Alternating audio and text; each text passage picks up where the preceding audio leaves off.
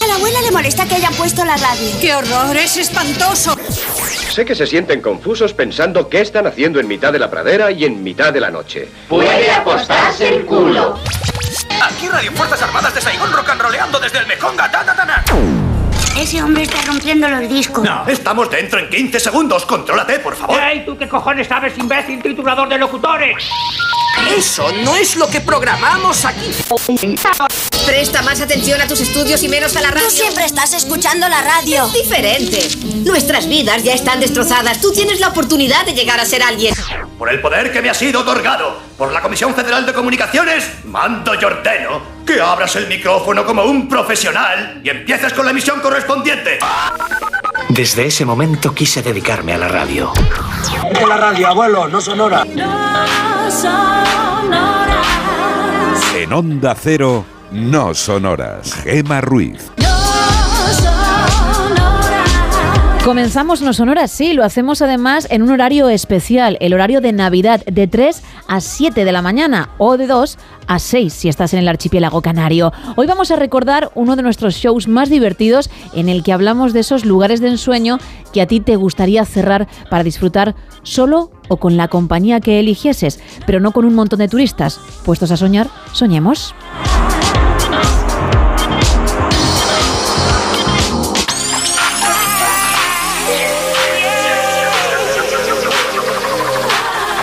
Estamos en el 914262599, también en X y Facebook, arroba NSH Radio, y en el 682472555 para mensajes de texto y notas de voz. Hola chicas, pues me gustaría que se pudiera celebrar un encierro de San Fermín en la muralla china. ¡Hala! Que dure 10 días el encierro. Mamma mía, ¿eh? No me lo esperaba. Yo no iría al encierro, ya os lo digo.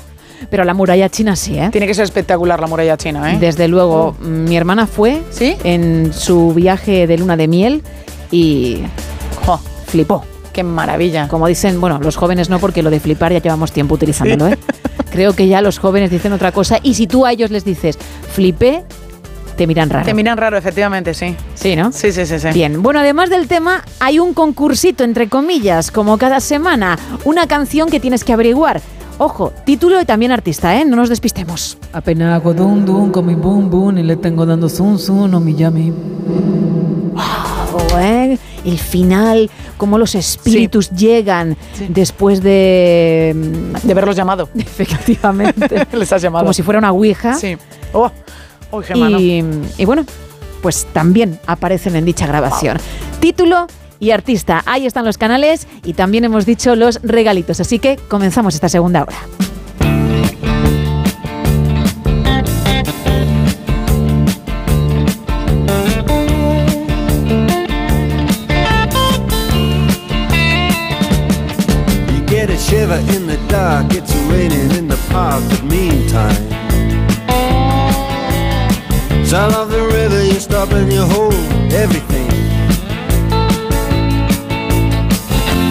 Band is blowing Dixie, double fall time. You feel alright when you hear the music ring.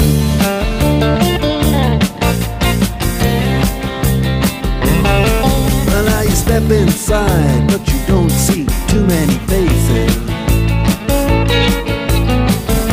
Coming in out of the rain, they hear the jazz go Competition in other places.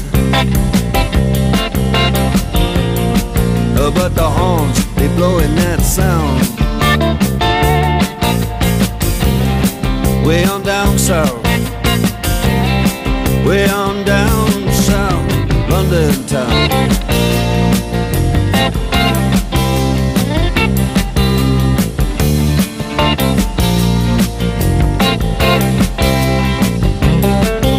Check out Guitar George. He knows all the chords. It's strictly rhythm, he doesn't wanna make it cry or sing. If then old guitar is all he can afford, when he gets up under the lights, play his thing.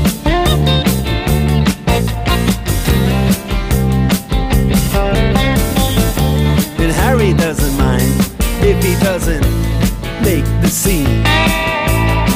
He's got a daytime job, he's doing alright. He can play the honky tonk like anything. Saving it up Friday night with the Sultans,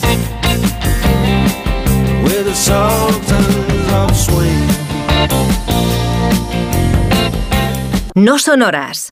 Gemma Ruiz. En este especial de Navidad estamos recordando el show en el que hablamos de lugares de ensueño.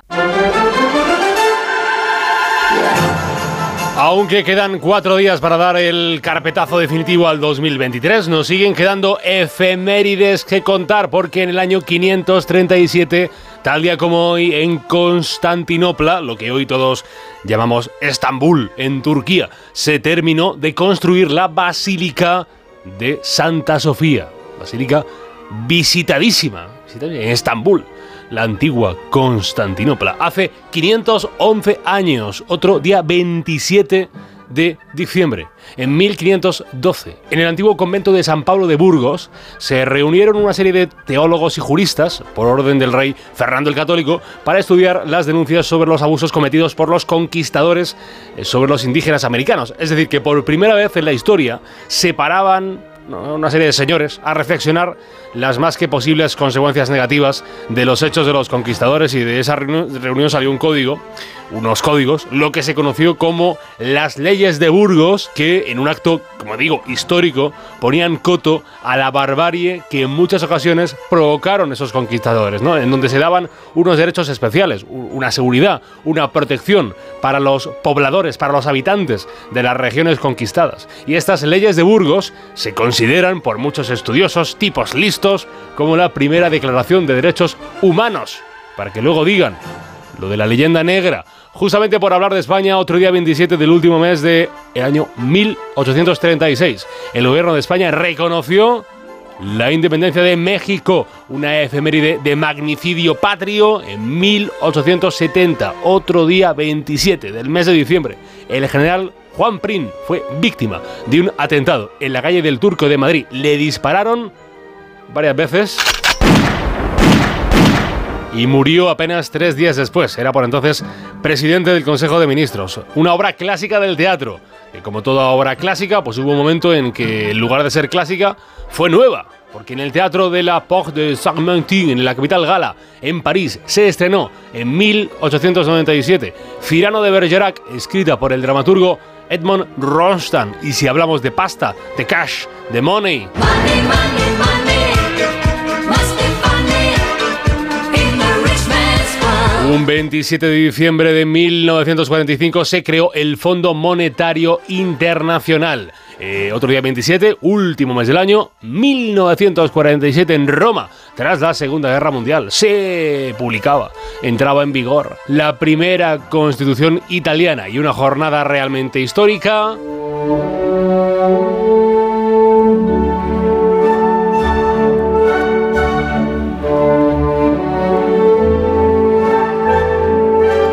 las efemérides del No Sonoras de Onda Cero, siempre que hablamos del espacio, ponemos este Danubio azul que a tantos relaja, que a tantos emociona, que a tantos gusta. Un 27 de diciembre de 1968 orbitó por primera vez en la historia un grupo de hombres sobre la Luna, alrededor de la Luna. El Apolo 8, que estuvo varias jornadas orbitando alrededor de la Luna aunque en ese momento nunca se posaron sobre la Luna y nunca salieron al espacio. Pero bueno, fueron unos pioneros. Un precedente muy directo, un precedente directísimo de lo que acabaría haciendo el Apolo 11, o sea, lo que acabaría suponiendo en el 69 la llegada del hombre, de varios hombres, a la Luna. Y estando en día previo al cumpleaños de la Constitución, porque en 1978 el rey Juan Carlos sancionaba un día 27 de diciembre la Constitución española que entraría en vigor al día siguiente y 45 años nos, nos contemplan viviendo bajo la Constitución y no han sido tan malos. Nos quejamos mucho, pero eh, bueno, la cosa ha ido medianamente bien, la verdad. En cuanto a los nacimientos, si usted hoy toma un trago de leche mm, o de café con leche, algo relacionado con la leche, pues tiene que darle las gracias, acuérdese hoy, muy importante, hoy, acuérdese, acuérdese de darle las gracias a, a Louis Pasteur, Louis Pasteur, el químico francés que nació día 27 de diciembre de 1822 en la antigua comuna gala de Dole y fue el inventor de ese proceso de eliminación de bacterias conocido como la pasteurización y que hace que esos bricks de leche que tenemos en el súper los compremos y los bebamos y digamos, ¡ay, qué rico! ¡Qué bien nos sienta! Pero, pero no, no nos ponemos malos ni pillamos enfermedades gracias a este químico francés, Louis Pasteur dio nombre a, a, su invento, a la pasteurización. Otro francés, este no inventó la pasteurización, pero ha entretenido a mucha gente, no está mal, cumple 74 años, Gérard Depardieu, el actor francés que hace tiempo está desaparecido de pantalla después de las graves acusaciones de agresiones sexuales a mujeres, contadas por ellas, contadas por las mujeres. Y celebra 70 años. Eh, David Knopfler.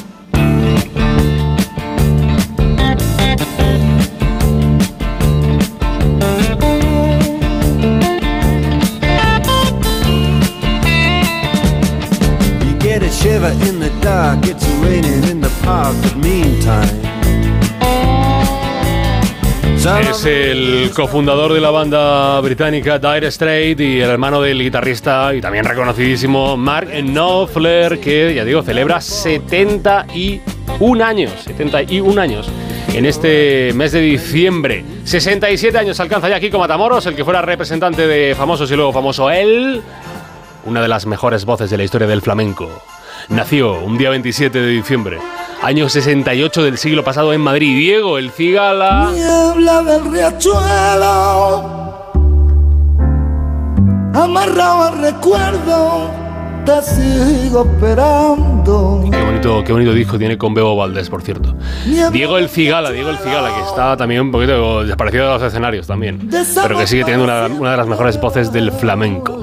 Y el que es joya, actor del nuevo Hollywood, eh, que vino al mundo en el 95. Timothy Chalamet, el actor nacido en Nueva York, aunque tiene influencia francesa en familia, rostro reconocidísimo de, ya digo, del nuevo Hollywood. Estos nuevos actores que vienen a sustituir a los ya clásicos.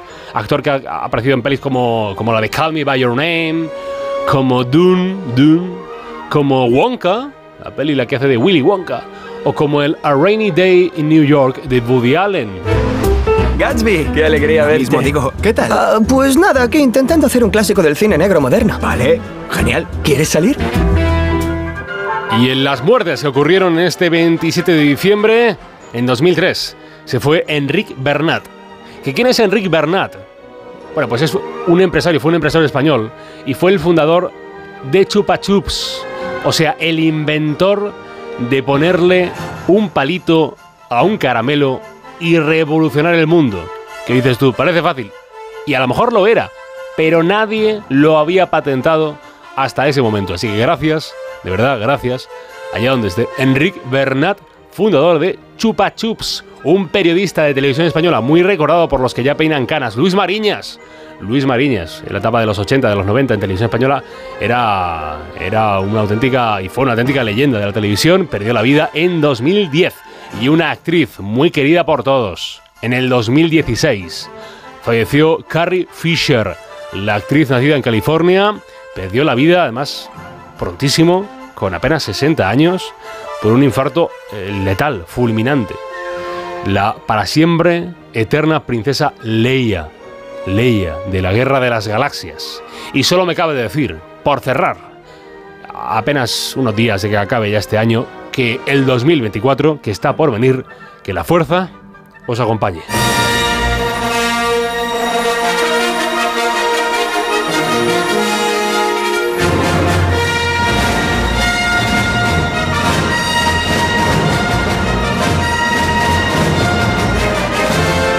No sonoras. Gema Ruiz. Decía que tenía el corazón alicato hasta el techo. Que a ver si no podía hacerle yo una cenefa a besos. Pa' llenar de porvenir los bolsillos del mandil.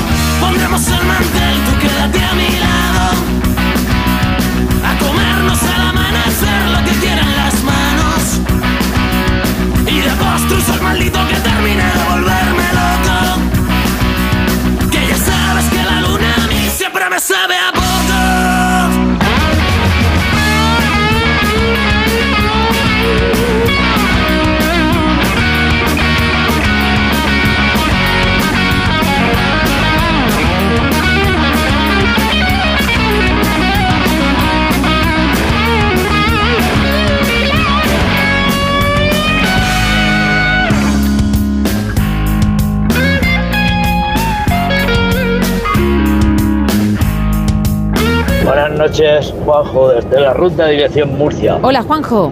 Hace ya unos años eh, celebramos en una casa de campo nuestro 30 aniversario de bodas y trajimos, bueno, traje, lo organicé yo, fue una sorpresa para, para mi compañera, un grupo de heavy y, y a mis mejores amigos.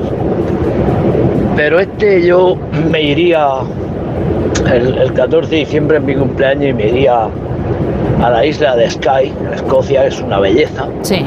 Es un, uno de- un sitio maravilloso, pero que me acompañase la gente que queda viva de Pink Floyd, por ejemplo. Buah, eso sería una pasada.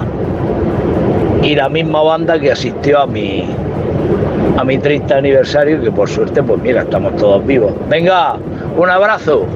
Otro para ti. Oye, estoy viendo imágenes de la isla Skye, de esa isla en Escocia que nos acaba de mencionar. Espectacular se queda corto, ¿eh? Nos vamos, ¿no? Nos vamos para allá. Que si nos vamos, pero a vivir, no solamente a celebrar. Más gente. Hola chicas, buenas noches. Hola. Estamos pasando fenomenal. A ver, mi sueño sería irme de crucero con mis hijos y mi marido por los fiordos para celebrar mi prejubilación. Aunque toda- para eso todavía faltan 10 años, pero bueno, ¿eh? todo se andará. Puedo ir ahorrando. Claro. Y ahí celebrarlo a tutiplén, una nueva vida que comienza. No estaría mal ese comienzo. Venga, y la canción es Slow Mo, Mo, Mo de Chanel. Un besito para todos, buenas noches. Otro para ti, gracias por participar. Si te parece, vamos a recordarla para todos aquellos que quieran también participar. Hay que decir título y artista. ¿Cuál crees que es? Apenas hago dum dum con mi boom boom y le tengo dando zum zum o mi yami. Es que los espíritus que me acompañan son tan ideales, lo hacen mejor que yo, y ya es decir, ¿eh? Joder, y ya es difícil. El final es, genial, ¿eh? Es, es una maravilla. Tú imagínate, Chanel, que mezcla el castellano y el inglés, ¿no? En el caso de Slow Mo, que dijo nuestra oyente. Uf, eso, eso creo que haría pupa a más de uno que, que considera que no se pueden utilizar términos anglosajones. Bueno, se pueden. Cada uno que tenga el vocabulario que quiera, si quiere lo amplía, si no, no. Más mensajes. Nos cuentan por aquí, Rafa, no soy muy de celebrar, pero me gustaría una buena cena en la capilla Sistina.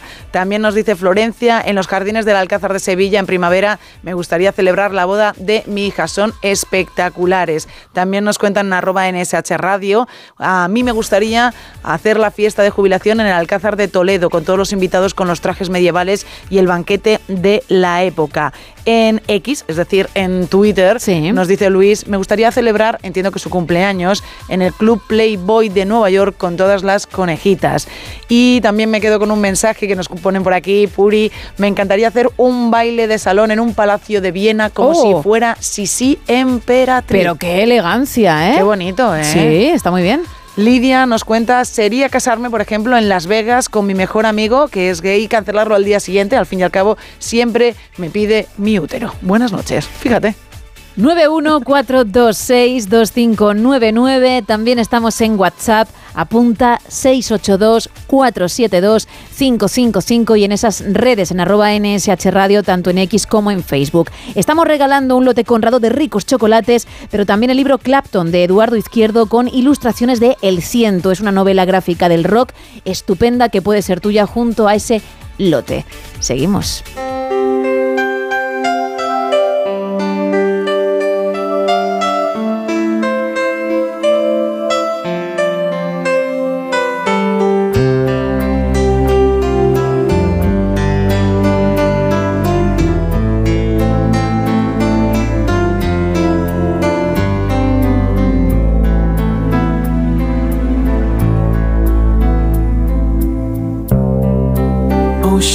Apart, day after day, and I slowly go insane.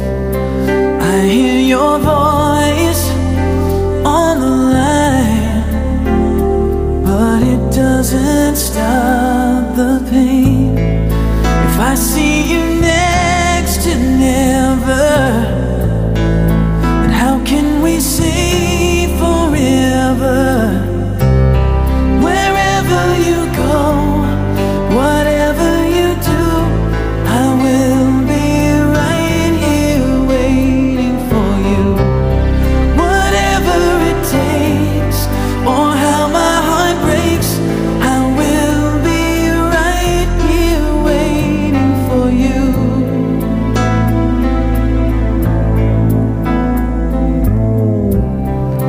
te parece? Nos hemos puesto, pues eso, muy románticos, ¿no? A veces hay que bajar un poco el tono, ese ritmo frenético, no solo del show, ¿eh? de la vida en general. Y llega Richard Max y bueno, como que cambia la cosa. Muy, muy bonita esta canción, ¿eh? Sí. Para bailarla, un baile de salón, ¿no? Como decía la oyente, allí en un castillo en Viena, ¿eh? Tranquilamente. Pero con alguien, ¿no? Entiendo. Bueno, O eso, tú haciendo como que agarras a alguien invisible y dando vueltas por el salón, porque eso- sería maravilloso. Eso ya a gusto de cada uno, la Oh, verdad. Madre mía, qué imagen acabo de tener, ¿eh?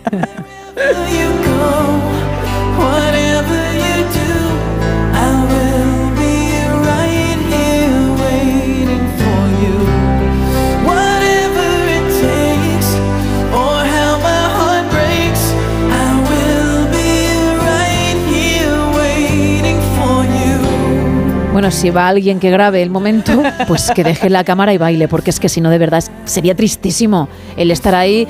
Si haces una coreografía individual, vale, porque bailas tú solo y listo. Pero mm, si es, como decía, imaginando que abrazas, que agarras, que bailas con otra persona, uff, pierde el encanto, ¿no? Sí, pierde el encanto. Pues vamos a buscarnos entonces a una pareja para ir a hacer una, un buen baile de salón. Jo, Con esta canción. qué bien, Isa. Gracias. Pues mm, luego me lo pasas, a ver. Que la pasas pareja- el la vídeo. pareja- No, el vídeo. Digo. El vídeo. Que no, Gema. El vídeo, no, no. Mm, Ojalá vayáis a ese palacio, a la isla de Escocia que decía nuestro oyente y donde os dé la gana Y, y seáis igual de felices que Gigi Hadid y Bradley Cooper, de Oh, verdad. Me refería al vídeo. Salir a cenar. Sí, sí, el vídeo yo te Qué lo mando, guay. no te lo preocupes. Qué guay.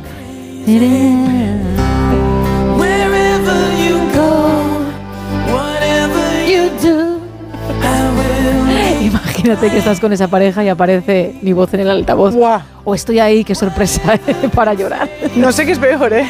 Si que aparezcas tú o la voz en el altavoz. No sé por qué Monforte mueve la cabeza. Como haga una segunda boda, esto de celebrar las bodas de plata o algo así, me presento y vamos que si lo canto. Hombre, claro que cantas. Y luego lagrimones como peras de agua diciendo Sí, ¿no? gracias. No sé por qué moví la cabeza en plan negación pura cuando estoy disfrutando tanto, ¿no? Arte.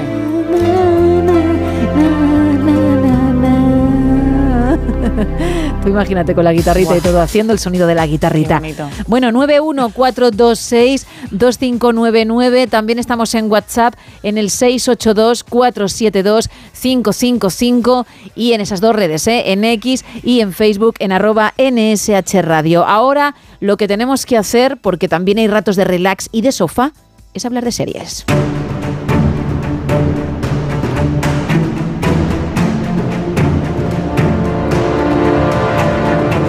Tú dirás, Isa. Pues vamos a seguir un poco con la temática de esas series protagonizadas por estrellas de Hollywood. Hablamos de True Detective, de sus tres temporadas ya emitidas, de una cuarta temporada que se tiene que emitir durante el próximo año.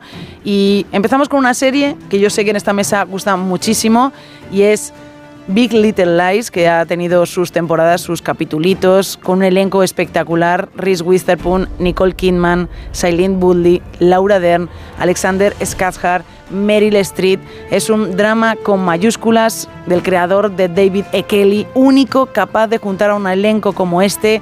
La serie tiene un Emmy como mejor miniserie hace ya un par de años, ya que la primera temporada se estrenó en 2017. También tiene un Globo de Oro a mejor miniserie y varios de los actores tienen también Globos de Oro por su participación en este proyecto espectacular, cuya primera temporada suena así. Pero tenemos este oscuro secreto. ¿Sois nuevos en Monterrey? Sí, nos mudamos hace un par de semanas. Que te va a encantar. Quieren demostrar quién es el más rico. Eres un encanto. Madeleine tenía problemas de ira. ¿Así es Monterrey? Era una bola diminuta de rabia. Y aporreamos a la gente con amabilidad. Hasta la muerte. Personas brutalmente competitivas.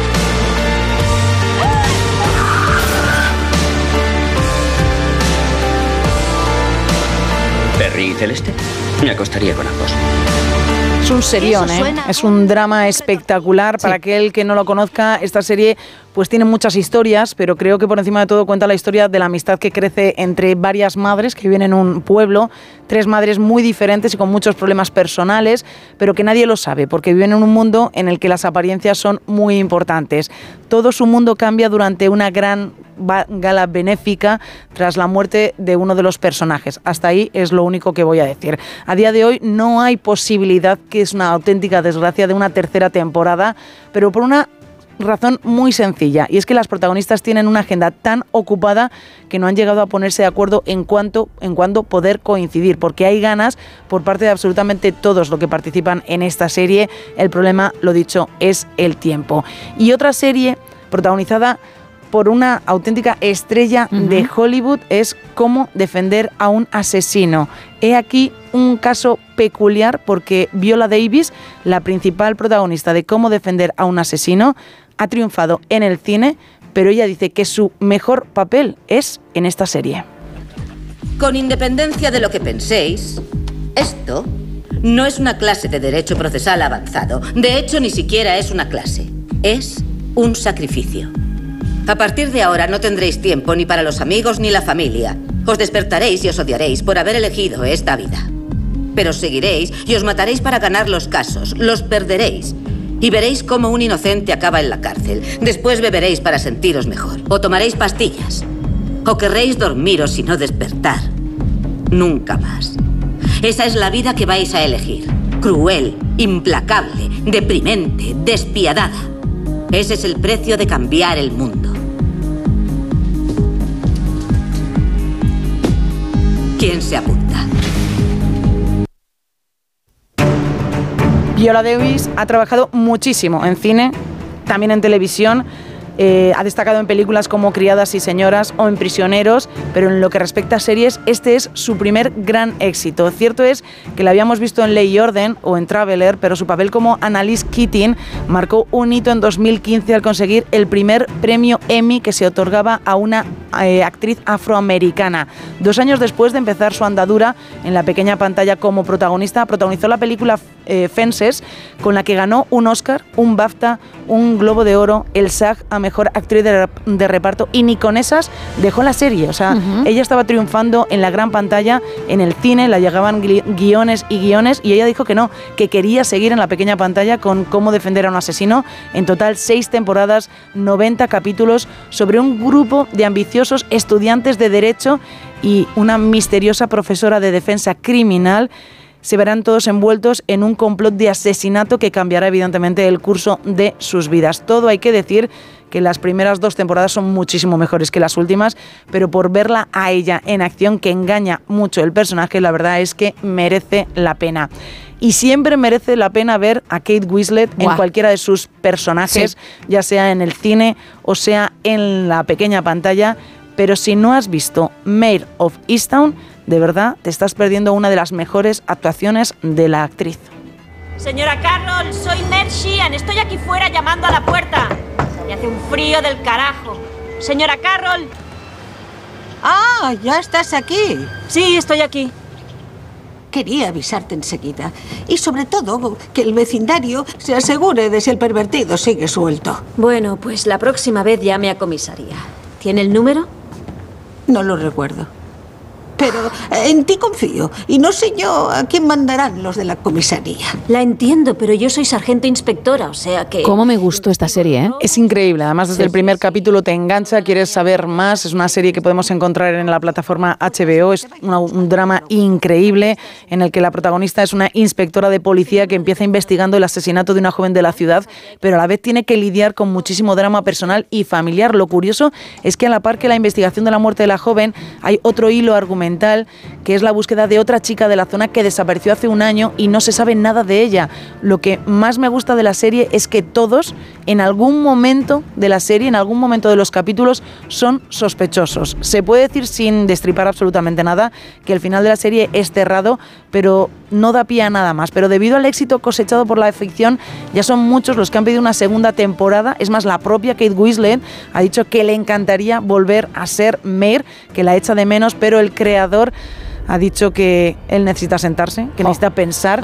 Y si le surge una historia que valga la pena, porque si no es así, no va a escribir nada de nada, pero que si le sale, volverá a coger el teléfono, volverá a llamar a Kate Weasley y dirá, oye, tengo un guion para ti. Gracias, Isa.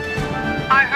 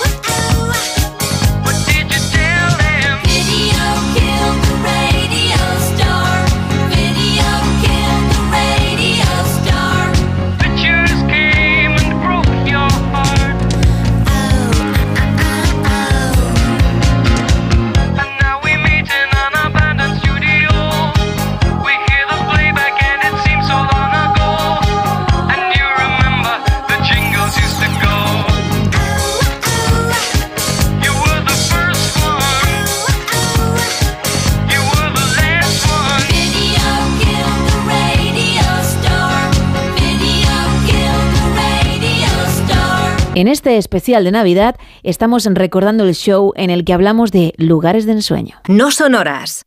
Gemma Ruiz. Bueno, seguimos con el tema de la noche. ¿eh? Imagina, porque la imaginación no tiene límites. Piensa en un lugar que te encante, un lugar en el que en principio pues sería imposible celebrar algo, un cumpleaños, una boda, un plan de fin de con alguien. No hace falta que sea tampoco algo muy especial, pero sí el lugar. Y vamos a pensar que se podría realizar. Hemos dicho, por ejemplo, el Coliseo, casarte ahí. Fíjate si eso es imposible. Pero, insisto, en nuestra cabecita se puede lograr. ¿Cuál sería ese sitio para ti? Venga, ¿en qué lugar querrías estar para celebrar algo, lo que sea? Puede ser grande o no, pero estar ahí con los tuyos, con esa persona especial o con la familia, con los amigos, es lo que estamos preguntando esta noche. Buenas noches, chicas. La canción que hay que adivinar es, es Lomo de Chanel. Me gustaría celebrar mis bodas de oro en la mezquita de Córdoba, como buen cordobés. Hombre. Me encantaría celebrarlo allí con toda mi familia. Venga, un beso, saludos.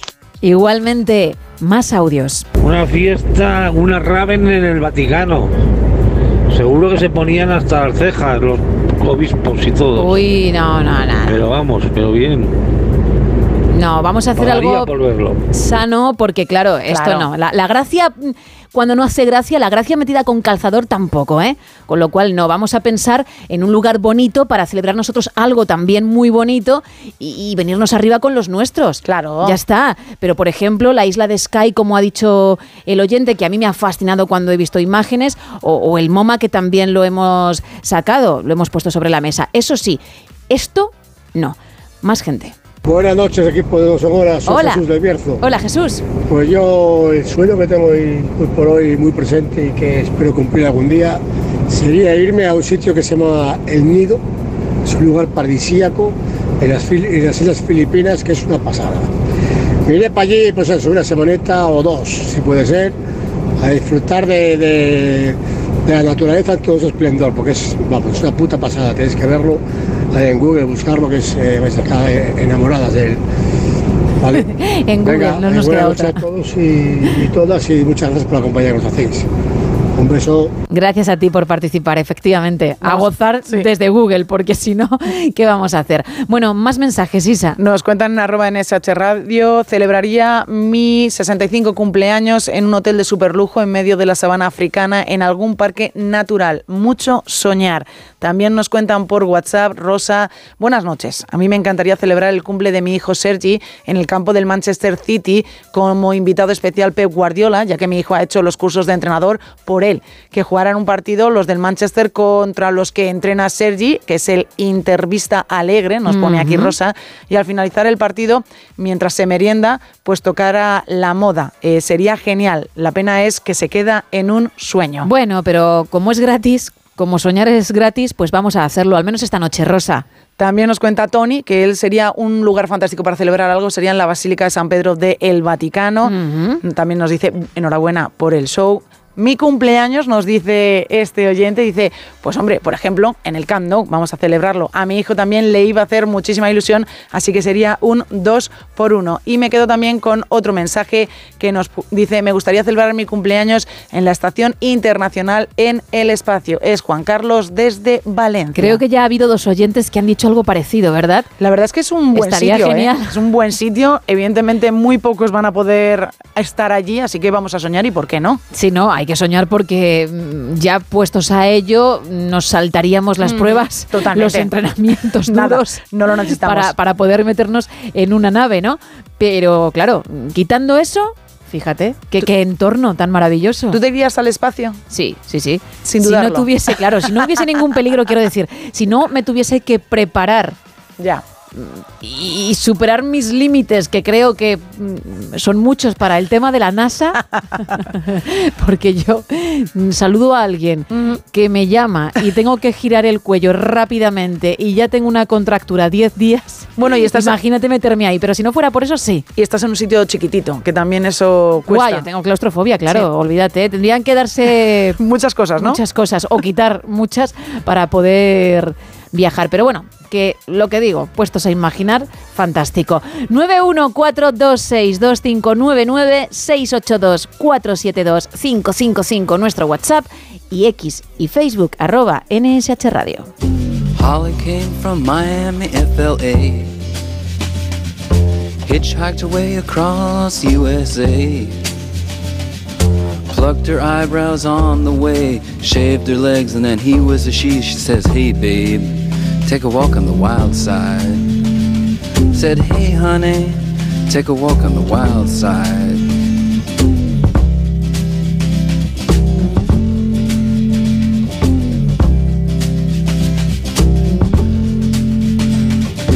Candy came from out on the island.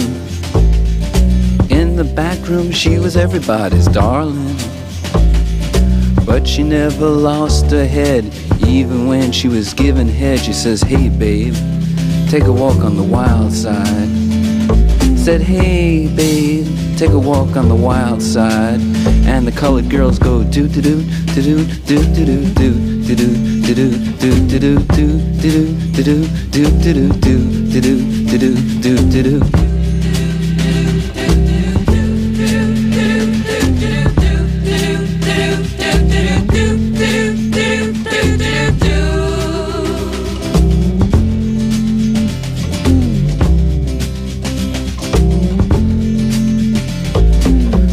Never once gave it away.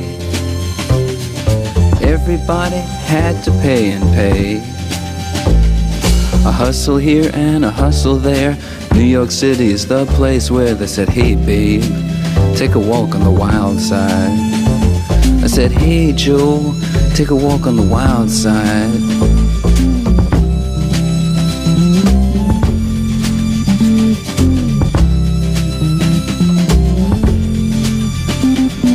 Sugar Plum Fairy came and hit the streets. Looking for soul food and a place to eat. Went to the Apollo, you should have seen him go, go, go. They said, Hey, sugar, take a walk on the wild side. I said, Hey, babe, take a walk on the wild side. Alright.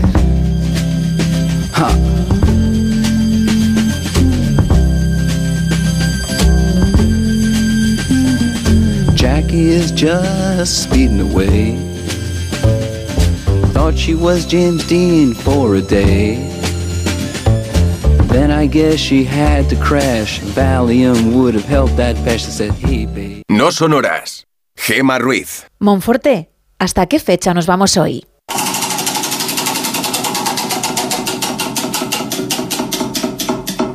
...1899.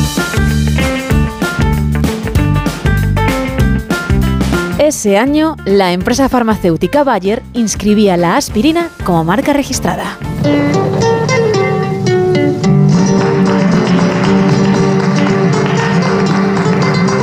¡Ole! ¡Viva la alegría! ¡Viva! Y muera el dolor. ¡Fuera! Sí, señor, que para eso traemos consigo aspirina Valle. ¿Cómo combate Andalucía el dolor. Con aspirina yo le cojo aspirina. Uy. Mucho ojo, aspirina solo hay una. La auténtica aspirina Valle de gran consumo en el mundo entero. Exija la Cruz Valle. Con aspirina yo le cojo una aspirina. Uy. Hay varias teorías sobre quién fue su descubridor, aunque la oficial y que dicha farmacéutica mantiene es la que otorga el mérito a Félix Hoffman. Nos tenemos que remontar al 10 de octubre de 1897, fecha en la que este químico obtendría de forma pura el ácido acetil salicílico. Pero mucho antes de este remedio químico y otros que vendrían después, los medicamentos, entre comillas, eran naturales. Es el caso de la corteza de sauce, que los egipcios ya utilizaban para aliviar algunas dolencias. Era un árbol rico en salicilatos y el fundamental para que muchos siglos después se inventase la aspirina. Entonces, ¿no has entendido nada? No. Nada de nada. No. Bueno, ¿me esperas un momento? Venga, mira. Papá pone una semillita en mamá, por eso ya tiene una tripita tan grande. Para el dolor de cabeza, aspirina C efervescente con ácido acetil salicílico y vitamina C. Se toma ya disuelta, por eso actúa antes. ¿Lo has entendido ahora? Yo sí, pero ella no. Este anuncio es de un medicamento. Lea detenidamente las instrucciones de uso. En caso de duda, consulte con su farmacéutico. Viajamos hasta 1763. Un reverendo británico llamado Edward Stone realizó un estudio sobre la corteza de sauce con 50 pacientes que padecían fiebre y destacó su efecto antipirético. Fueron unas conclusiones iniciales que remitió en una carta a la Real Sociedad de Medicina Inglesa, pero habría que realizar más investigaciones para dar con el principio activo del árbol que lograba calmar los dolores. Un principio conocido como salicina, análogo del ácido salicílico y el acetilsalicílico, la aspirina. En 1859 el científico alemán Hermann Kolb obtuvo por síntesis química el ácido salicílico. Ya no haría falta sacarlo de la planta, pero había un hándicap, su sabor amargo y los dolores de estómago que provocaba. Te quitaba un dolor, pero te creaba otro. Fue casi 40 años después cuando Hoffmann, que era químico de Bayer, recuperó las investigaciones anteriores y logró encontrar una variante que no tuviera esos efectos secundarios. Otro de sus logros fue la síntesis de opiáceos en su laboratorio. El resultado fue un producto que a quienes lo tomaban les hacía sentir eufóricos, como héroes. Muchos lo consideran el padre de la heroína. Otros, sin embargo, atribuyen el mérito, su creación, al científico Alder Wright.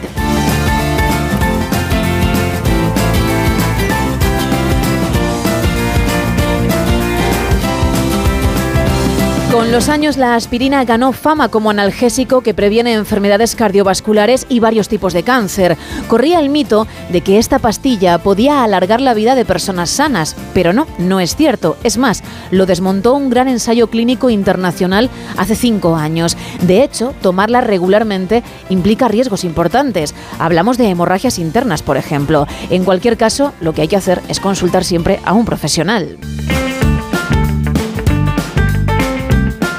Por cierto, que tampoco aliviará tu dolor de muelas si la colocas encima del diente. La creencia popular defiende esta teoría, pero la aspirina está pensada para ser tomada vía oral, por tanto, no será útil si la pones de manera tópica.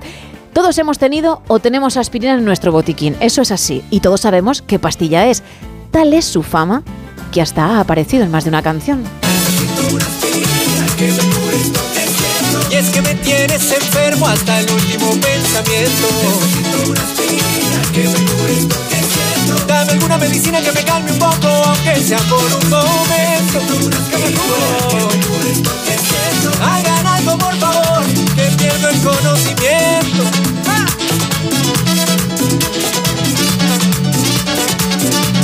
Bueno, no todo es alegría, ¿eh? Vale para canciones con una letra mm, algo más triste. No se olvida, esos besitos tuyos no se olvidan, no se me quitan ni con aspirina. Y ahora que no estás, me tendrán que internar. ¿Qué pasó con nuestra historia? Y el viaje que planeamos a California. Ah, se te borró la memoria. Sí, yo creo que se te borró la memoria. Como vivo, como vivo, como vivo si yo nunca te olvido. Pero vamos a cerrar el tema de la aspirina, si os parece, con una canción en condiciones. Yo creo el tema por excelencia cuando hablamos de esta pastilla. Me sube la bilirrubina. Cuando te miro y no me miras. Y no lo quita la aspirina. Es un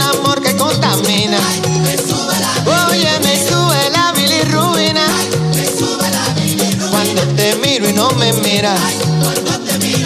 Y no lo quita la aspirina. Es un amor que contamina. Bueno, vamos a seguir viajando, ¿vale?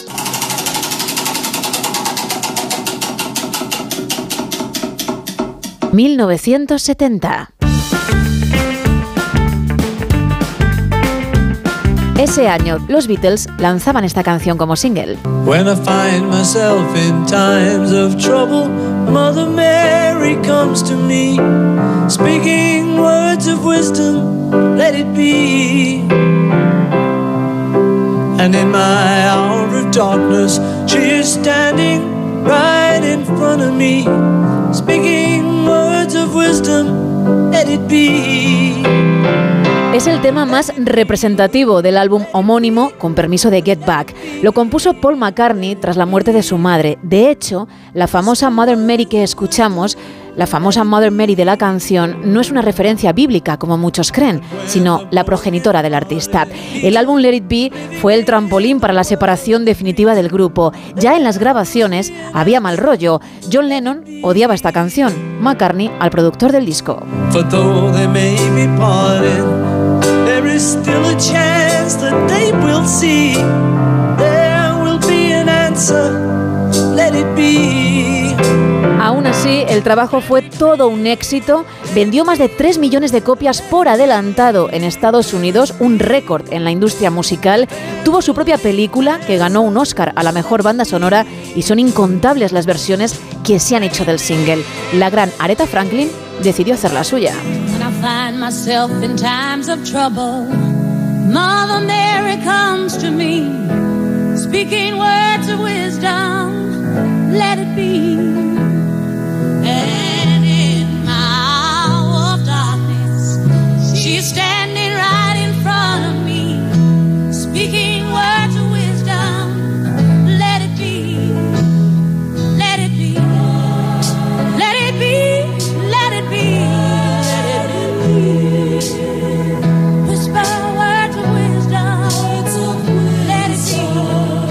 Otros artistas decidieron probar con otros estilos.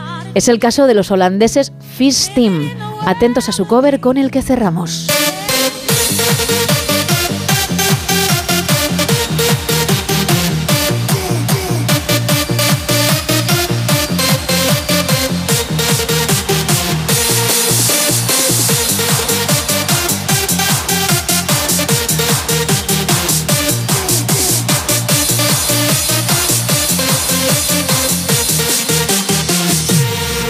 When I find myself in times of trouble, Mother Mary comes to me, speaking words of wisdom, let it be. And in my hour of darkness, she is standing right in front of me, speaking words of wisdom, let it be. Let it be, let it be, let it be,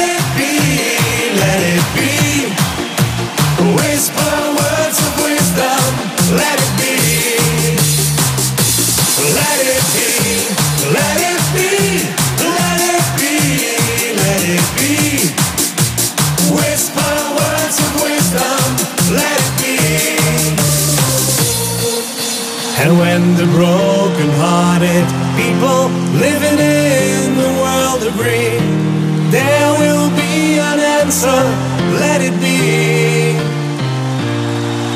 For those they may be parted. En este especial de Navidad estamos recordando el show en el que hablamos de lugares de ensueño. No son horas. Gemma Ruiz. Llega el momento de escuchar a Eva Galvez. La consultora emocional y erótico festiva del No Sonoras. Eva al desnudo. Eva Galvez, muy buenas madrugadas. Muy buenas madrugadas, Gemma Ruiz y a los oyentes en la nave radiofónica. El tema que nos ocupa esta semana es de caliente actualidad. ¿A quién no se le han puesto los pezones como los de un toro miura? Con frío, con un susto, del roce del jersey o el vestidito o la blusa, con excitación. Yo debo personalmente, me gusta a mí la implicación exhaustiva en el temario, con el objeto del deseo a tratar. He de decir que a mí no me gusta que se me noten los pezones, que miren directamente a los ojos de nadie mientras camino, bailo, hago deporte o negocios. Me parece que desvía la verdadera intención de lo que me propongo en ese momento.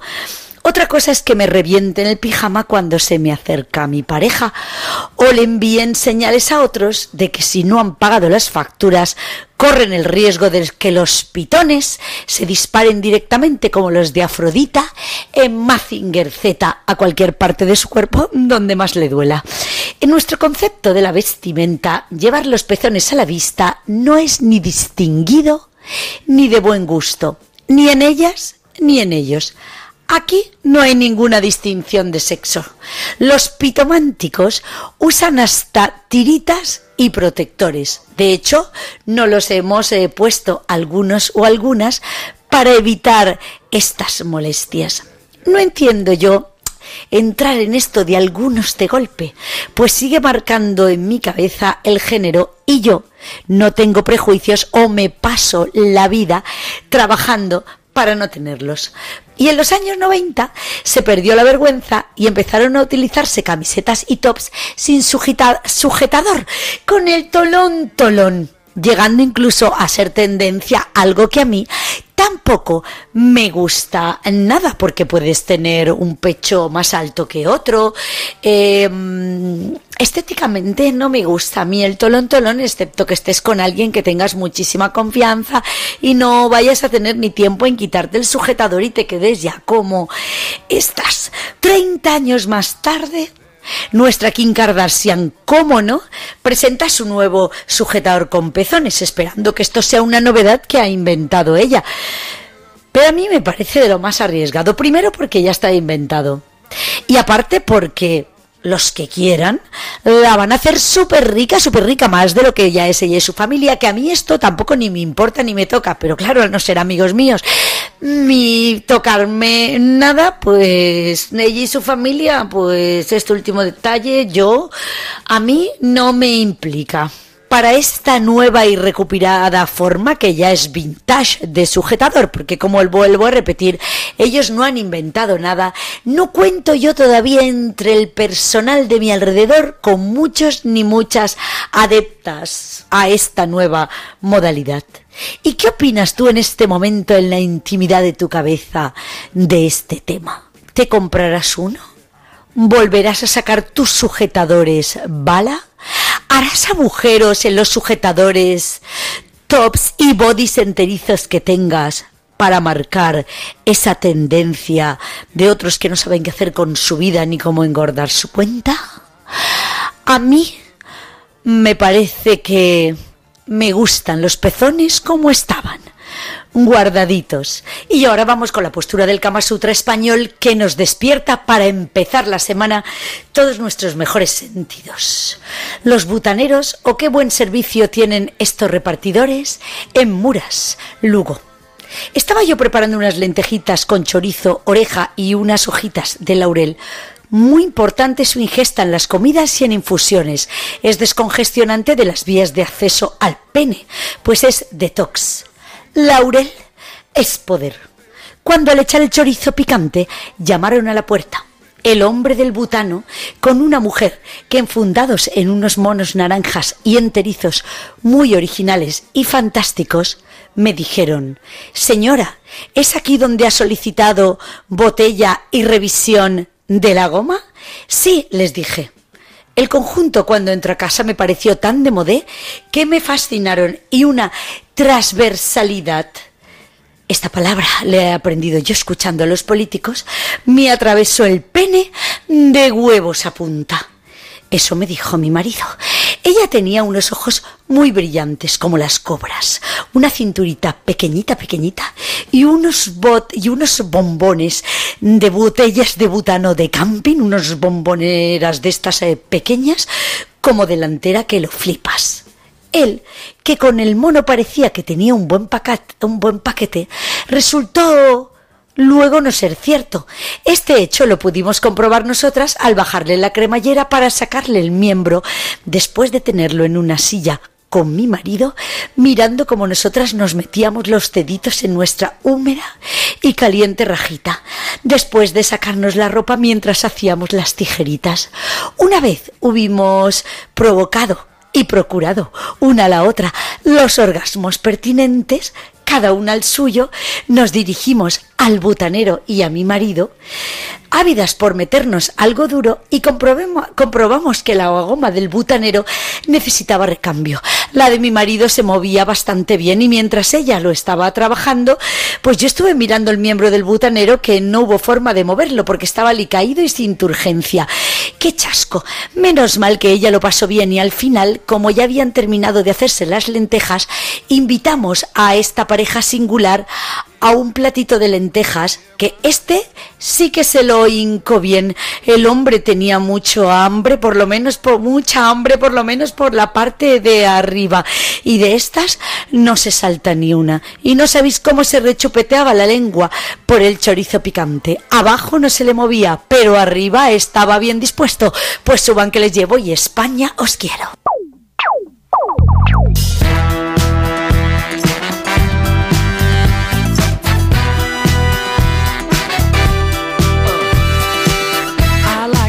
And it looks like this. I like to dance and it looks like this. Uh, I like to pop and lock and hit you with a little bit of robot. Gotta hit it, get it, love it, live it, get a little silly with the lyrical ridiculousness.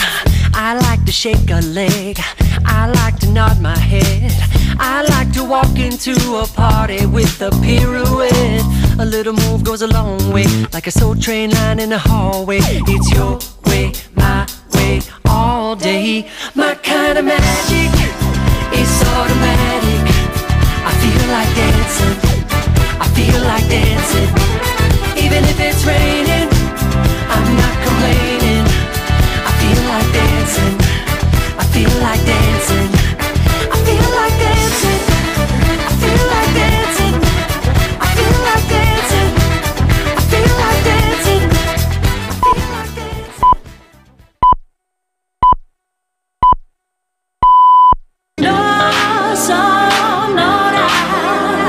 Onda Cero, no sonoras. Gema Ruiz. Arrancamos esta segunda hora del No Sonoras ya miércoles 27 de diciembre. Ojo cómo pasa el tiempo. Y hoy recordando el show en el que hablamos de los lugares de ensueño que cerrarías un momentito, un momentito, aunque solo fuese un momento, para ti y los tuyos.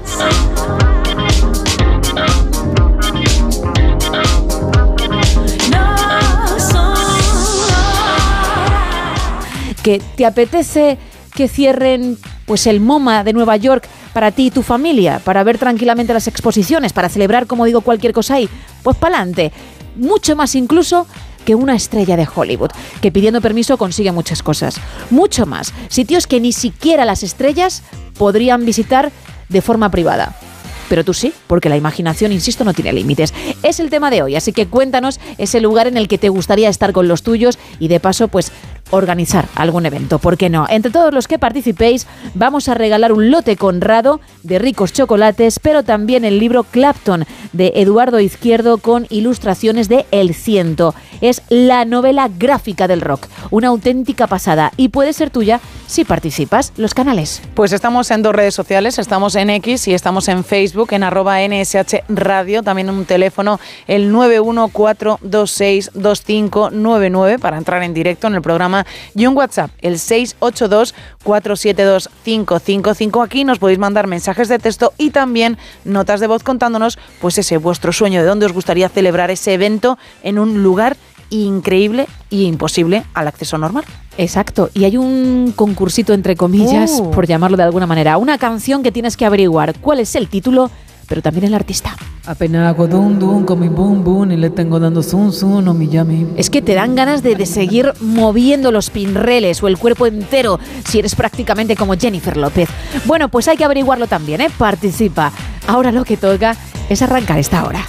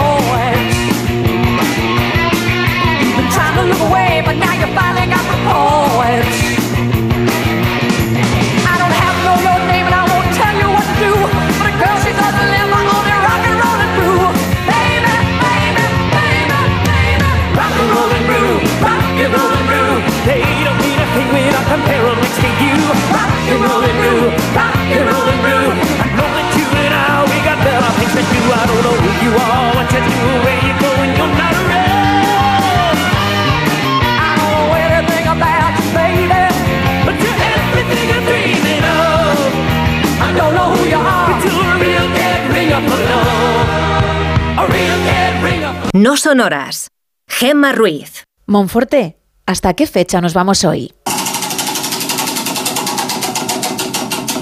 1964. Ese año venía al mundo Courtney Cox, la actriz norteamericana que muchos conocen por su papel en esta serie.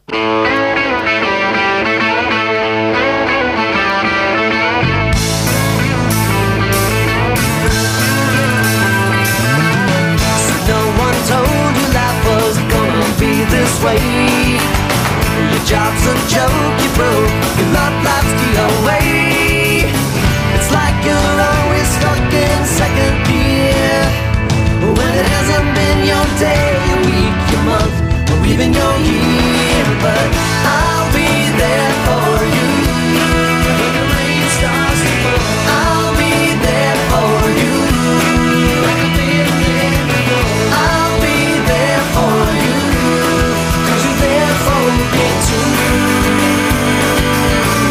La hayas visto o no, con escuchar la canción ya sabes cuál es.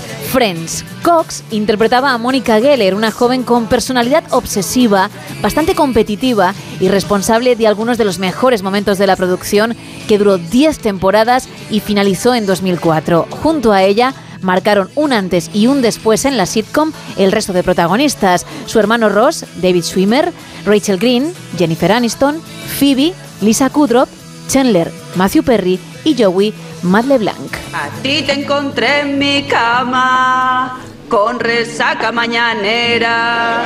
¿Qué pasó en esa cama? Eso es todo un misterio. Pelito rizado negro. Pelito, pelito, pelito, pelito, pelito, pelito rizado negro. Gracias. Vale, si queréis recibir correo electrónico sobre mis futuros conciertos, dadme dinero para poder comprarme un ordenador. ¡Qué guay! Seguro que también tiene una historia genial. Sí, la tiene. Es un fantástico separador de habitaciones de la época colonial. Eh, Muchas de estas cosas son de la época colonial. Oye, ¿qué otras épocas hay, Rachel? La época de antaño. Y bueno, la de los tiempos lejanos. ¡Ay, no os parece emocionante! ¡Me lo he ganado! He tenido que limpiar mesas y fregados suelos y la verdad es que... No ha valido la pena. ¿Quién es Hacienda y por qué se queda con mi dinero? Madre mía, Phoebe, estás a tope, lo sé. Solo falta uno, puedes conseguirlo. ¡No me toques! ¡No la toques! Vale, izquierda, izquierda, derecha, derecha. ¡No puedo, no puedo! ¡No! ¡Serás hija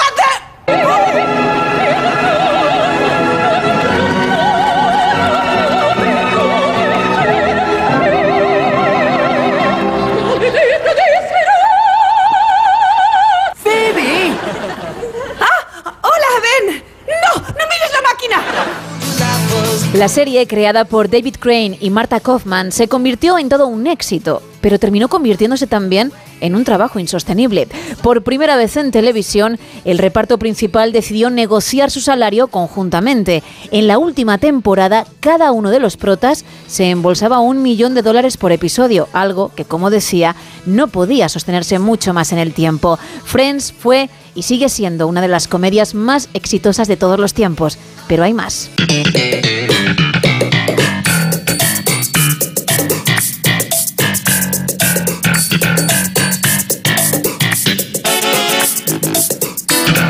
Seinfeld, que comenzó a emitirse en 1989 y estuvo en antena durante nueve temporadas. La crearon Jerry Seinfeld y Larry David y cuenta la vida en Nueva York de un cómico llamado Jerry Seinfeld, interpretado por el propio Jerry Seinfeld, y también la de sus amigos, un tanto peculiares. Mi madre me ha pillado.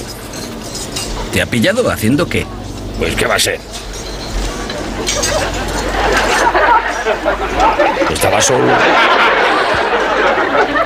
¿Te refieres Ajá. ¿Que te han pillado? Fui a su casa para dejarles el coche y me quedé allí durante unos minutos. No había nadie, supuse que estaban trabajando. Mi madre tenía la revista Glamour, empecé a ojearla y chicos. ¿Glamour? Sí, una cosa me fue llevando a la otra y. ¿Y qué hizo ella? Primero gritó: ¡George! ¿Qué estás haciendo, Dios mío? Parecía que iba a desmayarse, empezó a agarrarse a la pared intentando mantenerse en pie. Yo no sabía si acudir a socorrerla o subirme a la cremallera. ¿Y al final qué hiciste? ¡Subírmela! ¿Y se cayó? Sí.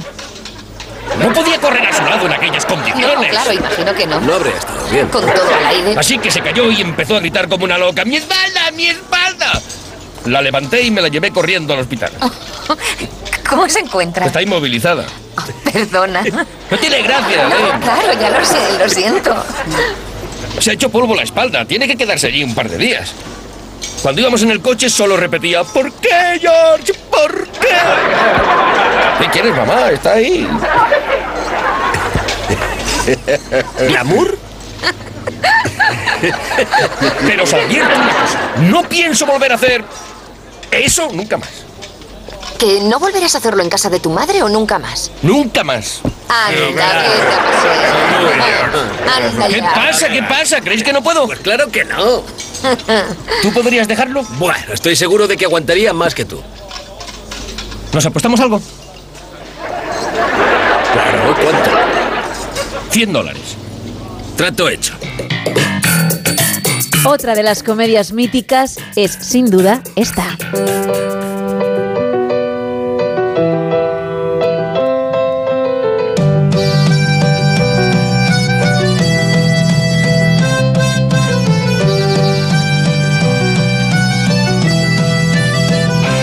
The Office, el remake de la serie británica homónima liderado por Steve Carell que cuenta cómo es el día a día en una oficina, comenzó su emisión en 2005 y tuvo un total de ocho temporadas.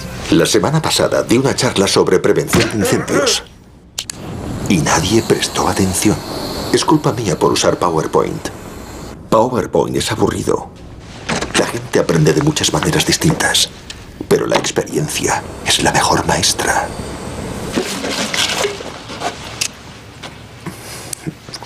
Hoy, el humo salvará vidas.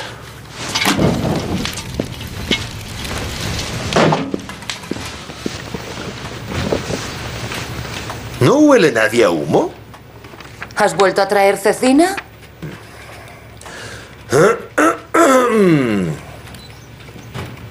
¡Ay, mi madre! ¡Ay, por Dios! ¡Eh! ¡Fuego! ¡Vaya por Dios! ¿Cuál es el procedimiento? ¿Qué hacer ahora? ¡Línea ¿Eh? ¿Cómo puede ser? Viene del pasillo. No lo sabemos. El humo podría entrar por los tubos de ventilación. ¡Santo Dios, esto es de verdad! Tranquilos. ¿Cuál es el mundo procedimiento? ¿Y Que os el procedimiento, eh? ¡Que os calméis ¿Eh? de una vez! No, no, Michael, no. Toca el pomo. Si está caliente, podría haber fuego en el pasillo. ¿Y si está templado? Ay, por Dios. No es Probad con una la otra opción puerta. viable. ¿Qué otra hay? Aquí hay una puerta. Probad. ¿Cómo está el pomo? Está templado. Por la puerta otra de atrás. Opción, otra opción. Déjalo, mujer. Calmaos un poco. Me dejó el bolso. Vamos en medio. Las cosas pueden cambiarse, Phils, pero la gente, las vidas humanas, no. ¡Ah! ¡Mi mano! ¡Está caliente! ¡Este también quema! ¡Estamos atrapados! ¡Sálvese quien pueda! No, no, no. no. Vale, vale, vale, vale. ¿Habéis visto alguna vez a alguien carbonizado? ¿Eh? ¡Vamos! ¡Procedimiento! ¡Procedimiento! Siguiente opción. ¿A dónde vamos, chicos? ¿Con qué nos cubrimos la boca? ¿Con qué? ¿Con un trapo o harapos quizás? Recordemos estos procedimientos. ¿Qué opciones tenemos? Por, por ahí, por ahí no. Ya lo hemos intentado. Bueno, qué locura. De todas formas, no es difícil que te topes con algún que otro meme que utiliza imágenes de los personajes. También ellas son inolvidables. Thank you for being a friend. Travel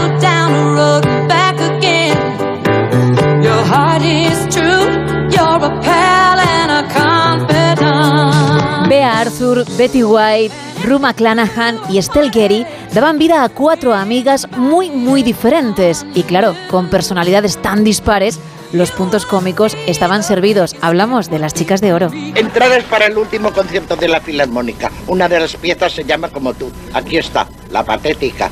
Conseguir este trabajo significaría que iría a Europa con él en busca de pinturas raras y antigüedades. Si es experto en antigüedades, lo tienes chupado. Necesito tres personas más para conseguir la tarifa de grupo. A ti en los hoteles no te la hacen siempre. Sin duda está muerto. Le han atravesado el corazón con un cuchillo. Eso debió matarle. ¡Esa zorra mató a mi amante! Conozco muy bien a Blanche de Veró, teniente, y esta zorra es incapaz de cometer un asesinato. Bueno, Dorothy, Rose, Blanche y Sofía nos tuvieron pegados al televisor desde 1985 hasta 1992.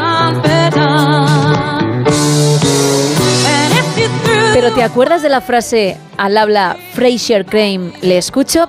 Kelsey Grammer lideró durante 11 años el reparto de esta con otra de las más importantes de la historia de la televisión, Fraser. Hola, papá. Hola, Fraser. Eh, papá, he bajado al sótano a guardar unas cajas y... ¿A que no sabes lo que he encontrado? La eh, chaqueta de smoking que te regalé las navidades pasadas. ¿Esa tan brillante? Brillante no, de seda. Me parece que no acerté con aquel regalo, ¿verdad? No. Comprar cosas para los demás no es nada fácil, ¿no crees? Sí. ¿Quieres un poco de pastrami? Hay más en el frigo. No, no, no, gracias, papá. No me apasiona el pastrami. Es curioso. A algunos les gustan unas cosas que a mí me parecen horribles. Hay gustos para todos. Sí, bueno, esa es una forma de verlo.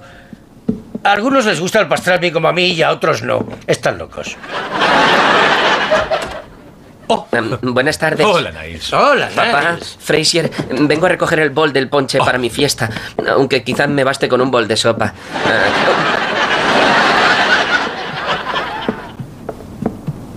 Gracias a Mary solo tengo tres invitados confirmados. ¿Tres? Ayer tenías doce, ¿no? Ha hecho circular el malvado rumor de que voy a tener un equipo de karaoke. La verdad es que ese comportamiento vengativo de Meris está totalmente fuera de lugar. Si no quieres que esto vaya a más, deberías llamarla por teléfono y enfrentarte a ella. Tienes mucha razón. Ya es hora de que coja el toro por los cuernos. Frase final que en el doblaje en castellano utilizaron porque Fraser había decidido decorar su salón con un enorme cuadro de un torero y un toro.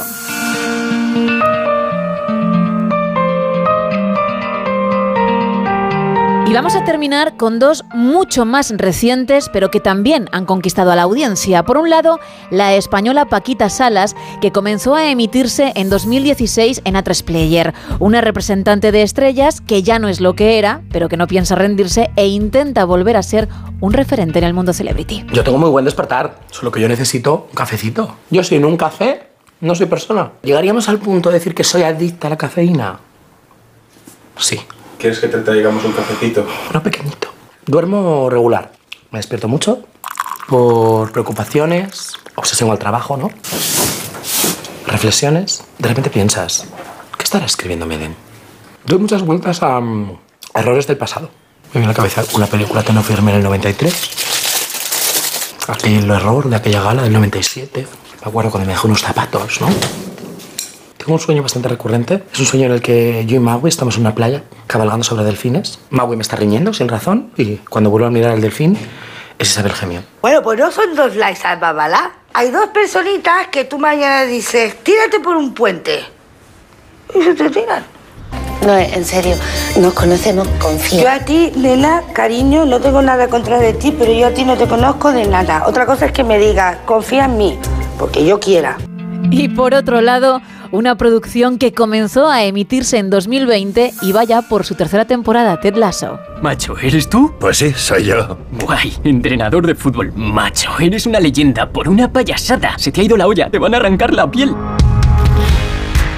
El fútbol nos sorprende desde el otro lado del Atlántico. El club Richmond ha anunciado a su nuevo entrenador, Ted Lasso. Es usted un estadounidense que ahora entrena a un equipo de fútbol a pesar de saber poco o más bien nada sobre dicho deporte. Sé que el club de fútbol Richmond lo dará todo, ganen o pierdan. O empaten. Cierto. Que hay empates. ¡No sabes lo que haces! ¡No sabes lo que haces! ¿Lo has visto? Ese debe de ser de Inglaterra. Gales. ¿Es otro país? Sí, no. ¿Cuántos países hay en este país? Cuatro. Os guste o no, el club cambia su forma de proceder. A partir de ahora, se hará a la manera de lazo. ¡Este coche tiene un volante invisible! Estás siendo un irresponsable. Este equipo significa mucho para la ciudad. ¿Crees que no lo percibo cuando voy por la calle? ¿Me vacilas? Los cambios son necesarios, pero hay que aceptarlos. ¡Es el mismo equipo! Con valor. Decisión de cambiar a Jamie Tart fue un golpe maestro. John Sudeikis interpreta a este entrenador americano de fútbol que decide probar suerte en un club de fútbol inglés. La serie cuenta con 11 premios Emmy, entre ellos dos consecutivos a Mejor Serie de Comedia 2021 y 2022. Casi nada. No son horas. Gemma Ruiz. En este especial de Navidad estamos recordando el show en el que hablamos de lugares de ensueño.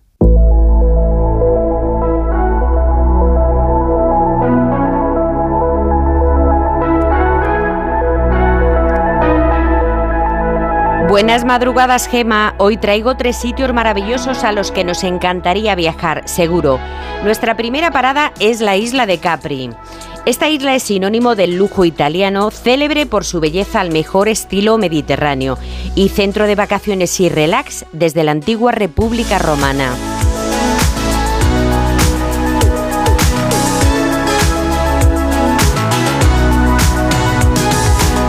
Sea con el objetivo de caminar por sus bellos picos escarpados y colinas verdes, como para poder pasear por sus blancas playas de agua color turquesa, el glamuroso mundo que ofrece Capri es uno que todo viajero debería conocer. ¿Y qué decir de su gastronomía que no nos deja indiferente a nadie? Algunos de los platos de la mesa de Capri son conocidos incluso fuera de Italia, como es el caso de la ensalada caprese, el ravioli o la torta caprese.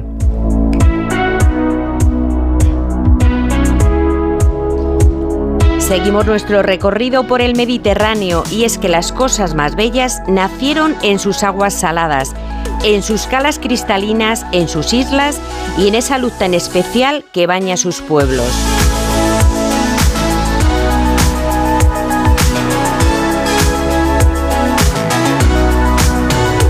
Hacemos una parada para visitar Portofino, en Italia, uno de los puertos más chic del Mediterráneo, con su hilera de casitas de colores frente a las barcas de pescadores y los yates más glamurosos.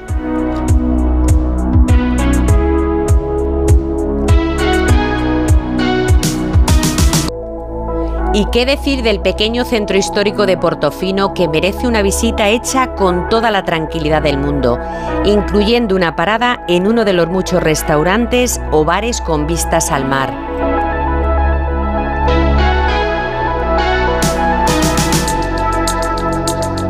Y acabamos nuestro recorrido en Corfú, conocida como la Isla Esmeralda.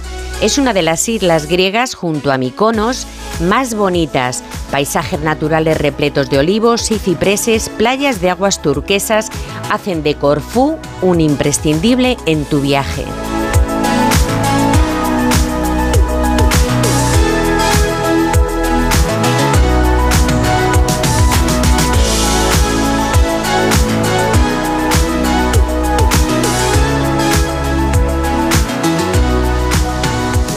En este especial Navidad estamos recordando el show en el que hablamos de tartas.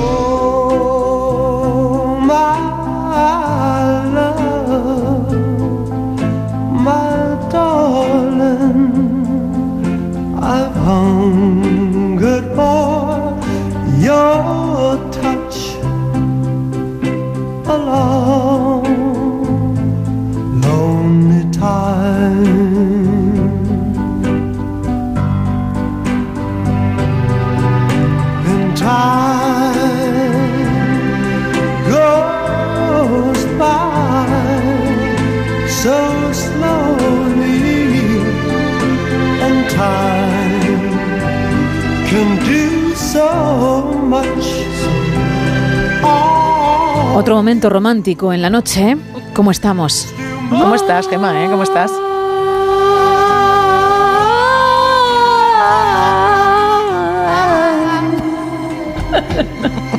Qué pena que no he podido terminar.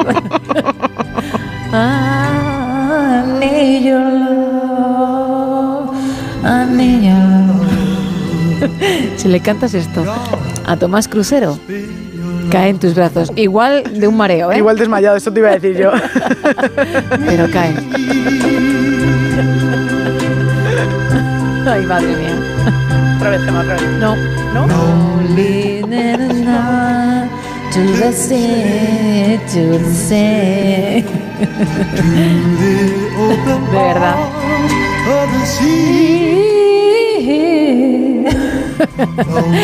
Si de verdad me hicieses caso y esto se lo susurrases, triunfo seguro. Pero es que pasas de mí. No, no, es, que estoy ahí planeando cómo conseguir hablar con Tom Cruise, que es bastante más complicado, ¿eh? Pues mira, ya que siempre hacemos el nuevo español, cantando algo en inglés, que diga, wow. Llegas así, ¿eh? Pues que él también canta, entonces me puede... Enseñar un poquito más. Me puede enseñar, sí. Ahí ya tenéis ese vínculo. claro.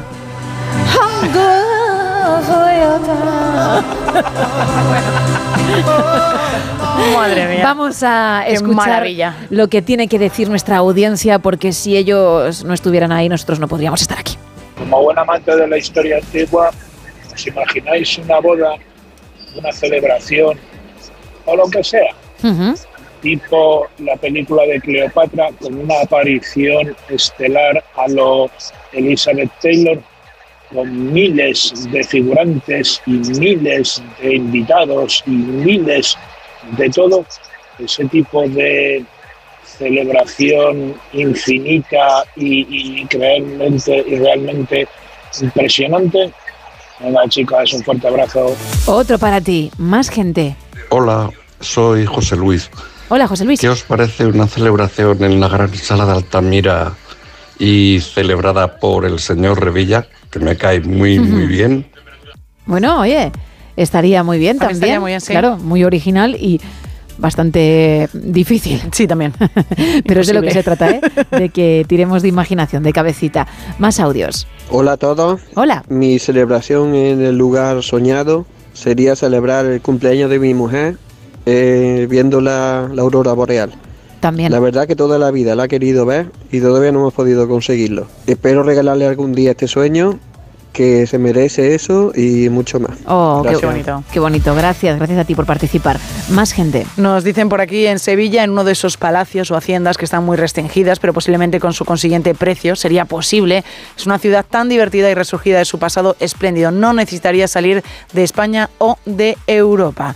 También nos cuentan por WhatsApp Pues, por ejemplo, otro de los sitios sería eh, celebrar el cumpleaños justamente en el pico del Teide a 3.715 metros de altura, por lo tanto el sitio más alto de Europa. Dani nos dice que una boda en el Taj Mahal, una maravilla construida por amor, que sería también un sitio espectacular para Sí. celebrar un evento. Nos dice Jonathan desde Madrid, el lugar ideal para celebrar, por ejemplo, mi boda de plata sería cerrar para mí y para mi familia Disney World. Ojo, ¿eh? esto es un auténtico planazo y está muy muy bien.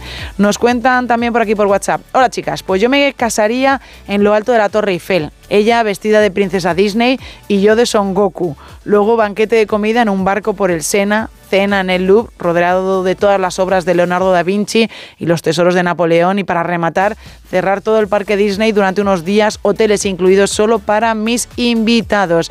Y para mi cumpleaños, que es hoy, dice a ver si me felicitáis en directo. Pues claro que sí, felicidades. reservaría el coliseo con mis colegas y tendría una buena pelea de gladiadores mientras nos ponemos, bueno, pues también a gusto de una buena merienda.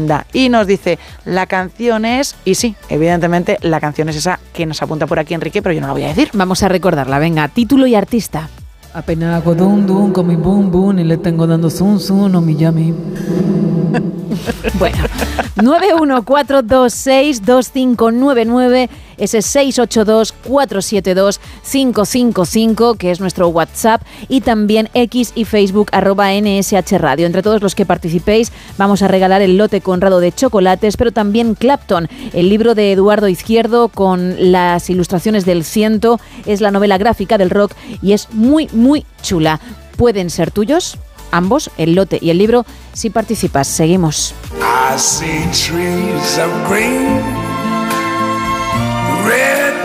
Roses too.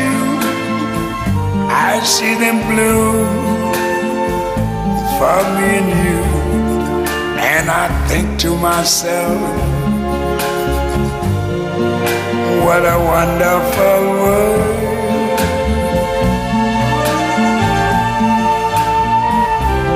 I see skies of blue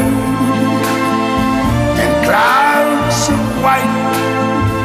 The bright, blessed day, the dark, sacred night. And I think to myself, what a wonderful world.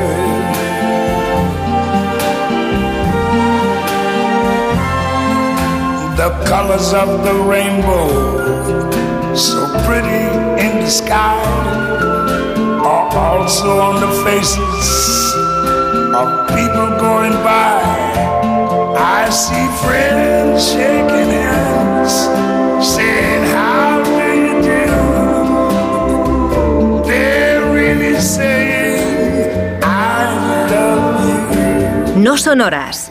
Gemma Ruiz.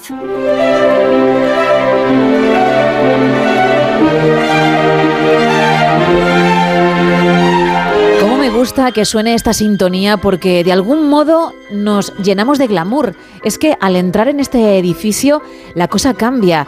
No voy a decir que estamos al nivel de las Kardashian, ya quisiéramos en cuanto a poder adquisitivo, pero no en cuanto a inteligencia.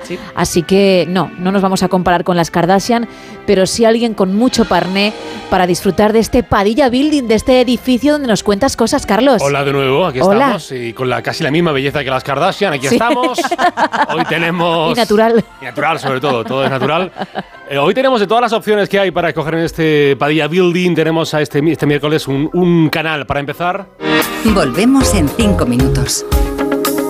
No, no me refería a este canal, no decía que fuera un canal de televisión, sino un canal que sí se ve, pero eh, también se pasa a través de él. La, la RAI, que son gente muy lista y que lee mucho, tiene por canal, en la acepción que nos interesa, que canal es un estrecho marítimo que a veces es obra de la industria humana, o sea que a veces es natural y otras veces es artificial. Es básicamente abrir el agua por mano del hombre y de las máquinas que ha inventado el hombre. Somos como Moisés, separando las aguas del Mar Rojo, abriendo el mar que tenemos ante nosotros. ¡Qué poder, eh! Sup- superhombres, superhombres, haciendo posible lo imposible. Yo eh, puedo asegurarles a ustedes que haré todo lo que pueda y un poco más de lo que pueda si es que eso es posible. Y haré todo lo posible e incluso lo imposible si también lo imposible es posible. Arquitown, ¿no? Ya hablamos de canales marítimos, de un canal marítimo seguramente el más importante del mundo, un canal que está ahí y al que tampoco le hacemos mucho caso porque funciona bien y las cosas cuando funcionan bien pues no se les tiene muy en cuenta, ¿no? Se da por hecho que un canal marítimo por el que pasan barcos funciona, pero, pero ay, ay, si deja de funcionar.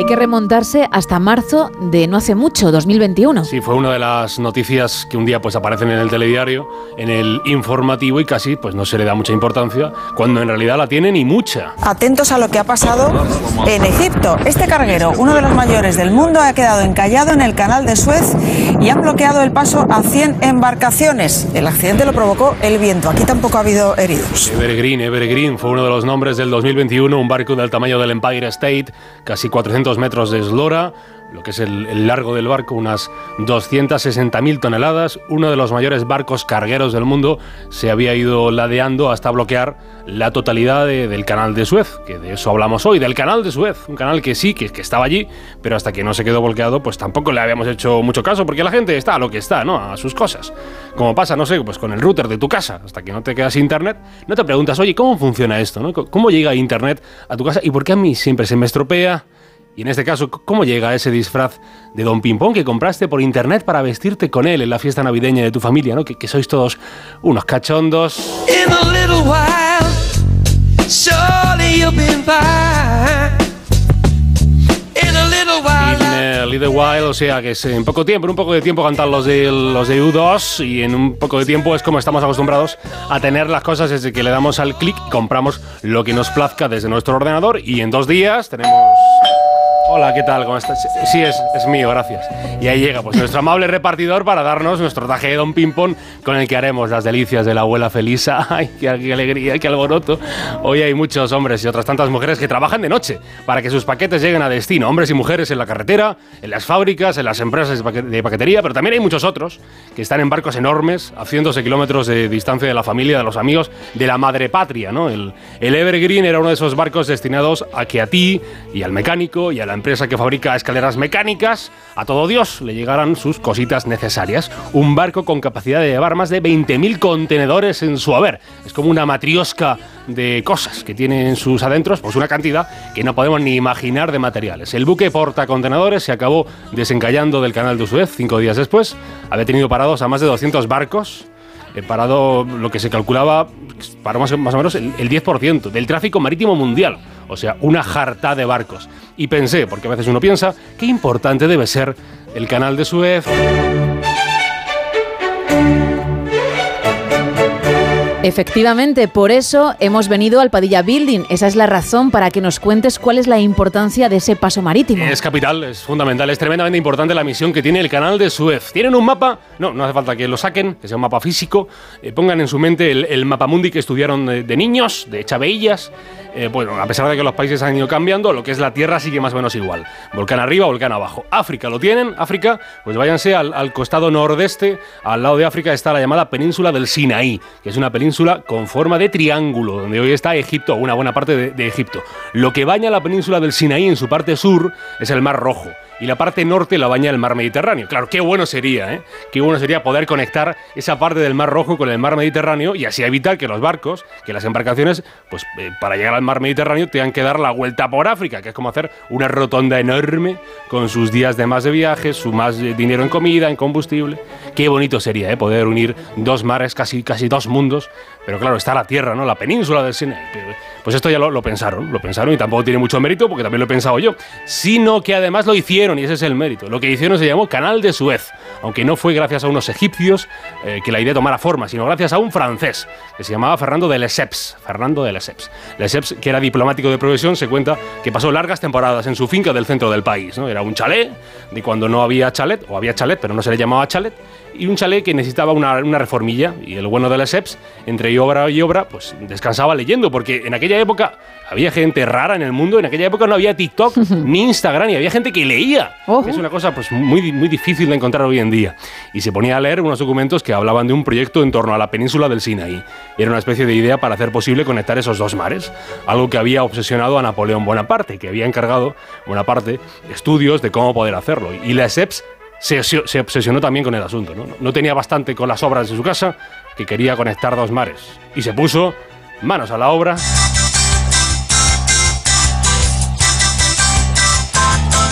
¿Y qué necesitaba para construir el canal si ni siquiera vivía en Egipto? Bueno, pues bien, en esta clase que tenemos hoy sobre cómo construir tu propio canal marítimo, necesitaremos, tomen nota, un diplomático, en este caso Lesseps, que está el tío empeñado en hacerlo del canal, y un amigo en el gobierno egipcio. Vamos a estar de suerte porque Egipto, por aquellos años, mediados del siglo XIX, estaba en manos del Imperio Otomano. Y ya les he dicho que la provisión de Lesseps era ser diplomático, y de repente llega al poder de Egipto el Pachá Mehmet Said, que era, a que no lo adivinan, un grandísimo amigo del francés. Le felicitó, le felicitó por carta, por si llega al trono, felicidades Pacha, y le dijo el Pacha, vente para acá, que está todo pagado, algo así fue. Y Lesseps eh, fue y le contó la idea al Pachá. El proyecto en cuestión de estudios, pues sí, claro, desde Napoleón ya había gente estudiando cómo hacerlo, pero para poder hacerlo hacía falta la pasta, el dinero. Y en eso, amigos, nuevo paso para construir nuestra nueva conexión marítima. Nos hará falta un amigo con conexiones con las élites económicas para que traiga la pasta. Y de nuevo, Lesseps era nuestro hombre. Ahí está, eh, eh, eh, ponle, ponle dinero. Ferdinand de, de Lesseps, con la financiación de Napoleón III, que era el sobrino de Napoleón Bonaparte, y con la autorización de las autoridades amigas egipcias, logró hacer realidad poner en marcha esa gran obra de ingeniería, ¿no? Grandérrima, conectar a Puerto Said en el mar Mediterráneo con el Océano Índico por medio de la ciudad de Suez en el Mar Rojo que está al sur de Egipto, o sea, unir dos mundos. Todo comenzó en 1859 y por ello, amigos, necesitaremos mucha mano de obra. Se calcula que más de un millón y medio de personas en total, con condiciones infrahumanas, sin ningún miramiento por los derechos de los trabajadores. La cosa fue tan dura que en solo dos años se excavó el 75% de todo el canal se dejaron listos 74 millones de metros cúbicos de tierra. Ale, todo para el agua, todo para el agua. Porque ténganlo en cuenta, brico amigos del Padilla Building, esto es un canal donde tienen que pasar barquitos. Tardaron 10 años en que los barquitos, el agüita, el milagro del canal de Suez viera a la luz o conociera la sal, si quieren decirlo de otro modo.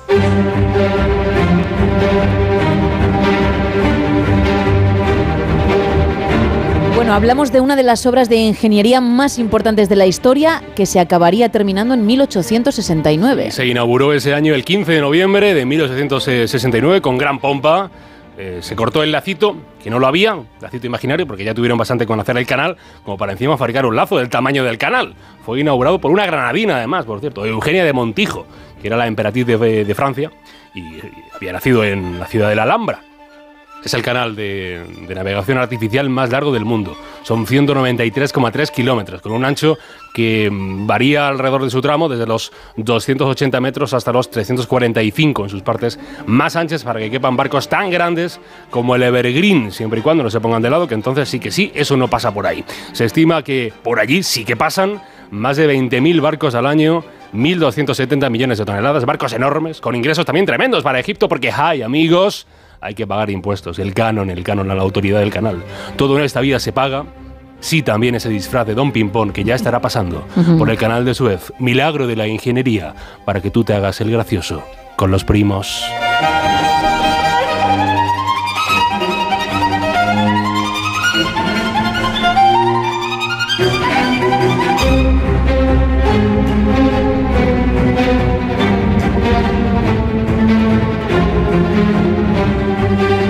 Gracias, Carlos. No son horas.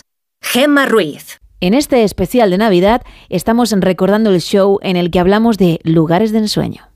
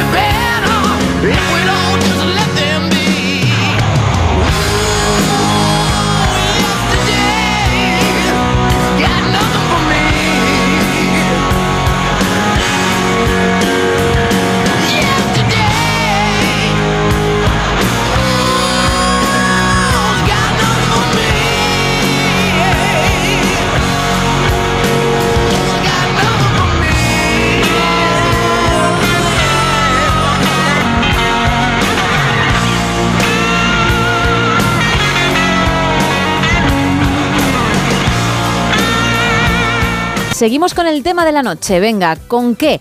Pues con esos lugares de ensueño que quizás no se pueden ni visitar, pero que tirando de imaginación cerrarían para nosotros para poder celebrar lo que nos diese la gana, desde una simple cena a una boda. ¿Cuál sería el tuyo? ¿Qué museo, qué, qué lugar arqueológico, mm, qué isla privada, lo que se te venga a la cabeza, elegirías? Entre todos los que participéis, vamos a regalar el libro Clapton de Eduardo Izquierdo con ilustraciones del ciento, muy muy chulo, y también ese lote conrado de ricos chocolates. Esto nos vais contando. Hola chicas, muy buenas. Pues yo celebraría mi cumple con los colegas en cualquier pueblo de la provincia de Huesca o si es en verano en alguna playa de, de Huelva. Venga, buenas noches. Buenas noches. Bueno, pues es lo que buscamos, ¿eh? que nos digas tu lugar. 914262599. Estamos también en el 682472555 y en X y Facebook, arroba NSH Radio. ¿Qué más te van contando, Isa? Pues mira, en WhatsApp nos dice Jesús que él va a celebrar su cumpleaños en las casas colgadas de Cuenca. Además nos manda una foto del sitio y es espectacular. Carlos, desde Madrid, nos dice que se está acatarrando, así que ánimo, eh, que está pasando, está malito el pobre hombre. Bueno, hombre, también nos podéis dar vuestro minuto y resultado. Claro. Lo hace Patricio. ¿Qué estará haciendo Patricio, no? Que es nuestra sección, ese oyente que, que ha llamado ya unas cuantas veces y, y tiene espacio propio en el show. Pues vosotros también.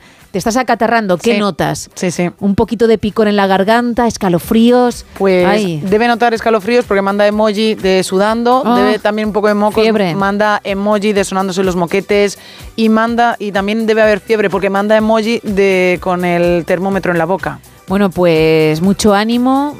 Al final son unos días que tienen que pasar, pero aquí estamos, ¿eh? Para hacerte compañía si lo necesitas. Nos dice Carlos, yo tiro por nuestra tierra y me encantaría celebrar una comilona en una sala del Alcázar de Segovia con la familia y el fin de siguiente con los amigos a base de asados y viandas de la tierra y regado con buenos vinos de la tierra de Castilla.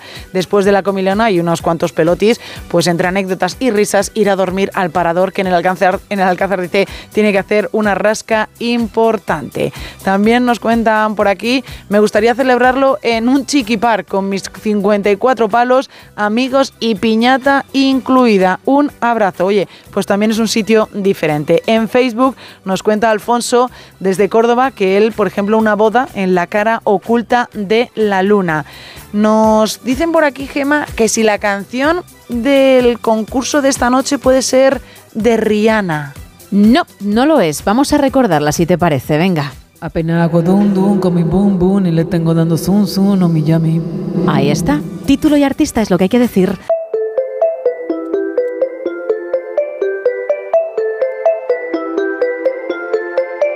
The kisses of the sun were sweet. I didn't think I let it in my eyes.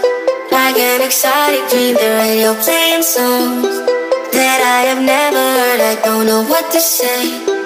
Oh, not another word, just la la la la la. It goes around the world, just la la la la la. It's all around the world, just la la la la la. It goes around the world, just la la la la la. It's all around the world, just la la la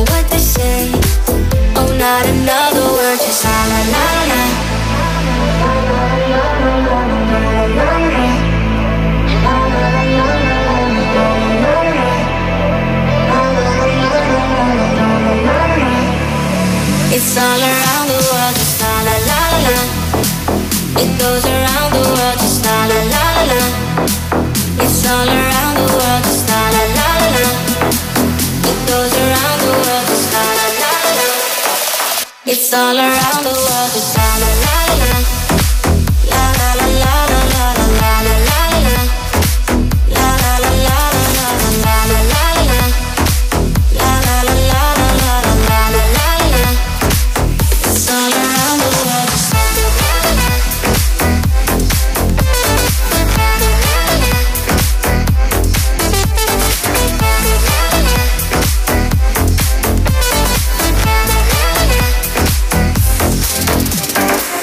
En este especial de Navidad estamos recordando el show en el que hablamos de lugares de ensueño. No sonoras.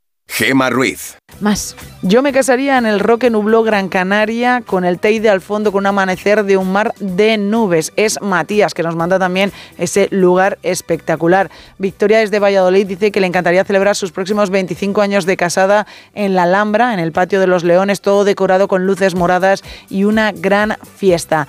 También nos dice Raúl de Elche que la canción Él cree que es Oye el boom de Bisbal. No. Tampoco. No. Está, A ver, podría ¿eh? ser, ¿eh? Podría ser, porque por el ritmito y tal, pero no es el caso. Fíjate, me encantaría celebrar el 40 cumpleaños de mi esposa en el castillo de Hogwarts de Harry Potter, pero con todos los personajes de las películas. Le encantaría a la mujer. Y sí, este oyente acierta la canción de esta noche. Bueno, pues vamos a cambiar de tema. Fíjate, también imaginarte como personaje de videojuego en algún lugar real, pero, pero interpretando ese papel estaría muy guay. Sí, ¿eh? está chulo. Y yo creo que nuestro experto en la materia, pues a lo mejor si le da vueltas a la idea, le molaría.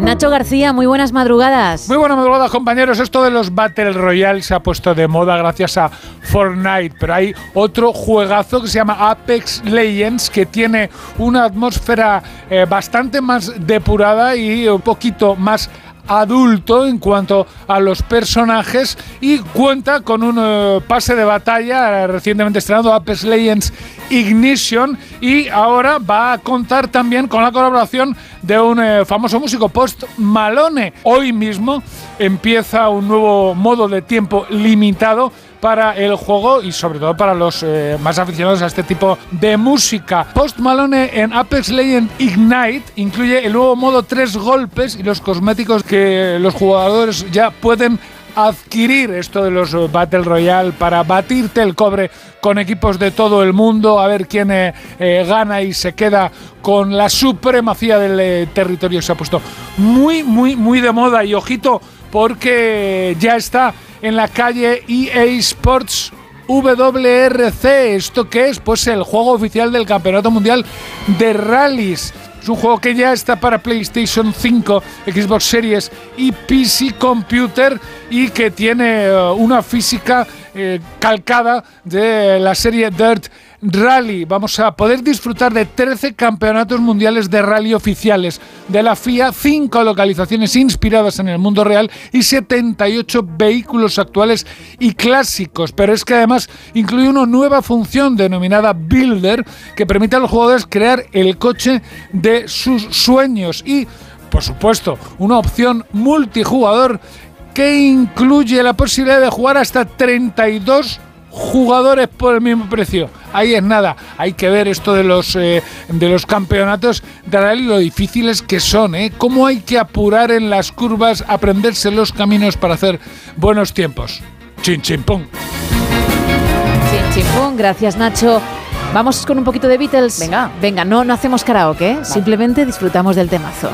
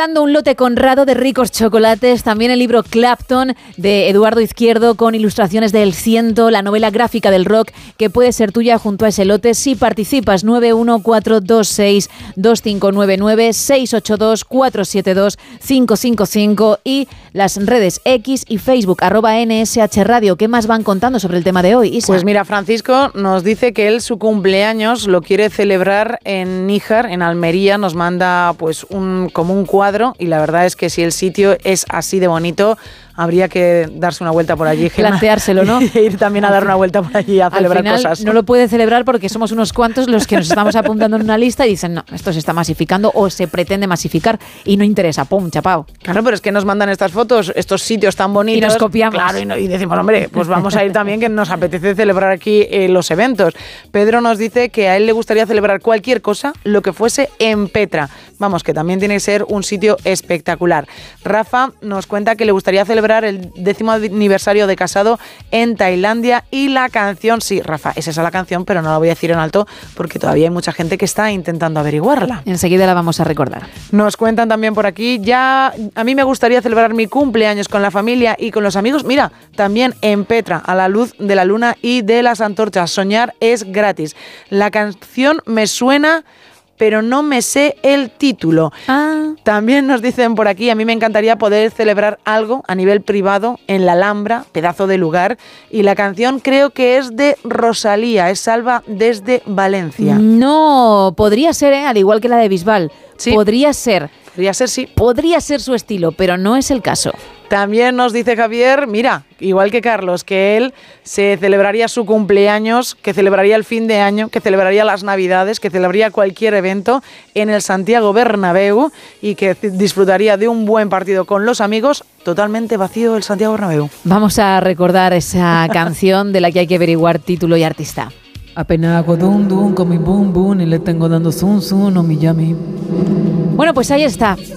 ¿Tú tienes idea? Sí, de- además desde la primera vez que la he escuchado. Ah, sí, hoy te Sí, ha parecido. sí, sí. ¿Estás diciendo que es fácil? No, es que, es que la canción la conozco. Es que ponte. La, la conozco, la conozco. ¿Pero conoces esa letra? sí, sí, la ¿Podrías ahora mismo decirla, no cantarla porque eres muy vergonzosa, que no...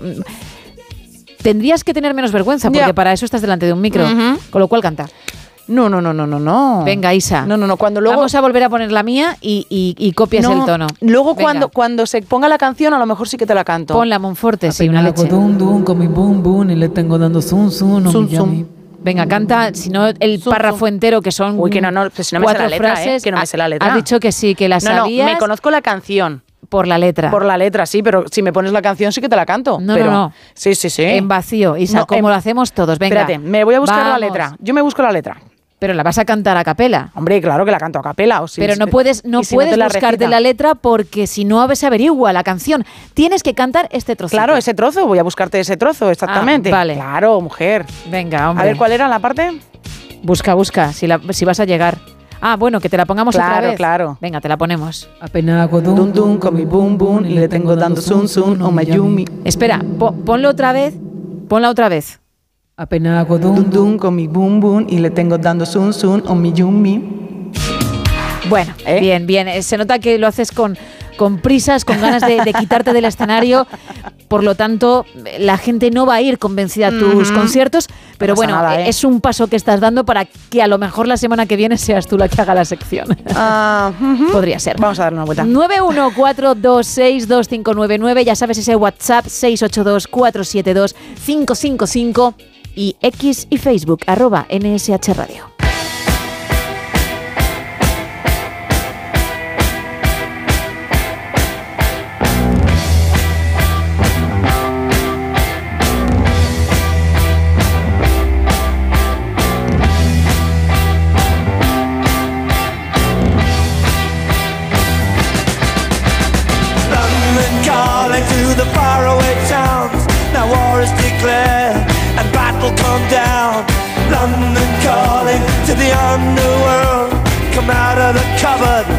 Boys and girls. London calling, now don't look to us. Phony Beatlemania has bitten the dust. London calling, see we ain't got no swing except for the rain and the truncheon thing. The ice age is coming, the sun's zooming in. Meltdown expected, the wheat is going thin. Engines stop running, but I have no fear, cause London is drowning. I imitation zone. Forget it, brother, you can go it alone. London calling to the zombies of death. Quit holding out and draw another breath. London calling, and I don't wanna shout. But while we were talking, I saw you nodding out. London calling, see we ain't got no hide, except for that one with the yellowy eyes. The ice is coming, the sun's zooming in. Engines stop running, the wheat is going thin. A nuclear error, but I have no fear, cause London is drowning. I, I live by the river.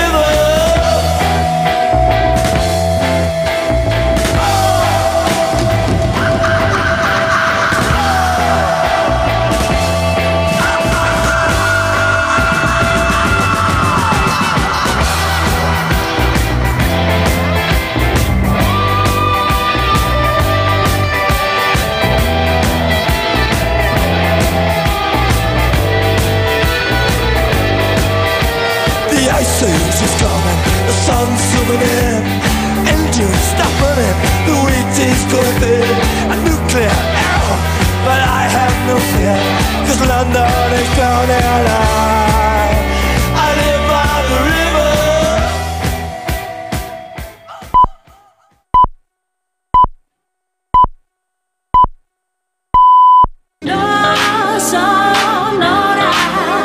En Onda Cero, no son horas. Gema Ruiz. Hemos alcanzado ya las 5 de la madrugada, las 4 en Canarias de este miércoles 27 de diciembre, en el que estamos recordando el día en el que hablamos de los lugares de ensueño, de esos sitios que obviamente no se pueden cerrar para uno, pero que tú sí lo harías, para ti y los tuyos. Claro, puestos a soñar, pues vamos a soñar, ¿no? Venga, pues sigamos.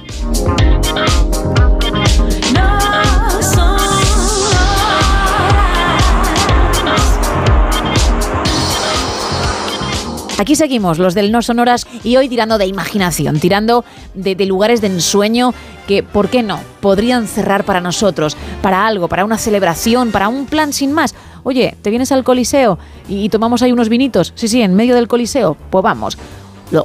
Lógicamente, obviamente iba a decir, no se puede hacer, pero como vamos a soñar, pues nos lo inventamos. Así que, ¿cuál sería tu lugar? ¿Cuál elegirías? Han salido muchos y muy interesantes, ¿eh? Pero queremos más. Entre todos los que participéis vamos a regalar un lote Conrado de ricos chocolates, pero también Clapton, que es esa novela gráfica del rock, ese libro de Eduardo Izquierdo con las ilustraciones del ciento. ¿Dónde están los canales, Isa? Pues estamos en dos redes sociales, estamos en X, es decir, en Twitter, también estamos en Facebook, en arroba NSH Radio, en ambas redes nos buscas con arroba NSH Radio y nos has encontrado. También tenemos un teléfono, el 914262599 y un WhatsApp, el 682472555, donde puedes mandar mensajes de texto y también notas de voz. ¿Cómo estás? Buenas noches. A mí me gustaría celebrar mi 50 cumpleaños y más ahora que se acerca mi aniversario en Bora Bora con mi mujer. Y la canción creo que es Slow Mo de Chanel. Bueno, lo de Bora Bora es mucho más alcanzable, vamos a decir sí. así, Sí, sí. que, que lo del Coliseo, que obviamente no. No, qué pena, ¿eh? Pero antes cuando has hecho lo del coliseo, lo de tomarse unos vinitos ahí en medio, pensé que realmente nos íbamos y estaba ya recogiendo, pero parece ser que no. No. Más mensajes. Buenas noches. Hola. Pues yo me iría a pasar el día con mi parienta a las Islas Cíes, pero en plan de ella, yo y un mayordomo. Claro. Y nadie más allí. Ahí le ha Todo para nosotros. Por imposible. cierto, minuto y resultado. Aquí otro con un trancazo importante Oh. desde el sábado. ¿Qué dices? Venga, un saludo. Ánimo, ¿eh? Bueno, ya, ya llevas unos días, Ojo, eso ya ¿eh? está pasando, ¿eh? Lo peor es cuando comienza, que te sientes... Oh, Que sientes todo. Sientes cómo te sientes. La cabeza, los músculos, los huesos, lo sientes absolutamente todo. pero mal. Mal, además lo sientes mal. Bueno, pues él ha metido, como decía, ese punto de algo imposible, pero algo de ensueño, que es nosotros dos, alguien que, que esté ahí para que no nos falte de nada y ya. Y encima, pues en las Islas Cíes. Qué maravilla. Ya te digo. Más audios. Hola a todos, soy Pedro. Hola, Pedro. Me gusta mucho vuestro programa, chicas. Gracias. A ver, a mí me gustaría eh, hacer una buena celebración de una semana o más, si hiciera falta, con mi mujer y mis chicos y con toda mi gente de la timba en algún resort de esos de la pulserita de República Dominicana. Sí. Estaría adelante. La canción yo creo que es Slow Mo de Chanel. Bueno, ¿ves? Otra cosa que, que ahorrando un poquito algún día sí que podría hacer. Vamos a recordar esa canción de la que tanto hablan. Hay que averiguar título y artista y nada, en unos minutitos, bueno, antes de llegar a las 5, las 4 en Canarias, que en unos minutitos es, pero aún queda un ratito largo, pues eh, averiguaremos. Apenas hago dum dum con mi boom boom y le tengo dando zum zum no mi yami. Le falta el rugido. Comenzamos ahora.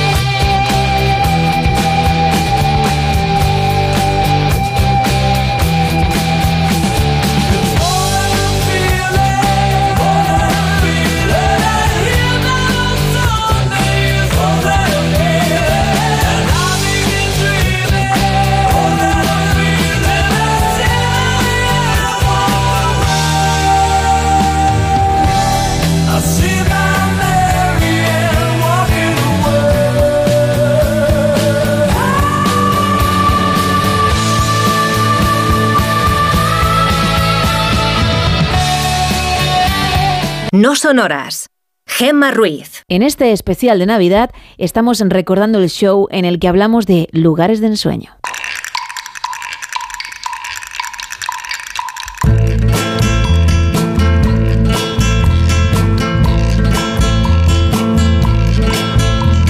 Suena la sintonía que indica que llega la parte más oscura del No Sonoras. Carlos, hola de nuevo. Aquí estamos, eh, traje negro entero. Traje negro. Hoy vengo juguetón. Hoy vengo Hoy, juguetón. vale. Hay que venir juguetón a la radio, hay que, jugar a hacer radio, sí, porque como dice el dicho, dejamos de ser niños, ¿no? Cuando dejamos de jugar cuando empezamos a comprender que, que un juego pues, pues vale de poco, que todo es mucho más serio, más duro, más gris que un juego, algo, algo con unas normas, sí, sí, pero que se rige por el azar, ¿no? Y, y el azar justamente es el componente fundamental, ya no solo de un juego, de un deporte, de un lo que sea. El azar es un componente de la vida, ¿no? To- Todos recuerdan, creo, aquel inicio de Match Point, la peli de Woody Allen. Aquel que dijo más vale tener suerte que talento, conocía la esencia de la vida. La gente tiene miedo a reconocer que gran parte de la vida depende de la suerte. Asusta pensar cuántas cosas escapan a nuestro control.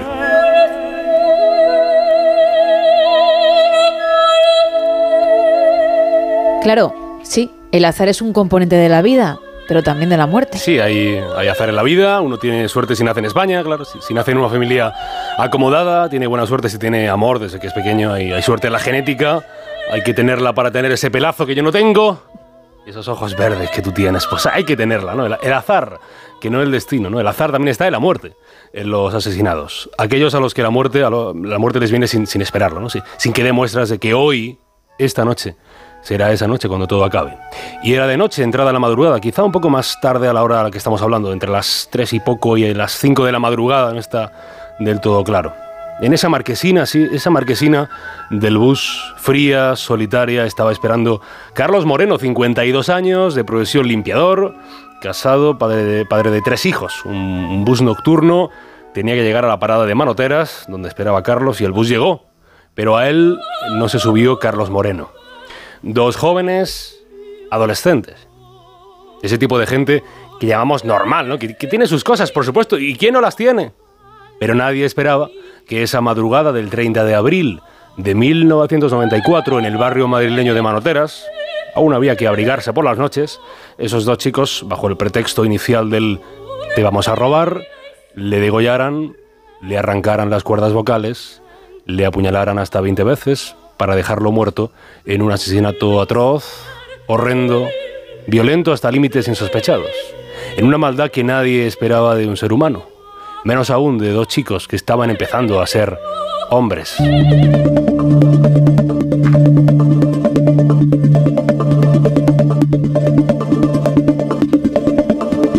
Bueno, tenemos a los culpables, sabemos que son dos jóvenes. Sí, se preguntaron entonces por los motivos del crimen, por el móvil. El Grupo 5 de Homicidios de la Policía Nacional comenzó entonces la investigación, pues nada más tenía el, cadáver del hombre, ¿no? en un descampado junto, justo, detrás de esa marquesina. Lo primero que hicieron fue, claro, comunicárselo a la familia. Este es el hijo de Carlos Moreno. Llegó la policía y nada, nos comentó que mi padre había fallecido, que había sido un asesinato, que había sido con arma blanca en la zona Bacares y que no sabían nada más. Nada más, nada más. ¿Con qué motivo se asesina a un hombre de esa manera? no? Es curioso, Gemma, es curioso cómo todo el mundo, como todo, en este mundo ha, ha ido cambiando, ¿no? Ha ido evolucionando. Ha cambiado la forma de viajar, por ejemplo. Ha cambiado la forma de vestir y de comunicarnos también. Hemos cambiado hasta en la forma de ver series. Hemos cambiado en casi todo. ¿eh? Pero se sigue matando, ¿no? Por motivaciones muy parecidas. El sexo, el poder, la envidia, la ira. Se mata por dinero, se mata por amor y se mata por desamor y a veces se mata porque sí. A Carlos Moreno, 52 años, lo mataron porque sí. No había nada más que eso. Matarlo fue una decisión azarosa. Lo mataron a él como podrían haber matado a otro. La policía encontró al lado del cadáver dinero, unas 600.000 pesetas. Justo ese día Moreno había cobrado el, mes de abril y hasta llevaba puesto su reloj. El móvil no fue el dinero, no, no fue un robo. Se investigó a los familiares, a los amigos, los que, los que fueron y los que no lo eran, quizá algún compañero de trabajo, nada. No había conexión entre los asesinos y el asesinado. La investigación seguramente hubiera quedado en nada, estancada como estaba, hasta que la policía de Madrid recibió una visita fundamental. Él era amigo, él era amigo de Javier Rosado y de Félix Martínez.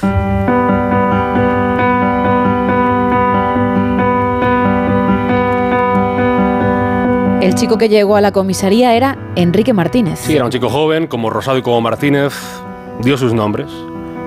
Fueron, fueron ellos. Bueno, bueno, más bien fue él. fue la boca de Rosado, orgulloso, ególatra como pocos, inteligente como casi nadie, la que se había escapado. Se vanaglorió delante de Enrique de que él y Félix habían sido quienes se, habían cargado a ese tal Carlos, el hombre que esperaba en la marquesina justo ese día, justo a esa hora, y que fue injustamente asesinado. Enrique era asiduo a esas partidas de rol junto a los otros dos. Fue allí entre partida y partida cuando se le había calentado la boca a Rosado, y no solo eso, él había asegurado que lo volverían a hacer. Y en la calentura del momento, Rosado dio dos detalles que luego Enrique le transmitió a la policía. Detalles que nunca trascendieron a los medios de comunicación. Elementos, unos pocos, que no se cuentan ni en la radio, ni en la prensa, ni en la televisión. Aquello solamente lo sabía la policía, él o los asesinos y el muerto, claro. El guante de látex que allí se quedó y el reloj del propio Rosado que en el forcejeo con Carlos Moreno se cayó al suelo, de donde nadie lo recogería, pues hasta que llegó la policía. No les bastó mucho más. 5 de junio de 1994, apenas un mes después del asesinato, los detuvieron a ambos cuando habían salido a comprar otros guantes de látex. Querían volver a jugar, jugar a matar, pero les pillaron. En la habitación de Rosado, entre cientos de libros de todo tipo, una mochila con los cuchillos y una chaqueta ensangrentada. Eran, eran ellos, dos chavales, 21 años tenía Rosado, 17 el otro joven Félix. Fueron ellos los macabros asesinos de un crimen que conmovió, conmovió la España de mediados de los 90. Fue Rosado el líder de ambos, ¿no? De quien se encontraron los escritos de un diario, donde, con todo detalle, contaba cómo había sido el asesinato. Se puede leer algo así.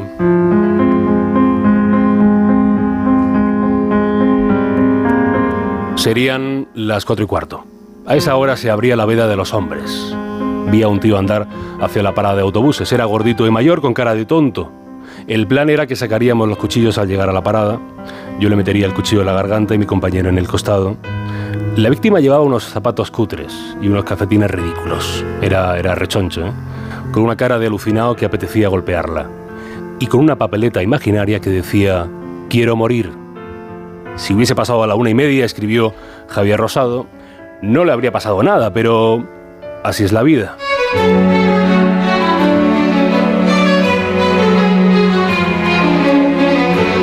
Bueno, una vez capturados los asesinos, lo que hizo la poli fue empezar a comprender que detrás de aquello había un plan que seguía las normas de un juego del que has hablado hace un momentito, una pequeña pincelada, un juego de rol. Sí, era, eran esos juegos de rol que ahora en España son tan populares, pero que en esos años de finales del siglo XX aún no eran tan, tan famosos. Rosado, mente macabra, había ideado su propio juego de rol, Razas, un juego donde las víctimas eran reales. La partida se cobraba con sangre de verdad.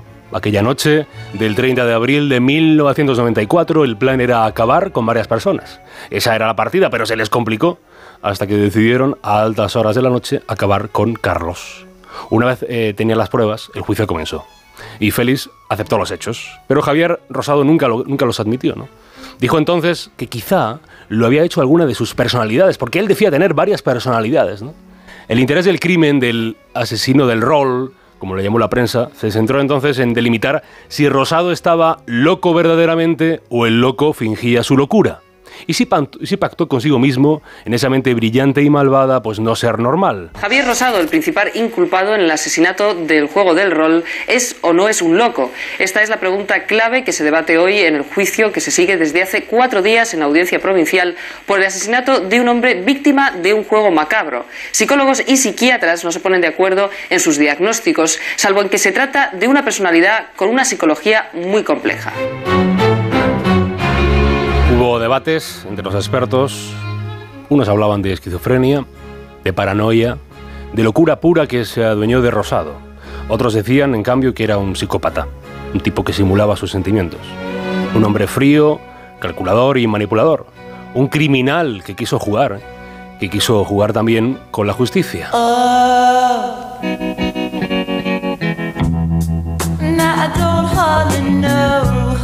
Pero finalmente unos expertos se impusieron sobre otros. Sí, fueron expertas, fueron dos mujeres, las psicólogas forenses, eh, quienes determinaron que Rosado no estaba loco. Nunca hubo delirio, ni psicosis, ni paranoia, ni alucinaciones, solo hubo realidad. El juego lo tenía ideado de verdad, para matar de verdad, llevándose contigo a un- consigo a un segundón que le siguió sus pasos, que era Félix Martínez. Él era el verdadero líder rosado de una secta de dos miembros solo. Javier Rosado Martínez fue condenado a 42 años de prisión. Su segundo, Félix, a 12 años, aunque solo cumpliera 4 para quedar en libertad, beneficiado de haber cometido el crimen siendo menor. Rosado hace tiempo que está libre también, después de haber aprovechado para sacarse tres carreras en prisión, integrados ambos en la sociedad sin que destaquen demasiado. Por supuesto, cabe decir que los juegos de rol, después de una etapa un tanto negra por culpa del crimen, pues volvieron a ser populares y sobre ellos no pesa ya ningún estigma. Nunca un juego incitó a matar, porque a matar no se juega, porque los niños nunca matan, matan los adultos, a veces sin más motivo que el azar.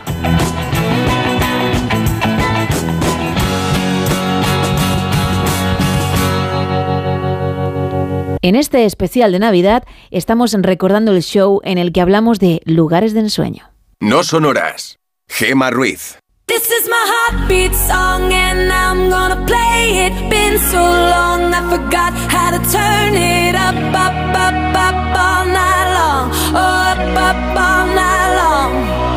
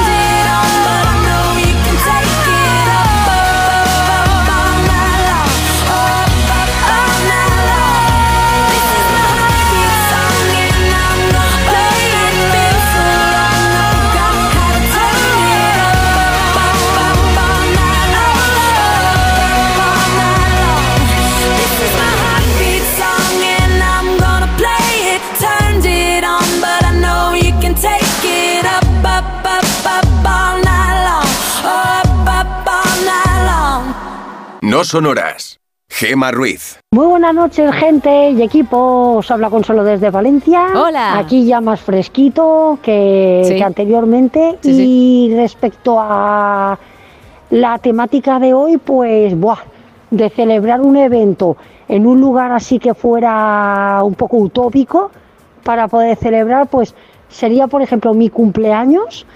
eh, en, en el Big Ben de Londres o en el puente de la Torre o, o en las torres de Serranos de aquí de Valencia.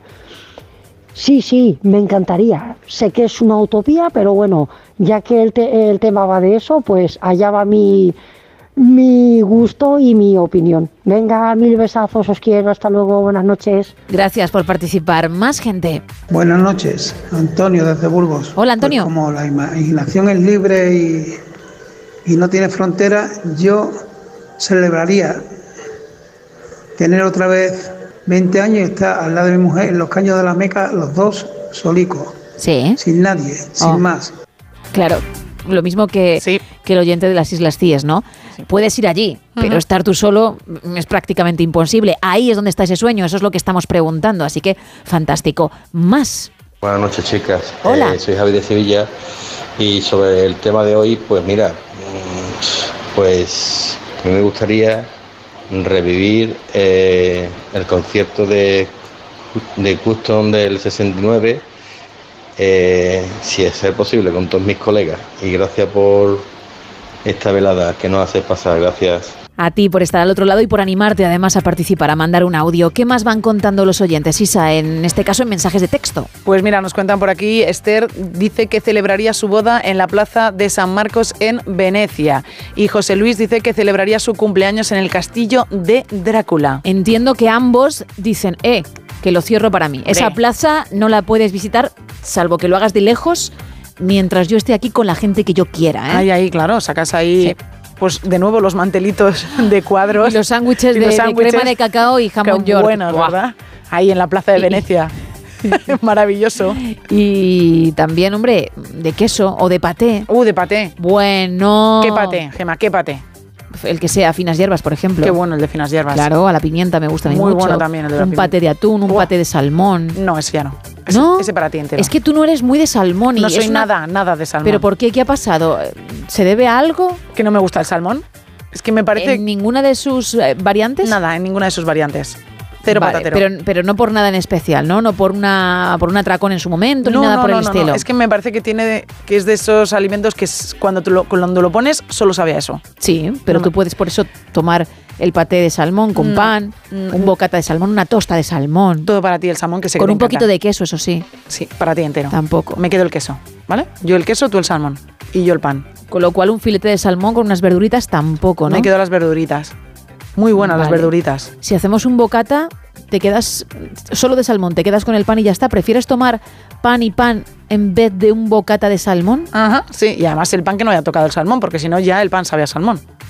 Uf, estarías dispuesta a, meterte una barra tal cual entre pecho y espalda, pero no una barra buena como hacen nuestros Hombre. oyentes panaderos, no. Hombre. Una barra que has comprado en una gasolinera. No, no, la- en- hay que comprar en panadería, evidentemente. Ya, ya no, pero Rico, rico. si tenemos esas Vale, opciones, Venga, ¿qué? me como la barra de pan. Madre mía, madre mía. Bueno, bueno, bueno, bueno. Pues nada, para sacarlo en Venecia, ¿vale? Era lo que estábamos hablando. Más. Nos cuentan por aquí eh, una celebración especial para mí. Lo celebraría en el lugar donde está siempre rodeado de mi mujer eh, e hijos. Lo demás da igual. También acierta Sandra la canción que está sonando esta noche del concurso. Y además pone perfectamente quién es, cómo se llama la cantante, cómo es la canción. O sea, lo sabe absolutamente todo. Vamos a hacer una cosa. ¿Qué vamos a hacer? Con lo cual todos aquellos que han participado en la canción y los que quedan por participar dirán, ¡toma! Porque además de ese lote Conrado y del libro Clapton para quien participe en el tema de la noche, en ese lugar de ensueño que, que cerrarían para uno, para celebrar lo que sea, vamos a dar otro lote Conrado. Conrado de ricos chocolates para el que averigüe uno de los oyentes que averigüe el tema. Yo la he cantado. No hay lote Conrado, ¿no? Evidentemente no. No, vale. Pero ha habido una persona en el equipo que ha cantado algo y lo ha hecho mejor que tú hace un rato. Sí. Y eso lo he tenido que vivir yo a micro cerrado. Y ha sido Sergio Monforte por Luis Armstrong hace un rato. ¡Qué maravilla! Pero digo. bueno, y me lo he perdido. Qué wonderful, como decía Luis. Sí. Bueno, pues tenemos ese lote Conrado también, insisto, para, para uno de los oyentes que está averiguando el tema. Sé que muchos fallan, pero hay otros que están dando con ello. Bueno, pues entre todos los que sí, va ese lote también de chocolates. Más. A mí me gustaría pasar una semana con mis hijos en un balneario en los que solo estuviéramos nosotros. Es otro de los comentarios de nuestros oyentes por WhatsApp. Nos dicen por aquí, buenas noches. Yo celebraría mi cumpleaños haciendo la fiesta en un viaje en un globo aerostático. Y la canción creo que es, sí, es esa canción que nos dicen y nos dicen que, bueno, que la has cantado de maravilla, Gema. Bueno, pues por eso mismo va a volver a sonar. Venga. Apenas hago dum dum con mi boom boom y le tengo dando zum zum o mi yami. A mí lo de Yami me ha dejado también un poquito tocada, ¿eh? Cuando, la he interpretado he dicho, ¿pero por qué? ¿Por qué, verdad? ¿Por qué va ahí un Yami? Esa ha sido mi duda, pero me debo a la performance y he dicho para adelante. muy bien, bueno, ¿eh? 914262599. También estamos en WhatsApp en ese 682-472-555 y en X y Facebook arroba NSH Radio.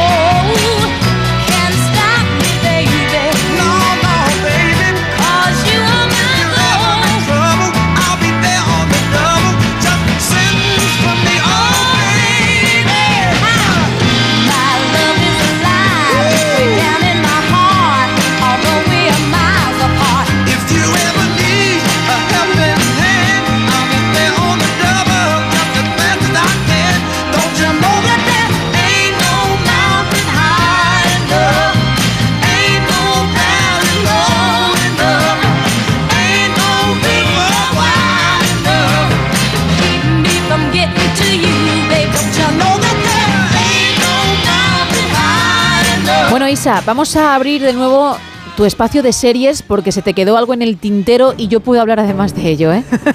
Sí, porque nos recomendabas hace un ratito series muy interesantes que ya se pueden ver.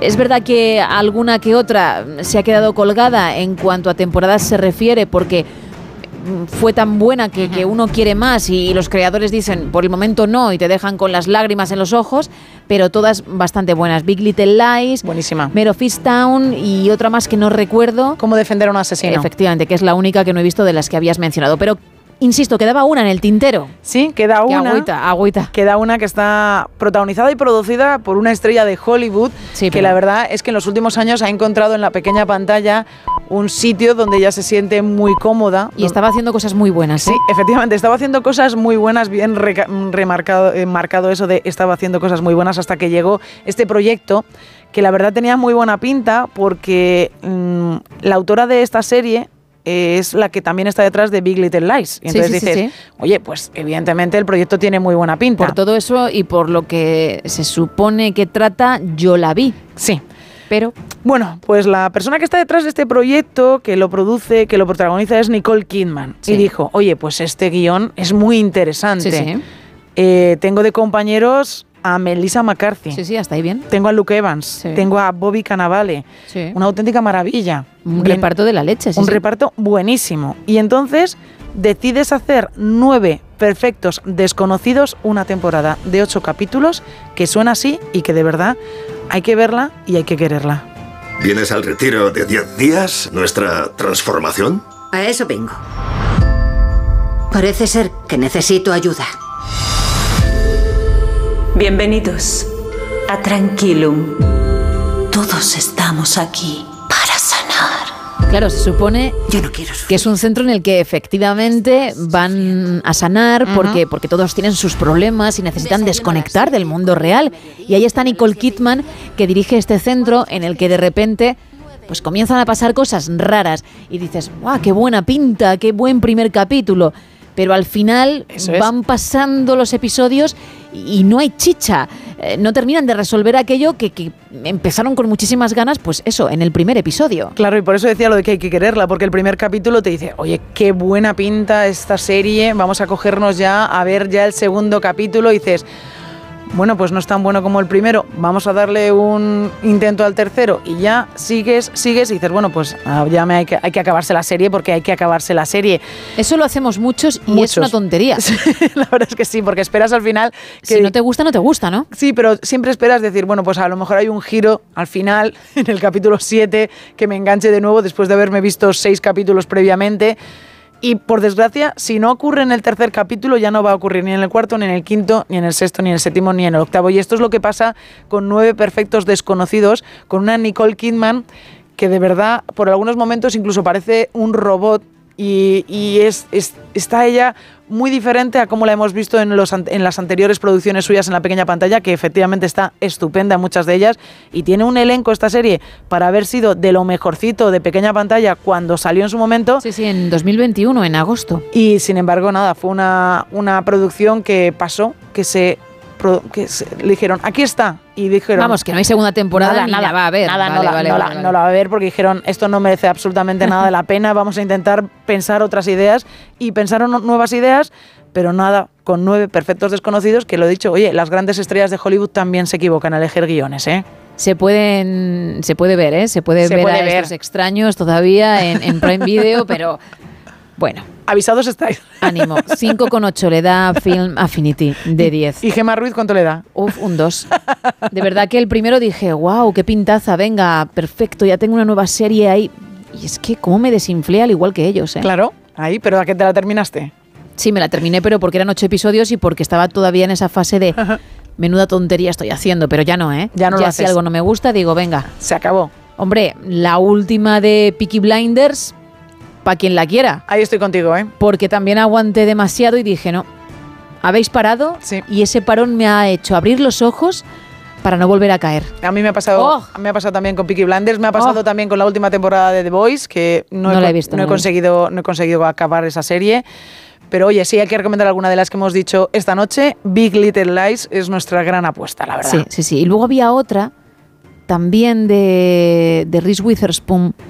Era algo de incendios, que está... Mm, parecida. A ver si, a ver si caemos porque también es, es una serie muy muy buena y que merece la pena, ¿eh? Y ella hace un papel completamente diferente al que normalmente la solemos ver. Que, pues, Mejor porque eso demuestra que es buena actriz, que hay varios registros en los que se defiende. Bueno, vamos a, a cerrar Little Fires Everywhere. Little Fires Everywhere, efectivamente. Era algo de Littles. algo de Littles por algún lado. Bueno, pues también está muy bien, ¿eh? Que no sé cómo se titula en, en castellano, pero está muy, muy bien. No lo tienes, ¿no? No lo tengo. Little Fire Everywhere. La puedes ver en Prime Video. No son horas. Gema Ruiz. En este especial de Navidad estamos recordando el show en el que hablamos de lugares de ensueño.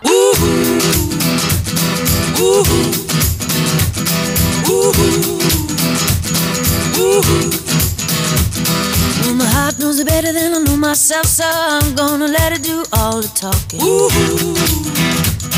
I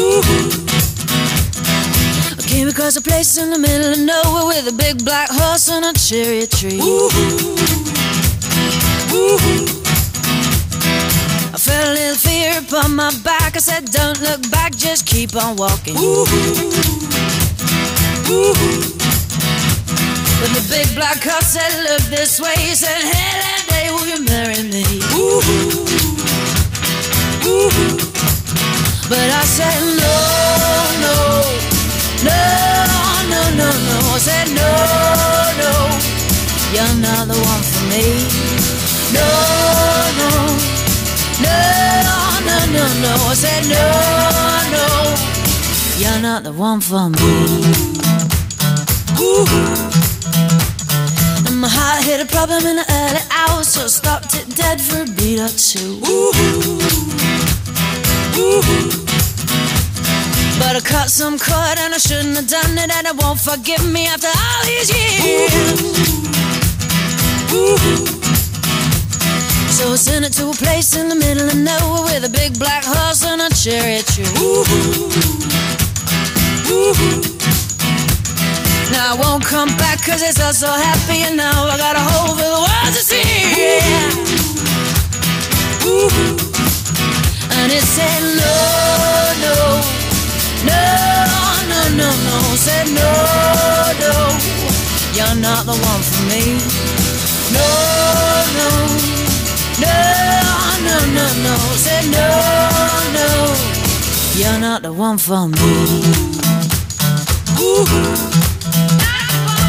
I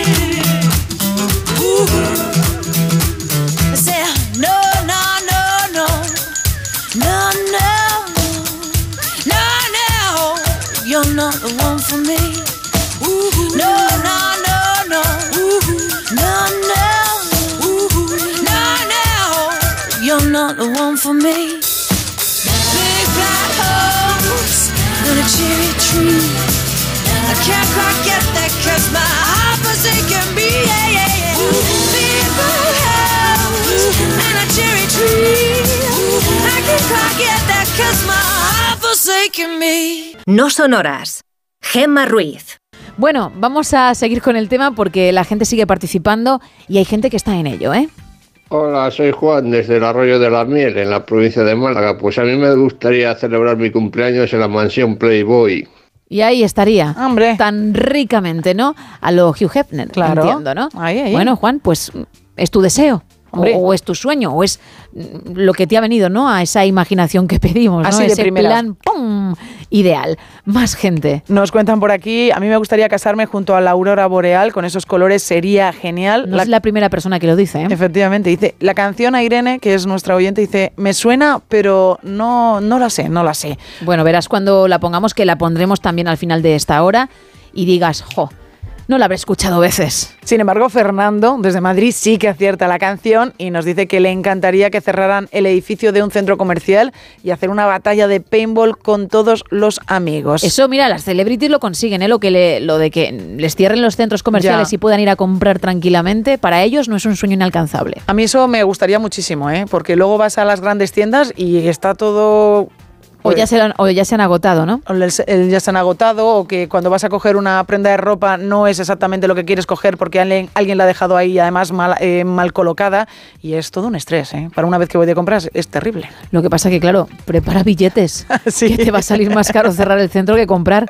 No sé yo si te merece la pena Ya. esa camisa o esos vaqueros, ¿eh? ¿No? Vamos, nunca he tenido que preguntar cuánto cuesta cerrar un centro comercial solo para mí, pero tiene pinta de, de algo muy, muy caro. Muy, muy caro. Más que el vestidito en cuestión que cogerías. Soñemos, Gemma, soñemos. No, claro. No, no, sí, sí puedes soñar, pero vamos, que vas a tener que seguir comprando, pues eligiendo una prenda que luego han descolocado y no está en su sitio y entonces no corresponde a ese precio o a esa talla, etc. En fin, Qué fácil sería poder cerrar el centro comercial. los dramas de las personas de a pie. Esther, Esther acierta la canción. También está ahí en la puja. Y nos cuentan también por aquí. Sois geniales, gracias por hacer más llevaderas las noches. A ti por estar al otro lado. 914262599, ya lo sabes. También el 682-472-555 y X y Facebook, arroba NSH Radio.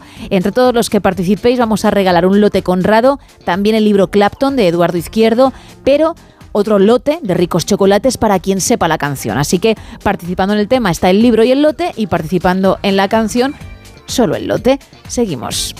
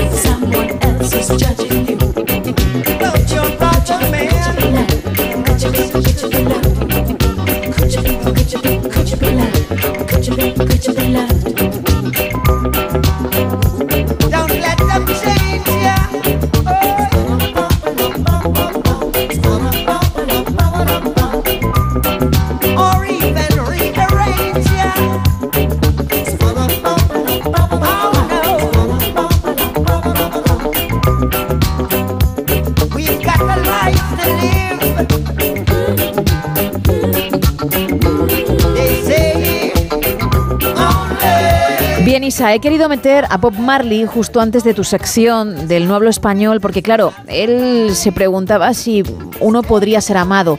Y es lo que me pregunto yo después de esas técnicas de ligoteo que nos traes. A ver si en esta ocasión, pues hubiese suerte. Pero no hablo español. No hablo español. No hablo español. No hablo español. I don't speak Spanish. Bien. ¿Por qué? Pues que es, porque es la sección en la que Isa intenta que liguemos, obviamente que lo hagamos en otros idiomas, porque esa persona que nos hace tilín pues no habla castellano y queremos romper el hielo. Primero, la lengua elegida en esta ocasión. En sueco. En sueco, perfecto. ¿Qué te sugiere el sueco, Isa? Dificultad. Vale, pero para el ligoteo también, porque entonces mejor ni lo intentes, ya será mañana otro día. No, no, porque al contrario, es un. Me parece un idioma tan difícil que creo que el simplemente el intentar hablar en sueco ya te da un 75% de. de ya- de, de- de avance, De avance, digamos, ¿no? sí. De, de éxito ya- incluso. Ya lo tienes ahí. Bien. Es complicado, ¿eh? Dices que es difícil, tú Es misma difícil. ya te has puesto ese reto. Efectivamente. Quizá para que te pongamos más puntos. Gracias. Pero ¿cómo vienes tú de actitud? Pues venimos caraduras. Ah, Sí, sí, venimos un poquito caraduras hoy. Bien, no vienes hot, no vienes. No, no, simplemente canallita. Canallita, caradura, efectivamente. Sí que es verdad que llevas esa línea desde hace varios días. ¿Qué está pasando? ¿Por qué no quieres cambiar? ¿Puedo Cuando a lo mejor no funciona. es que funciona, es que funciona. Pero ¿por qué no quieres cambiar? ¿Qué ha ocurrido? No, porque he encontrado así algunos, algunos temas caraduras que me están gustando. A ver, si, a ver si entro ya en esa, en esa zona hot y ya empiezo con ese momento hot. Más vos- directo. Más directos. Vale. Pero el de hoy también tiene algo de, de ser directo. ¿eh? Es un mensaje bastante claro de lo que buscamos, pero también con un, con un guiño final o incluso con un rugido. Bien. más guiño Oh, que mía. rugido. Más guiño que rugido. Ya, pero claro, como es radio tendrás que hacer el rugido más que el guiño, porque si no lo llevamos claro. Pero bueno, será después. Empezamos con la primera parte que siempre decimos en castellano. ¿Qué alarma me tengo que poner? Vale, va a ser algo así como para que apagues mi fuego. Ahí lo dejo. Y cuando no ríes y ni dices nada, ni, ni apuntas a qué bien estaría, Gema. Eso es que lo he averiguado. Para que apagues mi fuego, Gema. Pero tú con qué gente te relacionas que te dice para que apagues mi fuego. Bien. He hablado de alarmas, has hablado de alarmas. Sí. ¿Quién te la tiene que apagar? El que apaga la alarma que ha saltado. Vale, vale. ¿Y esa alarma por qué salta? Vale. Por ese fuego tan brutal, por ese calor que hay dentro de ti. Que desprendes. Y esas ganas, ¿no? Esas ganas de... Ganas hay, ganas hay. Claro, de triunfar. ¿no? ganas hay. Porque dices, "Jo, ha llovido, pues igual. Vale, vamos con la primera parte en sueco. Vilket larm es lane. Uf, ¿con quién has venido? Con una amiga. Espero que no te deje muy mal. No, no, no, ella lo hace de maravilla. Vale, entonces te va a dejar mal. Vilket larm ska jag ställa in? Es que, Uf, es que no, no, no parece lo mismo, ¿eh? Es que este ¿Y esto era, perdona? ¿Qué alarma me tengo que poner? Ah, bueno, claro, es que yo te he entendido mal. Ah, vale, vale. vale, vale, vale. Pensé que habías dicho que- qué alarma tengo que apagar o algo así. Ah, no. Vale, ha sido culpa mía, no. Venga. Pues si es qué alarma me tengo que poner, los tiros van a ir por... A ver, ¿cómo podríamos acabarlo? Venga. Uf, Uf, qué alarma me tengo que Pero me ha, poner. me ha gustado lo de para apagar el fuego. que sí, claro, dentro, pero ¿eh? era, era para apagar también la alarma. Para apagar Bien, ¿qué alarma me tengo que poner? el fuego. para que me para que me llames eh, y pasemos la noche entera, algo así. ¿Vale? ¿Vale? Bien, vamos con ello. ¿Qué alarma me tengo que poner para despertarme contigo? Bueno. y no te puedes levantar tú después un poquito antes y que lo importante sea pasar la noche, pregunto. No. ¿Tienes que amanecer a la vez? Claro. Y si te dice Y mirándote a los ojos. trabajo en este turno O se da la vuelta, ¿no?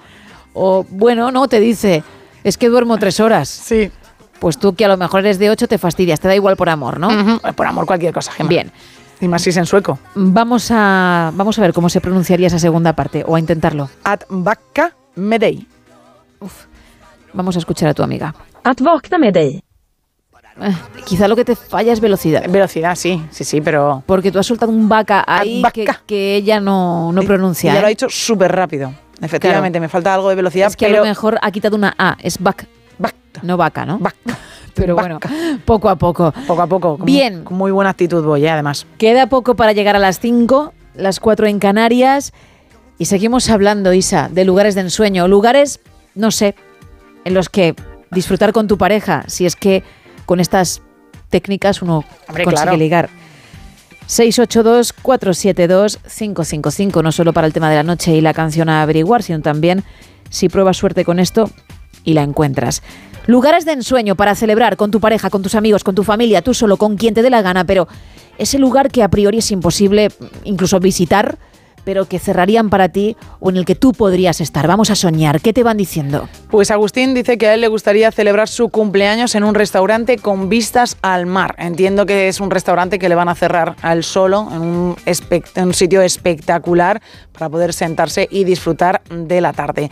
Pepe nos dice que a él le gustaría eh, ir al Congreso de los Diputados y celebrar un superprograma de Onda Cero con sus amigos del No Son Horas. Bueno, mira, pues sería colaborador, ¿no? Estaría Claro. también en el equipo, al menos por ese día. Estaría También. bien. Bueno, eso es otra, también hay que soñar y es, es una buena forma de pasar la tarde, la Oye, noche, y la el picnic en Machu Picchu, pero sin que haya gente, claro, que lo, que lo cierren para uno.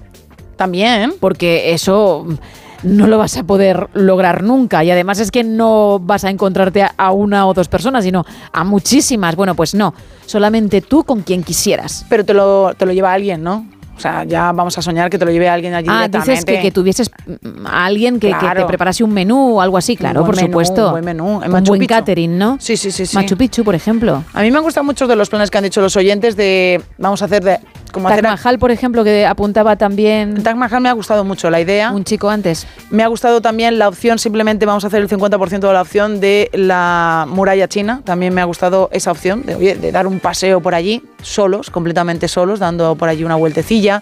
Me ha gustado también la opción de cualquier evento deportivo el- para los amigos. El del centro comercial con los colegas del paintball, me ha gustado muchísimo esa, esa idea. ¿No eres de Egipto? ¿No lo harías, por ejemplo, en la Gran Pirámide de Giza? No, la, la verdad es que no, la verdad es que no. Te lo dejo a ti.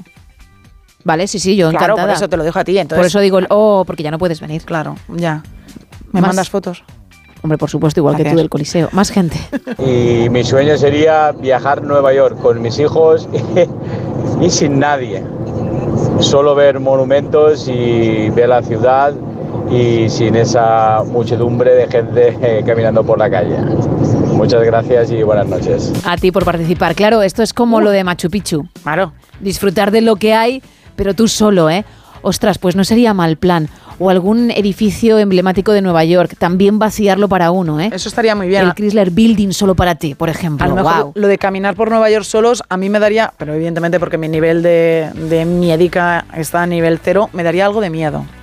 Si no hay nadie, si no va a haber nadie, pero nadie, ¿eh? Claro, bueno, pero al final vas Nadie. mirando por todos lados a ver si aparece alguien. Nadie. Nadie. Tú piensas que es como estamos soñando una ciudad fantasma solo para ti por un ratito. Qué Luego, bueno. claro, haces así y ya estás en el plane otra vez de vuelta a España. Bueno, son opciones, son opciones. Lo del Chrysler Building me ha gustado también mucho. Vaciarlo, disfrutarlo en la azotea, un buen picnic, unas copas, maravilloso. 914262599 682 472 Ay, que nada, vamos a desvelar qué canciones y también X y Facebook arroba NSH Radio. No son horas. Gemma Ruiz. En este especial de Navidad estamos recordando el show en el que hablamos de lugares de ensueño.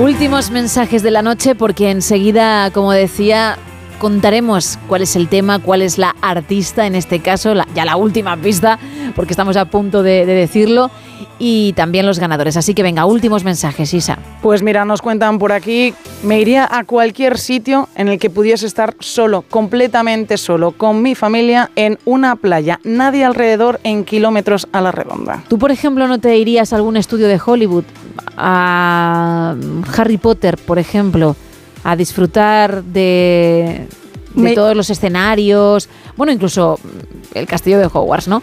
Pero de todos los escenarios, sin gente visitándolo, en, en LA, en Los Ángeles. Pues mira, sí que me, sí que me iría a los, a los estudios, sí que me iría. A los estudios o a Disney, que lo han dicho algunos también de nuestros Sí, oyentes. que cerrarían Disney World, que Sí, no sí. Disneyland. ¿Tú qué cerrarías? Yo Disneyland. Disneyland en París. En París, que ya lo he visitado y la verdad es que lo de hacerla, que lo disfrutas muchísimo, pero lo de hacer cola y hacer cola y Hombre, hacer claro. cola. Es que fíjate, podríamos cerrar cualquier parque de atracciones y no sería mal plan para la familia, por eso, porque dura la atracción, que es una pasada, un minuto y te tiras cuatro horas en la cola.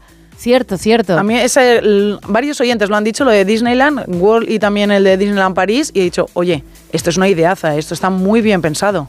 Mañana podemos tratar Espera que voy a coger el boli. Mundo Parque de Atracciones.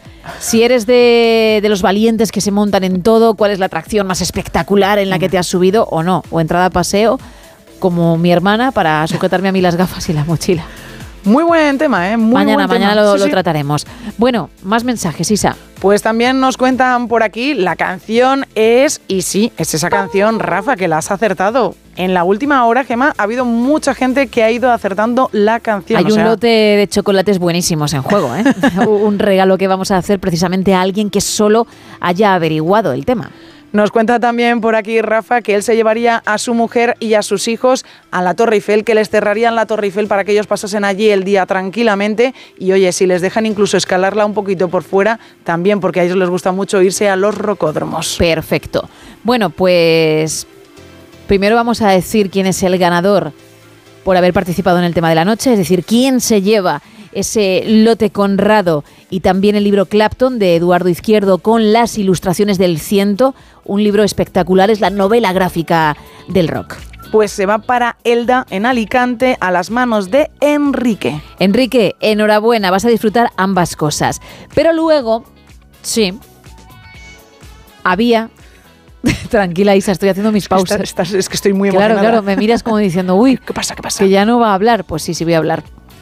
Como decía antes de que me interrumpieses, si me fastidiases el momento. Había, porque ya se va a entregar, un lote conrado para los que participasen en la canción, entre los que la averiguasen, evidentemente. Vamos a empezar diciendo su nombre. Fernando de Madrid. Bien. Enhorabuena, Fernando. porque te vas a llevar esos ricos chocolates. Isa, Cuéntame. ¿qué canción es? Y también, ¿qué artista? Es Lomo de Chanel. ¿Será o no será?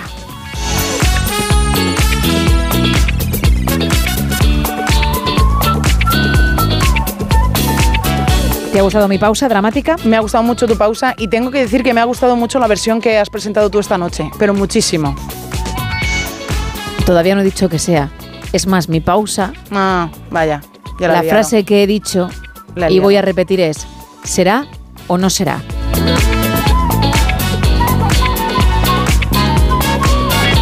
Parece ser que sí.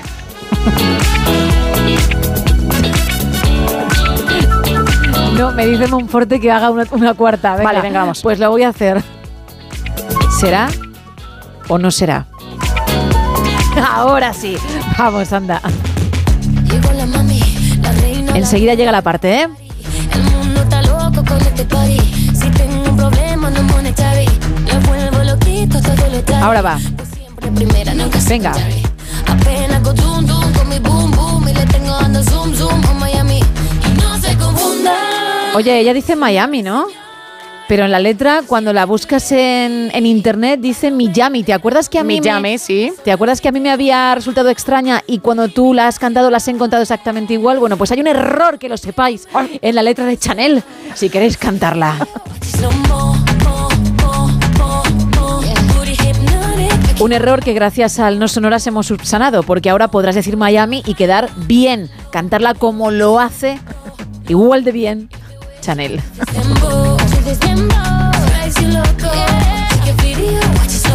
Pues seguimos en No Sonoras. Por cierto, gracias eh, a todos los que habéis participado y mañana nuevo tema y nueva oportunidad para conseguir regalos.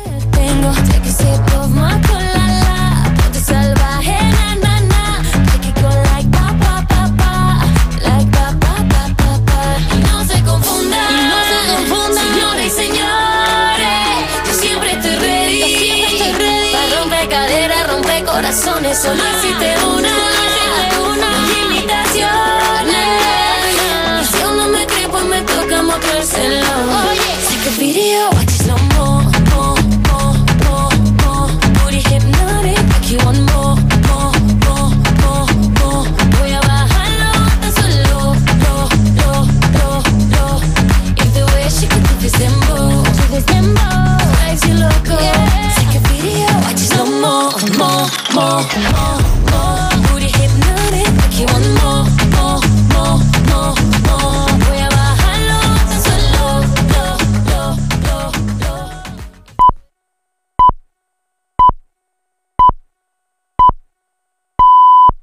¿Te lo digo o te lo cuento? Te lo digo. Estoy cansada de que me subas el precio del seguro. Te lo cuento.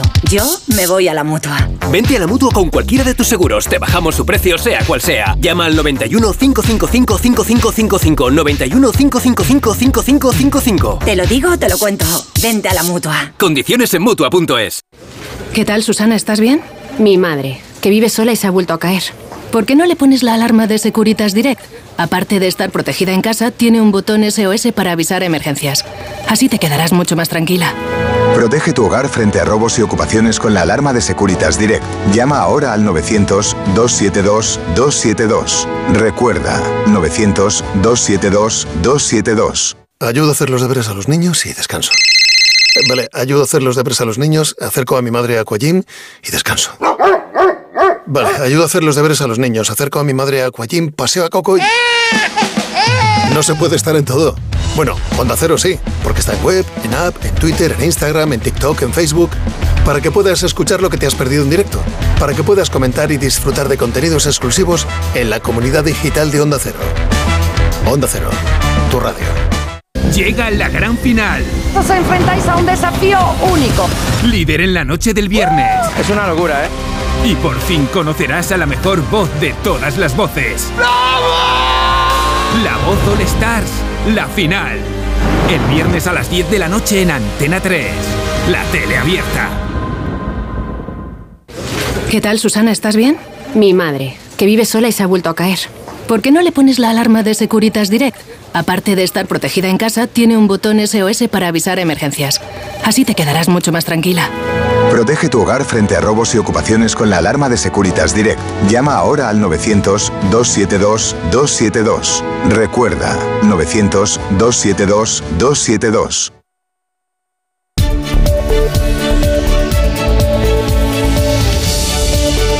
No sonoras. Gemma Ruiz.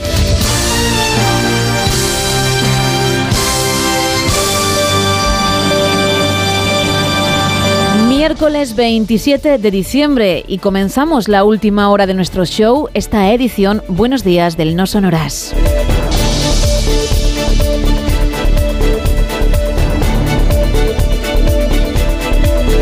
Durante toda esta semana de Navidad te vamos a acompañar hasta las 7, las 6 en Canarias, momento en el que arrancará más de uno con todo su equipo. Así que yo espero que te quedes con nosotros, que estés este ratito acompañándonos también porque hemos preparado un montón de contenidos interesantes. Arrancamos.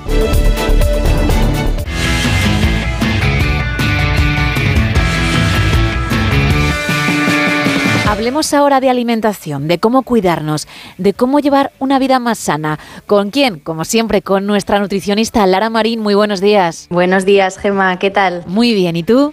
Muy bien. Deseando hablar de este tema. Sí, porque vamos con algo que a todo el mundo le suena porque todo el mundo lo hace. El picoteo y por qué tenemos hambre según qué horas. Bueno, el picoteo suele darse mucho por la tarde. Sobre todo entre las 5, las 8 de la tarde. Y puede haber varias razones. Primera, que como ya hemos hablado en otros programas, que no vayamos muy, muy equilibradas a nivel de azúcar durante el día, que vayamos a picos, o sea, que empecemos el día con magdalenas, galletas, pan blanco y nos vaya subiendo el azúcar, luego nos baje, picoteemos algo en el trabajo, nos vuelva a subir, nos vuelva a bajar y así todo el día hasta que llega la tarde que ya llevamos tantos picos acumulados que el pico es grande. Entonces suele dar un hambre muy muy fuerte, incluso acompañado de mucho cansancio. Como que se nota una falta de energía enorme. Y eso es porque el cerebro lo que está diciendo es que no le está llegando glucosa. Y realmente es que no le está llegando. Entonces es como un come o te mueres. Y llegaría ese picoteo. Otra, otra opción es que nos estemos quedando cortos en la comida. Y esto pasa mucho cuando comemos de tupper, porque en el tupper al final metemos menos cantidad de comida. Mucha gente lleva plato único en el tupper, entonces por la tarde da hambre porque realmente ah, falta caloría. Claro. Entonces eso habría que observarlo también. La gente que coma de tupper, que mire que realmente la cantidad es grande y sobre todo que grasa y proteína suficiente, que es lo que nos va a dar la sensación de saciedad de la que tanto hemos hablado. Entonces, estos dos factores serían importantes a, a observar. Cómo empezamos el día y si estamos comiendo suficiente. Y luego, por otro lado, a mucha gente le pasa también que, que tienen hambre como a las 7, 7 y media de la tarde y no quieren cenar. Esto me lo dicen muchas pacientes. Me dicen, no, es que espero a mis hijos, espero a mi marido. Y claro, espero comiendo durante dos horas. Mm, Y luego llega la cena y no tienen hambre. Claro. Y es como, no, luego me como un yogur. Digo, pero vamos a ver. O sea, tú no cenas cuando tienes hambre, te pegas comiendo dos horas para finalmente no cenar con tu familia. Entonces, yo aquí siempre digo, egoísmo absoluto. Claro, si te da en ese momento hambre, come, ¿no? Entiendo. Come. Y ya está. Claro, porque además cenar a las siete y media, ocho, sobre todo ahora que viene ya la caída de luz, es lo más saludable. Y es que mucha gente tiene hambre a esa hora. Entonces, es mejor cenar a las siete y media, ocho, y luego si vienen tus hijos de fútbol, de baloncesto, de lo que sea, te sientas con ellos a la mesa y, y estás ahí hablando, a estar picando, sintiéndote fatal, luego encontrándote mal y encima sin cenar después, o cenando sin hambre. Y luego entiendo también que si, mm, por ejemplo, te acuestas pronto porque al día siguiente madrugas mucho, lo de cenar, como dices, a las 8 está bien porque da tiempo a hacer la digestión y no irte a la cama justo después de cenar, que siempre se ha dicho que es muy malo. Claro, es maravilloso porque así, al menos, pues si cenas a las 7, 8 de la tarde y luego desayunas a las 7 de la mañana, pues estás haciendo ya 12 horas de ayuno y te vas a levantar con hambre. Y en el tema del picoteo, si alguien se lleva bastante comida en el tupper y aún así tiene tentación de hacerlo y, y no logra quitarse ese hábito, ¿hay algo que se puede comer y, y no estaría del todo mal cuando llegue ese momento? ¿Algo que, que sea más idóneo respecto a lo que realmente pues se yo- come? Sí, cuando pongo ideas, pues podría ser, por ejemplo, un poquito de yogur de coco que venden ahora en todos los supermercados, que es de coco solo coco. Digo esto porque es, es muy graso, entonces nos va a dar más sensación de saciedad. Pues ponemos un poquito de yogur de coco con unas frambuesas que son bajitas en azúcar y sería mm, perfecto. O unas fresas, unos arándanos con unas nueces. Lo, lo que estamos metiendo todo el rato es alimentos que tienen un poquito más de grasa y poco azúcar, para que no haya tanto pico. Pero lo ideal sería mm, no picar. O sea, realmente lo ideal sería eh, comer bien, como decías, a la hora que hay que comer, luego cenar cuando uno tiene hambre y evitar ese, ese picoteo, ¿no? Eso sería Sí. lo, lo- lo bueno, lo ideal. Otra cosa es que se consiga. Eso es, sería lo ideal. Pero entendiendo que si ocurre, pues hay opciones que son más saludables que, bueno, que unas patatas fritas, por ejemplo, que puede ser una opción. O frutos secos, por ejemplo, que también mucha gente tira de ellos. Bueno, los frutos secos, el problema es el empezar y no parar. Vale. Entonces sería importante como sacarte pues un par de nueces, unas frambuesas y quizás un par de lonchas de pavo, de pavo que sea un alto porcentaje de carne de pavo y ya está. Pero no cogerte la bolsa de nueces, porque ahí ya no paras.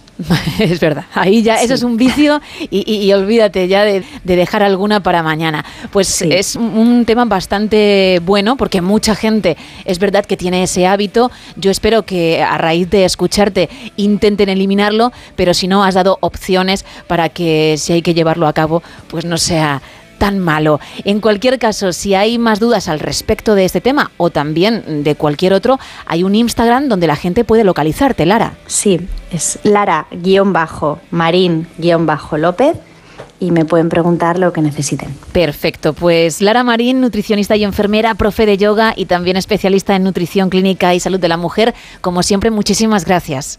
Gracias, Gemma, un placer. Un abrazo. Un abrazo.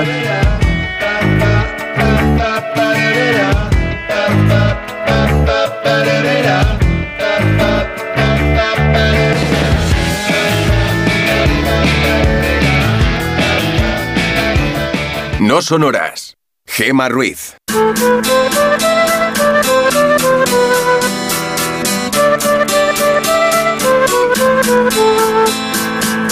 Ya me está esperando al otro lado el profesor de Historia de la Medicina de la Universidad de Deusto, Juste. Muy buenos días. Hola, buenos días, ¿qué tal? Muy bien, hoy vamos a hablar de inflación, no de ahora, de hace ya bastante tiempo, y de billetitos, ¿no? Sí, de billetitos y de muchísimos billetitos. Hoy venimos con un tema de, por desgracia, de rabiosa actualidad, la inflación, ¿verdad? Eso de ir al supermercado y de repente ver que no un producto, porque hay pocos, sino todos los productos van subiendo de precio una y otra y otra vez. Y que con el mismo dinero cada vez compramos menos en el, en el súper o en cualquier sitio. Sí. Eso es lo que se conoce como inflación. Que lo puede provocar muchas cosas, como, como cualquiera que sepa un poquito de economía sabe, ¿no? Pues porque se impriman muchos billetes, por ejemplo, puede ocurrir. De repente hay mucho dinero en circulación y como hay mucho dinero en circulación, los precios van subiendo y te encuentras con, con eso, con la, con la maldita inflación. Pero de lo que hoy vamos a hablar no es solamente de una inflación, sino que vamos a hablar de, de posiblemente la inflación con mayúsculas. De hecho, Sí. se conoce en- entre los historiadores se conoce como la hiperinflación que hubo en Alemania después de la Primera Guerra Mundial. Pues después de la Primera Guerra Mundial, Alemania estaba en una situación muy curiosa. Había perdido la Primera Guerra Mundial, tenía que pagar unas compensaciones de guerra a los que habían ganado la Primera Guerra Mundial, pero a diferencia de Francia o de Bélgica, Alemania casi no había sufrido daños. Los bombardeos ya eran en la Segunda Guerra Mundial, pero en la Primera Guerra Mundial hubo muy poquitos bombardeos, algunos sobre Londres, y- pero cosas muy puntuales. Entonces, todas las industrias de Alemania estaban como nuevas, mientras que el norte de Francia o Bélgica pues habían visto muy, muy, muy dañados. Claro, eso provocaba que los alemanes pudiesen seguir vendiendo sus productos, mientras que los franceses y los belgas tenían que recuperarse. Entonces, eso, eso aparte de los rencores que había traído la guerra, pues, pues provocaba aún más rencores. Entonces, pues lo que hicieron con los alemanes fue imponerles unas multas, unas, unas demandas, antes de que les exigieran ninguna cantidad de dinero, ¿eh? unas demandas desde el primer momento muy fuertes para Sí. que no pudieran remilitarizarse y para que no pudieran volver a empezar una guerra. Ferrocarriles, fábricas, de todo, les pedían de todo. Entonces, la solución que hizo el gobierno alemán para que su nación no estuviese capeando más o menos las crisis de después de la Primera Guerra Mundial y para que sus productos se vendieran bien y demás, fue imprimir dinero. Si los trabajadores estaban descontentos porque tenían que trabajar muchas horas o porque se imprimía dinero. Si los empresarios estaban descontentos porque, porque claro, habían pasado una guerra y, en fin, se imprimía dinero. El caso es que el gobierno alemán decidió que imprimir dinero era una solución bastante inteligente. Claro, pero ¿Por si imprimes Si todo el mucho. mundo tiene dinero. Claro. Si imprimes mucho, ¿qué ocurre? Pues que todo el mundo tiene mucho dinero. Si tú, por ejemplo, tienes un micrófono de radio y lo quieres vender, yo te lo compro, pero lo quieres vender por, por 100 monedas y todos tenemos 100 monedas, Hmm. pues todo el mundo querrá ese micrófono de radio. Entonces lo normal es que lo subas, porque sabes que lo vas a poder vender. Claro. Si todo el mundo tiene 500 monedas, pues lo subirás. Si todo el mundo tiene 1000 monedas, pues lo subirás. Y si, el, el Estado está imprimiendo e imprimiendo dinero, pues te encuentras con que los precios suben de una manera desbocada. Y eso es lo que, lo que estaba pasando en Alemania hasta el año 23, fíjate, o sea, desde el año 20 hasta el año 23. Lo sabemos, por ejemplo, porque es muy difícil saber cuánto subía el dinero en Alemania, pero podemos compararlo con otras monedas. Por ejemplo, en el año 20, si tú tenías 70 marcos, podías comprarte un dólar.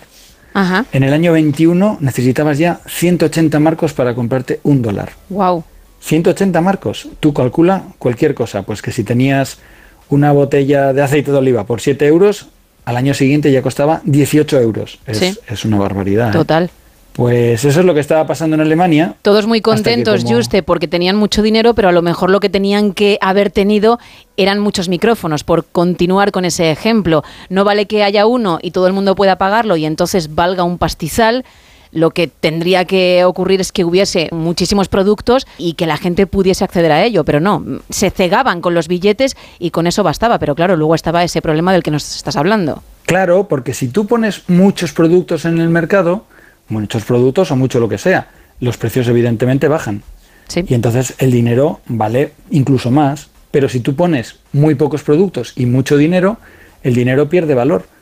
Y esto es un problema, porque tú piensas, bueno, sí, pues qué guay, ¿no? Tenemos todos dinero. Claro, Pues, pero no. pues fantástico. Pero Mm. ¿qué, ¿cuál es el problema? El problema es que tú tienes unos ahorros en el banco y de repente tus ahorros en el banco ya no valen.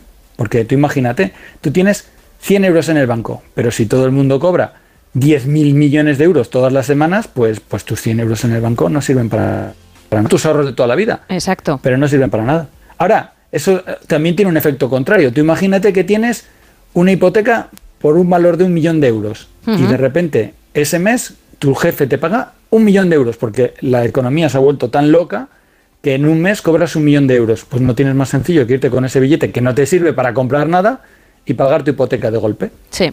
Ya ves, la economía en ese momento está claro que está loca, loca, y que las cosas no pueden ir a peor. Pero a los alemanes aún les fueron a peor. ¿Por qué? Pues porque en enero de 1923 los franceses estaban, ya te digo, muy mosqueados con los alemanes, porque ellos no habían sufrido casi las consecuencias de la guerra, más allá de los millones de muertos que habían tenido. Y entonces decidieron que, ya que los alemanes no pagaban sus deudas bien y que además el dinero alemán cada vez valía menos, decidieron que la solución era invadir la zona más rica del occidente alemán, la zona del Ruhr. Si le invadían y se apoderaban de todas las minas de carbón, pues entonces ese carbón iría directo para Francia. Y ya está, así iban a pagar las deudas. Bien, ¿qué pasó? Que el gobierno alemán, evidentemente esto no lo aceptó, no tenía fuerza militar para oponerse, ni hubiera podido oponerse por las armas, pero sí se le ocurrió hacer una cosa que hoy día es muy conocida, que es la resistencia pasiva. Le dijo a los trabajadores, a los mineros alemanes, que no fueran a trabajar.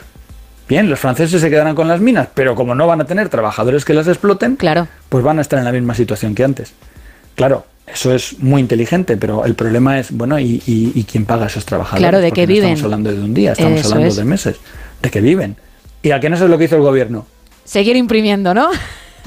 no me lo puedo seguir creer. imprimiendo, pero seguir imprimiendo cada vez más. Qué barbaridad. más y más, hasta que llegó un momento en el que en el año 23, o sea, muy poquito después de la, de la ocupación, el Banco Central Alemán tenía contratadas 133 imprentas privadas para imprimir marcos de papel noche y día continuamente. Madre Claro, tú imagínate la exagerada cantidad de billetes que se podían encontrar.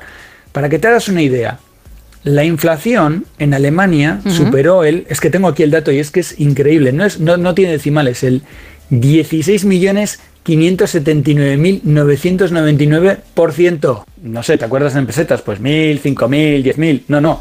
Los billetes ya eran de centenares de millones, de, de miles de millones. Tenían tantos ceros que, que- que- que no cabían en el papel casi. Eran, eran una auténtica salvajada. Claro, esto ya era una auténtica locura.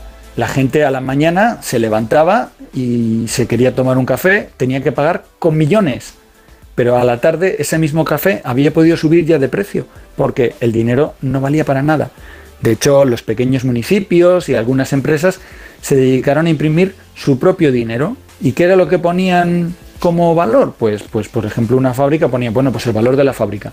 Imprimimos dinero y ponemos como valor el valor de la fábrica, porque el dinero al final es un papel que es confianza. El papel vale lo que vale el papel, pero si te pone que vale 100 euros, tú te imaginas que alguien por detrás te va a cubrir esos 100 euros. Ahora, si te pone que vale 16 mil millones de marcos, ¿quién te va a pagar eso? ¿Eso qué es? Y Al final el papel costaba más dinero que el propio billete. O sea, el billete era más caro que el valor del papel, del dinero. El dinero no estaba, ¿no? Era, era papel. Y fíjate que lo que cuentas tenemos- tiene una solución, parece fácil, porque desde fuera dices, oye, pues, ¿por qué no imprimís menos? Y tiene que llegar una sola persona, una, con más luces que el resto, aunque luego resultó ser todo un personaje, para solucionar esto. Pues sí, esa persona a la que te refieres es Hermann Schacht, que era el economista eh, en ese momento estrella en Alemania, que decidió que lo que había que hacer era poner orden. Claro, es fácil decirlo, pero, pero él, él dio con la clave. Lo primero que hizo fue prohibir emisiones paralelas de dinero, luego que se, que se dedicase a jugar con ese dinero, que no se hicieran inversiones extrañas y que no se hicieran especulaciones. Y luego, por último, crear una nueva moneda, que le llamó el Rentenmark, un marco fuerte. Claro, ¿en qué se apoyaba? Pues se apoyaba en todo lo que tenía valor en Alemania, en las propiedades, en las propiedades individuales, industriales, en, por así decirlo, en las hipotecas, en algo que tuviese valor. Entonces, la gente en ese momento volvió confianza en el dinero. Lo que pasa es que habían pasado tres años y había sido un terremoto salvaje. O sea, tú imagínate, todos los alemanes que tenían algunos ahorrillos los habían visto reducidos a cero. Y sin embargo, aquellos alemanes que habían vivido de crédito, que habían conseguido, pues en su momento, pedir una hipoteca, con buenas o con malas intenciones, con un solo billetito habían podido pagar su hipoteca y encima que les devolvieran otros billetitos sin valor, claro, pero la propiedad ya era suya. Había sido un auténtico, un auténtico cataclismo. Eh, lo que pasa es que el momento en el que este señor puso un poco de orden, las autoridades de otras naciones empezaron a ver que, la solución pasaba porque en Alemania hubiese orden, no una ocupación aliada en la zona del Ruhr, empezaron a llegar créditos y entre 1925-26 y 1929 Alemania vivió un proceso de estabilidad económica y financiera bastante interesante. De hecho, con los créditos que llegaron de Estados Unidos se construyeron casas interesantísimas, se construyeron urbanizaciones enteras para, para las clases trabajadoras. Fue, fueron tres años muy, muy interesantes, hasta que llegó el famoso crack del 29 y, y lo barrió todo de nuevo. Y terminó, como sabemos, con un señor con un bigote muy curioso haciéndose con el poder en Alemania, con Adolf Hitler tomando el poder en el año 33. De ahí decía yo lo de personaje, porque luego este señor se convirtió precisamente en el economista de cabecera de Hitler, que, por cierto, además de esa nueva moneda de la que tú hablas, también limitó la imprenta al Reichsbank. Dijo, "Mm, basta ya de que haya ciento y pico empresas imprimiendo. No, Reichsbank y punto. Pero claro, luego, luego nos Claro. salió rana el señor. Sí, qué pena, ¿verdad? Porque era un hombre que, mira, en ese momento le salvó, le salvó no solamente la economía, sino la vida a muchísimos alemanes, porque la situación era realmente desesperada. Pero mm, apostó, aunque en el último momento sí parece que se arrepintió y que, y que se puso en contra de, de Hitler dentro Tarde. de que Hmm. siguió viviendo en el nazismo, sí. Pues, pues sí, apostó por, por Hitler, como tanta otra gente que pensaba que este hombre, pues bueno, que, podía ser domesticado por la derecha tradicional, era lo que pensaban los grandes líderes de la derecha tradicional alemana, que Hitler pues tenía muchos votos, pero tenía poca inteligencia. Pues al final demostró que tenía muchos votos y la inteligencia suficiente como para apoderarse del- con el poder, hacerse con el poder y, y poner patas arriba a todo el continente. Desde luego, pues muy interesante esta mirada a la historia, a algo que mucha gente seguro desconocía y lo has explicado muy muy bien, así que te doy las gracias, Juste, profesor de Historia de la Medicina en la Universidad de Deusto, y dentro de 15 días tenemos que volver a hablar tú y yo. Pues muchísimas gracias. Nos vemos en 15 días. Perfecto, un abrazo, Juste. No son horas. Gemma Ruiz.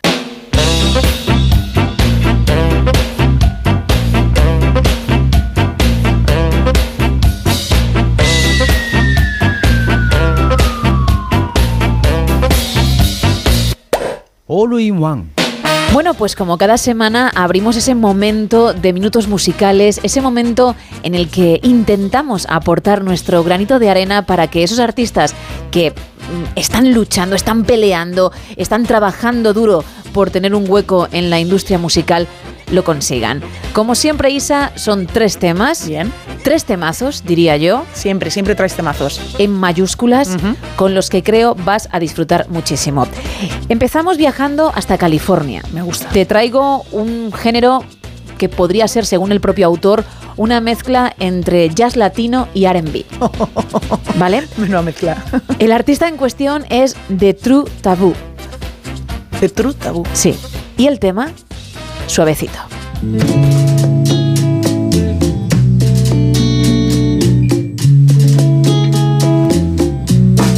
Como ves, entra muy bien, sobre todo a esta hora de la mañana. Sí, muy chill out. ¿eh? Sí, exacto. Muy relajado. Te levantas, pero no con ese ritmo frenético que probablemente luego tengas durante toda la jornada, ¿eh? Es una gozada. Buen inicio, ¿eh? Suavecito, como Sí, bien sí. dice el título. No miente el título. No. Ese Latin Jazz R&B que se, que se aprecia, ¿no?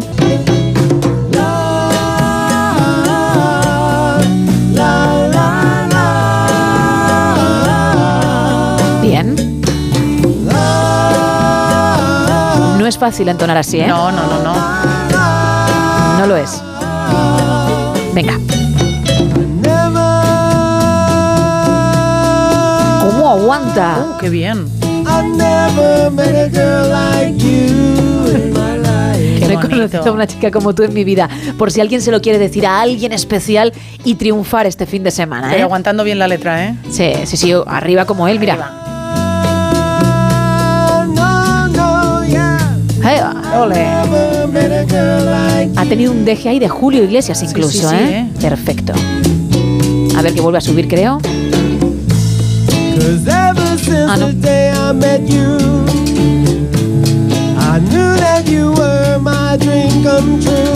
Bueno, la segunda apuesta de hoy es de alguien que a ti te gusta mucho. Ah, qué bien. No sé si te acordarás de su nombre, de sus temas seguro. Él es Mike Tipton. Sí, sí, Bien. me acuerdo, sí. Claro que sí. Fan número uno. de Dakota del Sur con un country pop que en su día te ganó y además con creces porque escuchaste una canción titulada Mi pequeño camión rojo. Maravilloso, era una poesía, ¿eh? Sí, luego vino con Mama's Boys. Mama Boys. Y también te quedaste, bueno, con los ojos como platos, lágrimas como peras de agua, muy emocionada porque prácticamente era como ver a Adele en directo. Bien, pues repetimos porque tiene una serie de temazos dignos de escuchar con este hombre que ya digo es uno de los artistas más importantes del country pop y que si hablaba en su día de su pequeño camión rojo, ahora lo hace de una historia de la casa vieja. Vamos, Mike. Venga, recuerda que es un pelín Johnny Cash. When walking in the mountains, what I saw to me was a story. Ahí cuenta. Qué vibrato. An old house where a family Cuenta que en esa casa pues había una familia. Va a contar la historia e incluso va a ir estancia por estancia. When I went inside the house, it seemed to talk to me. Fíjate que sentía que la casa le hablaba, cuando entró. Le hablaba. Qué fuerte. Susurros como nos canta él. Told me qué a miedo. story about this old family. Tú imagínate que vas al baño y empiezas a escuchar una voz así, susurrándote. Por favor. Salgo corriendo, Gemma. Madre mía.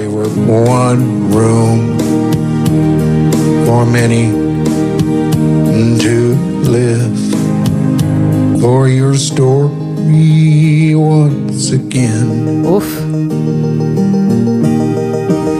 Es una alarma de móvil cuando te levantas, ¿no? Es el- o, o cuando te pone comprar leche. Es la opción número 3 del caseo. Oh.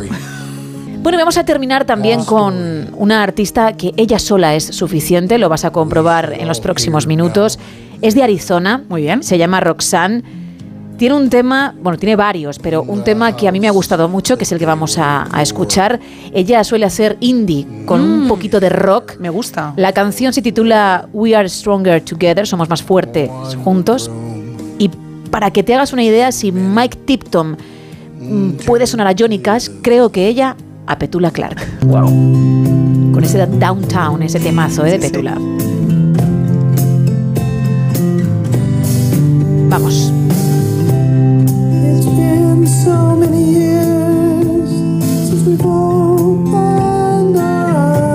Parece que, que el tono de la voz es similar? Ujú. Y que le cuesta también cantar, le cuesta bastante cantar, ¿eh? Eso es lo que te crees tú, porque como no sabes. creo, creo que nos parecemos en algo. Qué bonita. Hay que sacar la luz del móvil, ¿no? Y hacer como si estuviésemos ahí en el Lógico. concierto, ¿no? ¿Cómo, cómo has pillado el rollo enseguida? Así me gusta. Es ese indie rock que ella hace que como ves clava, ¿eh? Sí, también hay que llevarle un poquito de leche con miel para la garganta, ¿eh? Hombre, si hace un concierto de no te pongo mucho, 40 minutos lo va a necesitar, Lo va a ¿eh? necesitar, sí, sí. A la segunda canción.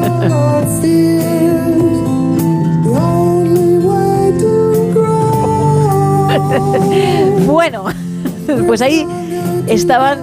¿A qué, a qué te hace bailar? Es ¿A que estás bailar, moviendo eh? mucho el cuerpo Claro, ahora no, no, mismo. no, muy bien, ¿eh?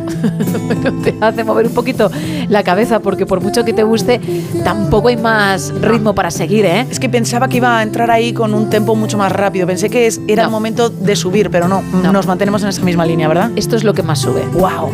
Que ahora ni sube porque se ha marchado, ¿eh? a beber leche con miel.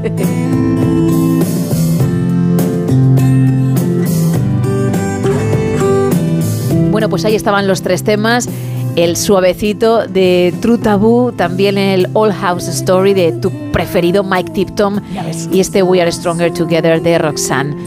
La dejamos un poquito de fondo y seguimos, ¿vale? Una maravilla, ¿eh, Gemma? Venga. Hold on really tight. It's time to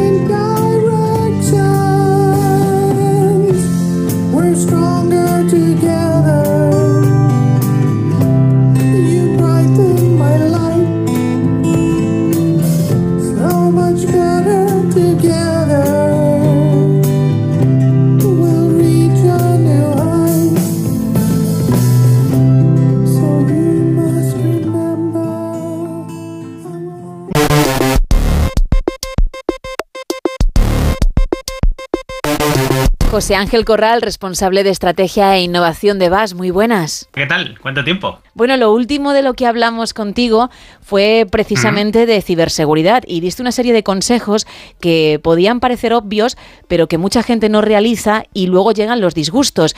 Y de seguridad seguimos hablando, es decir, retomamos prácticamente desde donde lo dejamos.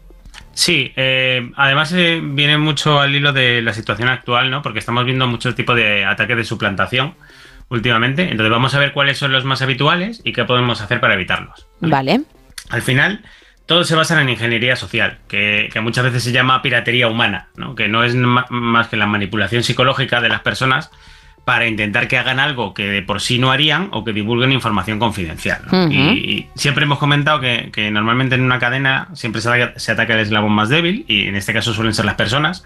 Porque por naturaleza las personas somos buenas y, y queremos confiar y eso nos hace vulnerables, ¿no? Entonces, ahora mismo es mucho más fácil engañar a una persona que sortear todos los complejos sistemas informáticos de seguridad que pueda tener eh, prácticamente cualquier empresa, ¿no? Entonces, eh, además siempre nos centramos en intentar proteger los accesos a nuestra empresa desde fuera, ¿no? Pues si nos ataca la típica eh, eh, mentalidad de voy a evitar que me ataque el hacker, pero no pensamos que también nos puede atacar alguien desde dentro, Sí. ¿no? Entonces, eh, siempre suele ser eh, eh, el ataque por ahí, ¿no? A través de una persona interna, aunque ni siquiera sepa que se está haciendo eso, ¿no? Entonces, vamos a hablar de este tipo de ataques y vamos a empezar por el primero, que sería el phishing, que sería el más básico, ¿vale? Sí. Que es cuando los, atacate- los atacantes nos envían un correo electrónico que parece ser un, correo, un correo legítimo, un correo normal, pues por ejemplo del banco, de tu propia empresa o de servicios conocidos como puedan ser pues, los conocidos, los típicos Amazon, Google, Facebook. ¿no? Correos, correos Eh, también utilizan eso. mucho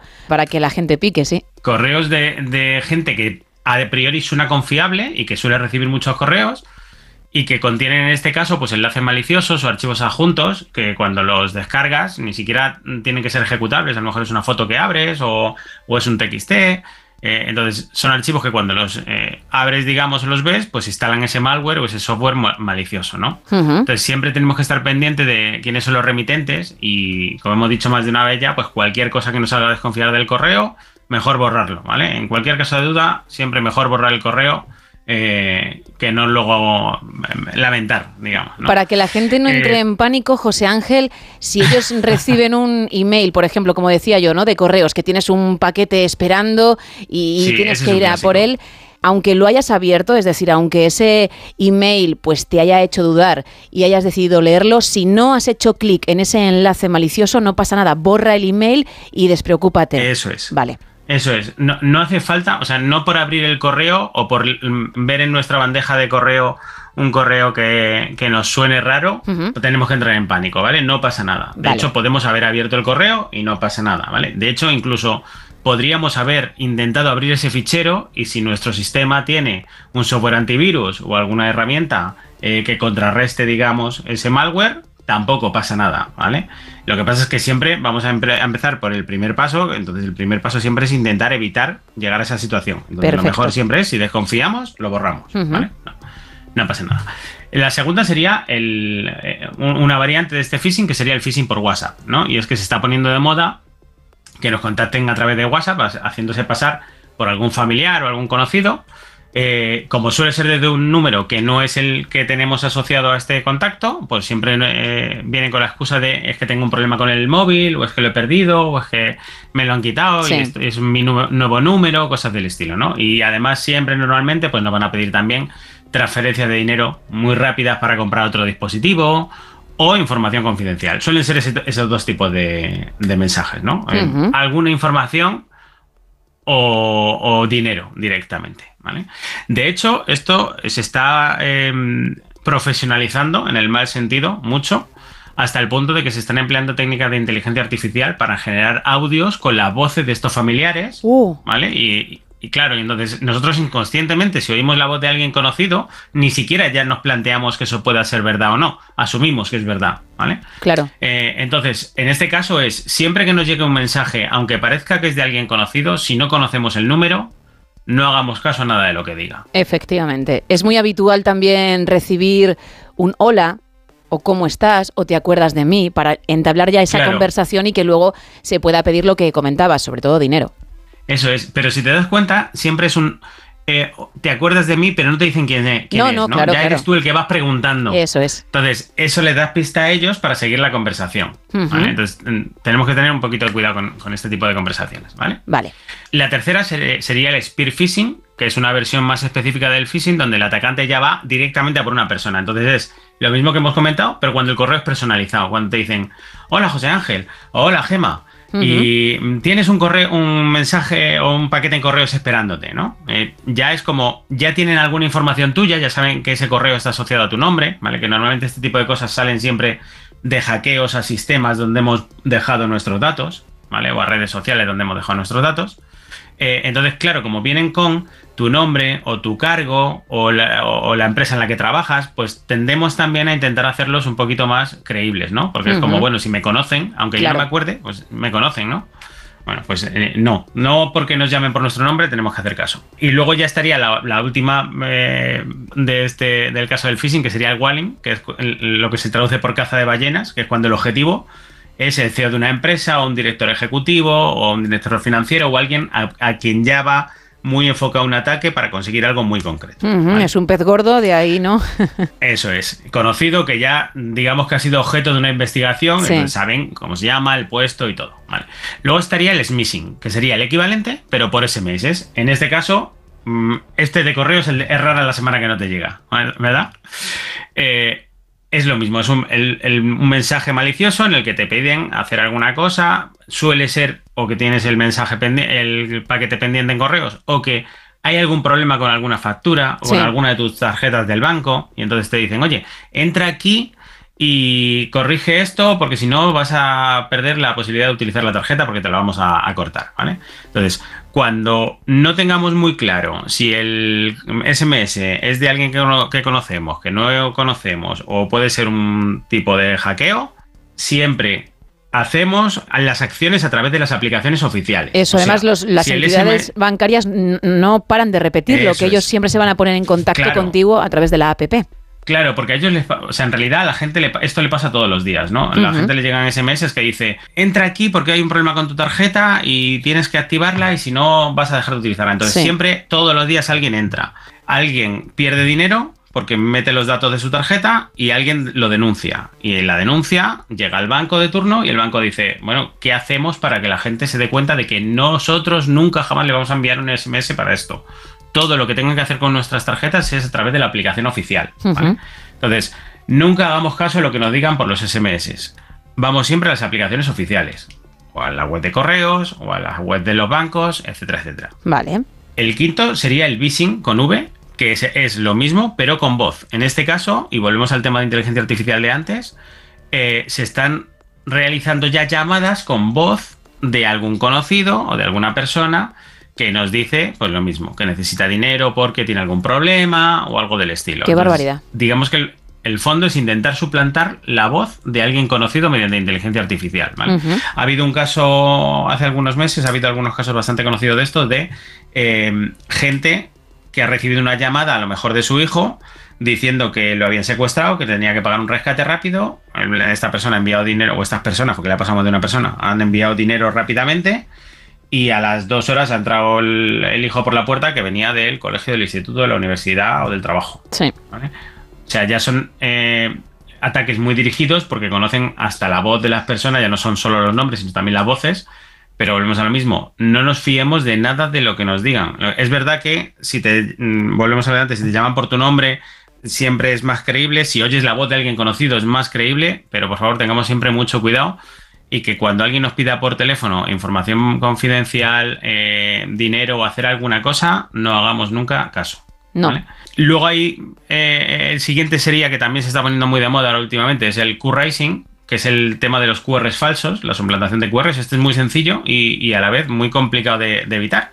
Que es que ahora nos hemos acostumbrado, por ejemplo, a llegar a un bar y escanear la, la, La carta, eh, sí. el menú o la Sí. carta con un QR, ¿vale? Pues, pues este eh, intento de suplantación, de suplantación consiste en que alguien pega un QR falso encima del QR verdadero, y este mía. QR lo que hace cuando lo escaneas es descargarte este malware. Claro, es complicado porque ya hemos asumido esa rutina de escanear algo y no mm, pensamos nunca o no nos paramos a mirar el QR que estamos escaneando. Entonces, si lo que yo escaneo no me lleva a una web limpia, digamos, clara, directa, donde yo vea un menú, una carta, tal, sino que me pide descargar algo o hacer algo, Nada. desconfiemos. Vale. Y no lo hagamos. Eso es, nada, ¿vale? Y luego, casi por último, por acabar, vamos a hablar de eh, shoulder surfing, que sería algo así como navegación desde el hombro, ¿vale? Que es cuando hay alguien intentando mirar por encima del hombro eh, mientras una persona está utilizando un móvil, un ordenador o habitualmente un cajero.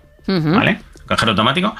Y ya afortunadamente, en, mm, si no todos, muchos de los cajeros, eh, tenemos como dos pequeños espejitos a, modo retrovisor, ¿vale? Que nos permiten ver si hay alguien detrás mirando por encima de nosotros. Entonces, como eh, recomendación para esto, si vamos a un cajero siempre busquemos estos espejitos, ¿vale? Y asegurémonos de que cuando metamos nuestros códigos en el, en el cajero, en nuestro PIN, no haya nadie mirando por detrás de nosotros, ¿vale? Porque si no es muy típico que alguien se queda con el, con el PIN y antes o después te desaparece la tarjeta. Exacto. Y por último tendríamos el scareware y el ransomware. El scareware es cuando se engaña a alguien haciéndole creer que tiene un, un- que su sistema está infectado, cuando en realidad no lo está, está bien, ¿vale? Y se le dice, oye, bájate este antivirus y ese antivirus que te está bajando en realidad es el malware que te está Es, bajando. es el que te lo va a fastidiar en serio. Eso es. es. es un engaño, pero que muchas veces en- vas navegando y te salta una web de estás infectado, no sé qué, y entonces la gente entra en momento pánico. Y, de- y te- lo siguiente te ponen es un enlace, descárgate aquí el antivirus. Y claro, cuando te descargas el antivirus, lo que te descargas es el virus. Ahí la- exacto, ahí la has liado. No tengamos momento pánico, por favor. Eh, independientemente de lo que nos salga siempre, parémonos a pensar, ¿vale? Y por último, como hemos comentado, es el ransomware, que es cuando una víctima intenta entrar en su sistema o en sus archivos y si y han sido codificados, digamos, y no se puede acceder a ellos hasta que no se paga un rescate, que normalmente suele ser en criptomoneda para que no sea rastreable. Y esto, por ejemplo, es lo que están sufriendo últimamente, pues hace un mes apenas el Ayuntamiento de Sevilla, que salió en todas las noticias, con un ransomware que se llamaba Lockbit, Sí. O el Hospital Clínic de Barcelona hace también unos meses y que luego ha supuesto que los hackers fueran eh, filtrando información de la que se había recopilado durante X meses, ¿no? Entonces, ¿cómo, cómo evitamos todo este tipo de ataques? Pues al final, eh, básicamente es aplicar sentido común, ¿vale? Y por muy mal que nos suene, por muy muchas prisas que nos metan, nunca hacer caso a nadie. Pararnos y pensar tranquilamente, ¿vale? Hay que pensar siempre antes de actuar. Nunca compartir información personal, ni por teléfono, ni por correo electrónico, ni por sitios web que no conozcamos o que mm, pensemos o podamos pensar que no son seguros, ¿vale? No hay que hacer clic en ningún enlace que no conozcamos, ni descargar archivos, ni abrir archivos adjuntos de correos de, eh, de gente que no conozcamos. Luego hay que estar pendientes al entorno, ¿vale? No hay que eh, estar paranoico, no hay que ser paranoico, pero sí que hay que estar pendiente. Pues si llegamos a un sitio y hay un formulario web que me pide información personal, pues oye, a ver qué información me pide, ¿vale? Información que puede necesitar y información que no. Eh, y si la fuente que nos la está pidiendo es legítima o parece ser confiable o no. Y por último, pues intentar mantener, como hemos dicho siempre, pues todos los dispositivos con un software antivirus o con unos filtros anti-spam y actualizar siempre todos los parches de seguridad de los dispositivos que, actualicemos, ¿vale? Y con eso, pero sobre todo teniendo sentido común, eh, podemos evitar caer en todo este tipo de trampas que cada vez son más habituales y que si no es una es otra, nos eh, llegan a diario eh, prácticamente a todos. Es muy interesante lo que cuentas, no solo por esas prácticas que ya son un clásico y que llevan tiempo entre nosotros, sino también por cómo se están perfeccionando con la inteligencia artificial, porque es más novedoso, evidentemente, y por ejemplo el equipo no teníamos ni idea de los audios, de esas posibles llamadas falsificando de alguna forma la voz, y es interesante que lo cuentes porque es para estar aún más en alerta y como dices, tirando siempre de sentido común para luego que no lleguen los grandes disgustos, con lo cual te lo agradezco en el alma y sé que los oyentes también. Pero hay un canal muy interesante en el que pueden seguir aprendiendo de tecnología contigo y tus compis, así que vamos a recordarlo, José Ángel. Venga, pues nuestro canal es Trantor Tech Talks y estamos prácticamente en casi todas las redes sociales, ¿vale? Desde eh, YouTube, LinkedIn, Twitch, eh, Facebook, eh, Twitter, bueno, ahora X, que eso Sí. lo hablaremos algún día. Sí. Eh, y ahí nada, ahí nos tenéis en directo normalmente todas las semanas. Ahora estamos a puntito de empezar la cuarta temporada, ¿vale? Estamos redefiniendo formatos y tal. Eh, y luego, pues en diferido en, en todas. Y en formato podcast también en las principales plataformas, en Apple, en Spotify, en, en Google, etcétera, etcétera. Trantor Tech, de tecnología, evidentemente, y Talks, de Talks. charlas en inglés. Fantástico. Pues José Ángel Corral, mil gracias y dentro de unos días hablamos, ¿vale? Gracias a ti, Gemma.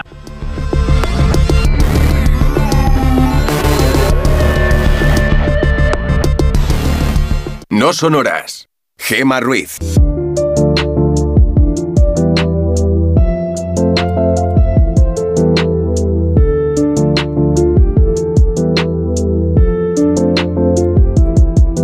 Saludamos ya a nuestro psicólogo Javier Sánchez Gil. Muy buenos días. Muy buenos días, Gema, ¿qué tal? Muy bien. Hoy venimos con algo que creo a todo el mundo le va a sonar, todo el mundo se va a sentir identificado porque se trata de tomar decisiones. Pues sí, porque vivir implica tomar decisiones. Preguntas como sigo con mi pareja, qué hago con mi trabajo, soy madre, padre ya o espero más tiempo.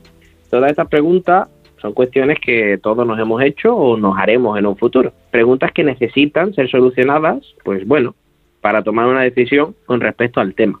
En la mayoría de ocasiones sí que es verdad que las acabamos solucionando, pero a veces esas decisiones se atascan, por lo que es un tema muy habitual que me suelo encontrar en consulta. Claro, porque seguro que hay mucha gente escuchándonos que no tiene problema en tomar decisiones o que tarda un poco pero finalmente da el paso y no puede entender cómo, sin embargo, hay otras personas que sí, que necesitan ese empuje. Bueno, pues pasa.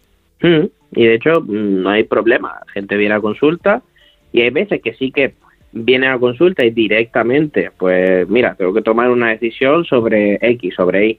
Y otras veces, pues en otras ocasiones es un proceso terapéutico normal y parte del proceso es tomar una decisión con respecto a algún tema. Ahora, ¿cuál tiene que ser mi papel como psicólogo en cuanto a tomar decisiones en la vida de las personas? Porque en la final no es mi vida, es la vida Claro. de, la, de la gente. Pues bueno, yo me tengo que asegurar de que esa persona que viene, con sus circunstancias actuales y con la información que posee a día de hoy, pues tome la mejor decisión, evitando arrepentimiento futuro. Evidentemente, las cosas se pueden truncar. Somos al final humanos y, y no, no podemos predecir el futuro. Pero de mi consulta te tienes que ir con la certeza de que, dadas tus circunstancias actuales y presentes, era lo mejor que se podía hacer, ya Vale. que pues juntos nos hemos encargado de valorar todas las circunstancias y todas las opciones. Por todo ello, antes de avanzar, me gustaría contarte una serie de mitos que hacen que las personas pues no sean capaces de tomar decisiones. Aunque hay que decir que no decidir, no hacer nada, ya es tomar una decisión. Aunque es cierto que esa situación de estar en el limbo, de estar en tierra de nadie, de no ir ni para adelante ni para atrás, pues en la que se pospone una decisión es muchísimo más dolorosa e incapacitante que, bueno, sentir que has tomado una decisión. Vamos con los mitos. El primero de ellos es que siempre hay una decisión correcta. Y esto es un error. Todas las decisiones tienen consecuencias positivas y negativas, tanto a corto como a largo plazo. La idea es que, como bien hemos dicho antes, asegurarnos de que con la información que disponemos a día de hoy sea lo mejor que se puede hacer. Claro, porque lo que decíamos antes, ¿no? No sabes cómo te va a ir la vida y, y puedes pensar en el presente, que además es lo que hay que hacer. Luego, las circunstancias que se vayan presentando en función de, unos factores u otros en el futuro, pues eso ya es otra cosa, pero hay que centrarse en lo que uno está viviendo ahora e intentar tomar la mejor decisión posible en función de mm, lo que está viviendo en este momento y lo que tiene a su alrededor, el contexto. Exactamente. De hecho, eh, veo que están calando la- las secciones de, de psicología porque está calando lo de eso de vivir en el presente. Me gusta, me gusta. Todos estamos aprendiendo. Yo sé que los que nos escuchan y están al otro lado, como el equipo, ¿eh? Que conste. Perfecto. Otro mito es que hay trenes que solo pasan una vez. Eso es algo que hemos escuchado todo y que está en la sabiduría popular. Sí, sí, sí. Y, y yo suelo añadir ahí, o no, Mm, ya que, pues bueno, si rechazas o aceptas una opción o algo y luego te das cuenta de que no te convenía, bueno, siempre se puede buscar algún tipo de solución, aunque sea más fácil o más difícil. Bueno, también se suele decir que nunca es tarde para empezar de cero, que es lo que se podría hacer en estos casos, ¿no? Mm, Estoy totalmente de acuerdo. Luego, eh, la última, el último mito que vamos a hablar es que, bueno, existe ese mito que dice que hay gente más indecisa que otra. Y esto es algo que, aun teniendo parte de verdad, suele funcionar por áreas. ¿Qué quiere decir esto? Porque hay gente que es capaz de ser un crack tomando decisiones en el trabajo, pero luego en su casa pues no es capaz ni de decidir el color de las cortinas. Ajá. Lo interesante es estudiar por qué es bueno tomando decisiones en el trabajo y aprender a extrapolarlo a la casa. Y en eso pues los psicólogos podemos ayudar bastante, ya que estamos entrenados para, para ello. Por lo menos en este caso la persona tendría medio camino hecho, porque los hay, entiendo, que no son capaces de tomar una decisión o les cuesta mucho en cualquier ámbito. Exacto. Al final eh, es lo que hablamos siempre. Una cosa es el proceso y otra cosa es el contenido. El contenido es casa-trabajo, pero el proceso de tomar decisiones al final se hace de la forma, de la misma forma. Entonces se puede extrapolar todas esas herramientas. Evidentemente, pues se necesita a lo mejor tener ciertos conocimientos, pero se puede hacer perfectamente. Vale. Ahora bien, como conclusión, ¿qué filosofía debemos tener en mente a la hora de tomar decisiones? El ser humano es libre y la libertad, por suerte o por desgracia, nos confiere una, una cierta responsabilidad. Y esa responsabilidad se ejerce a la hora de tomar decisiones, ya que esas decisiones tienen una serie de consecuencias y la responsabilidad está en asumir esas consecuencias. Por ello, como tenemos que asumir unas consecuencias a raíz de la toma de decisiones que hagamos, es importante armarnos de herramientas para tomar decisiones. Y no hay mejor herramienta ni nada más poderoso que la información. Desde luego. Por ello, si tienes que tomar una decisión, cuatro puntos clave. El primero, busca la información que necesites para decidir entre A o B. Siempre infórmate. Si tienes que elegir qué carrera entro, por ejemplo, pues primero mira las opciones que te gustan, entra en el ordenador y ponte a mirar qué tiene cada carrera. ¿Serían los pros y los contras, Javier, de toda la vida que a veces, según qué situaciones hemos elaborado? Los pros y los contras son muy importantes y Vale. en parte del proceso evidentemente tendrás que hacerlo, pero es como un paso previo. Vale. Es como decir, mm, dentro de las opciones que tengo, ¿qué significaría elegir A y qué significaría elegir B? Luego, otra es consultar a la gente de confianza, a tu gente de confianza, y preguntarle pues qué harían ellos en tu lugar. Luego también hay que pensar eh, en qué estrategias te ayudaron en el pasado a tomar decisiones, ya que pueden aplicarse a día de hoy. Y nada, por último, buscar ayuda profesional si lo ves necesario. A veces, pues involucrar a un extraño que te haga pensar, pues desatasca la cabeza. Mm, ¿Te parece que recordemos tus canales? Porque siempre lo decimos, pero si hay alguien escuchando por primera vez, que sepa que aunque tú ejerces tu profesión, tienes tu consulta en el Centro Elemental de Málaga, no solamente la gente que se encuentra allí puede acudir a ti, también hay una página web en la que cualquiera puede entrar, te puede visitar y de esta forma pues consultarte lo que sea necesario. La página web es www.javiersanchezgil.com, donde podemos ponernos en contacto o directamente poniendo mi nombre, Javier Sánchez Gil, en Google. al lado de la palabra doctoralia también se puede pedir cita. Y por supuesto recordar el, el Instagram, arroba no te sientes en el diván, donde también me pueden contactar. Pues perfecto, ya sabes que nosotros tomamos hace mucho tiempo la decisión y es que estés cada semana con nosotros, así que dentro de siete días te esperamos, ¿vale? Hasta la semana que viene. Adiós.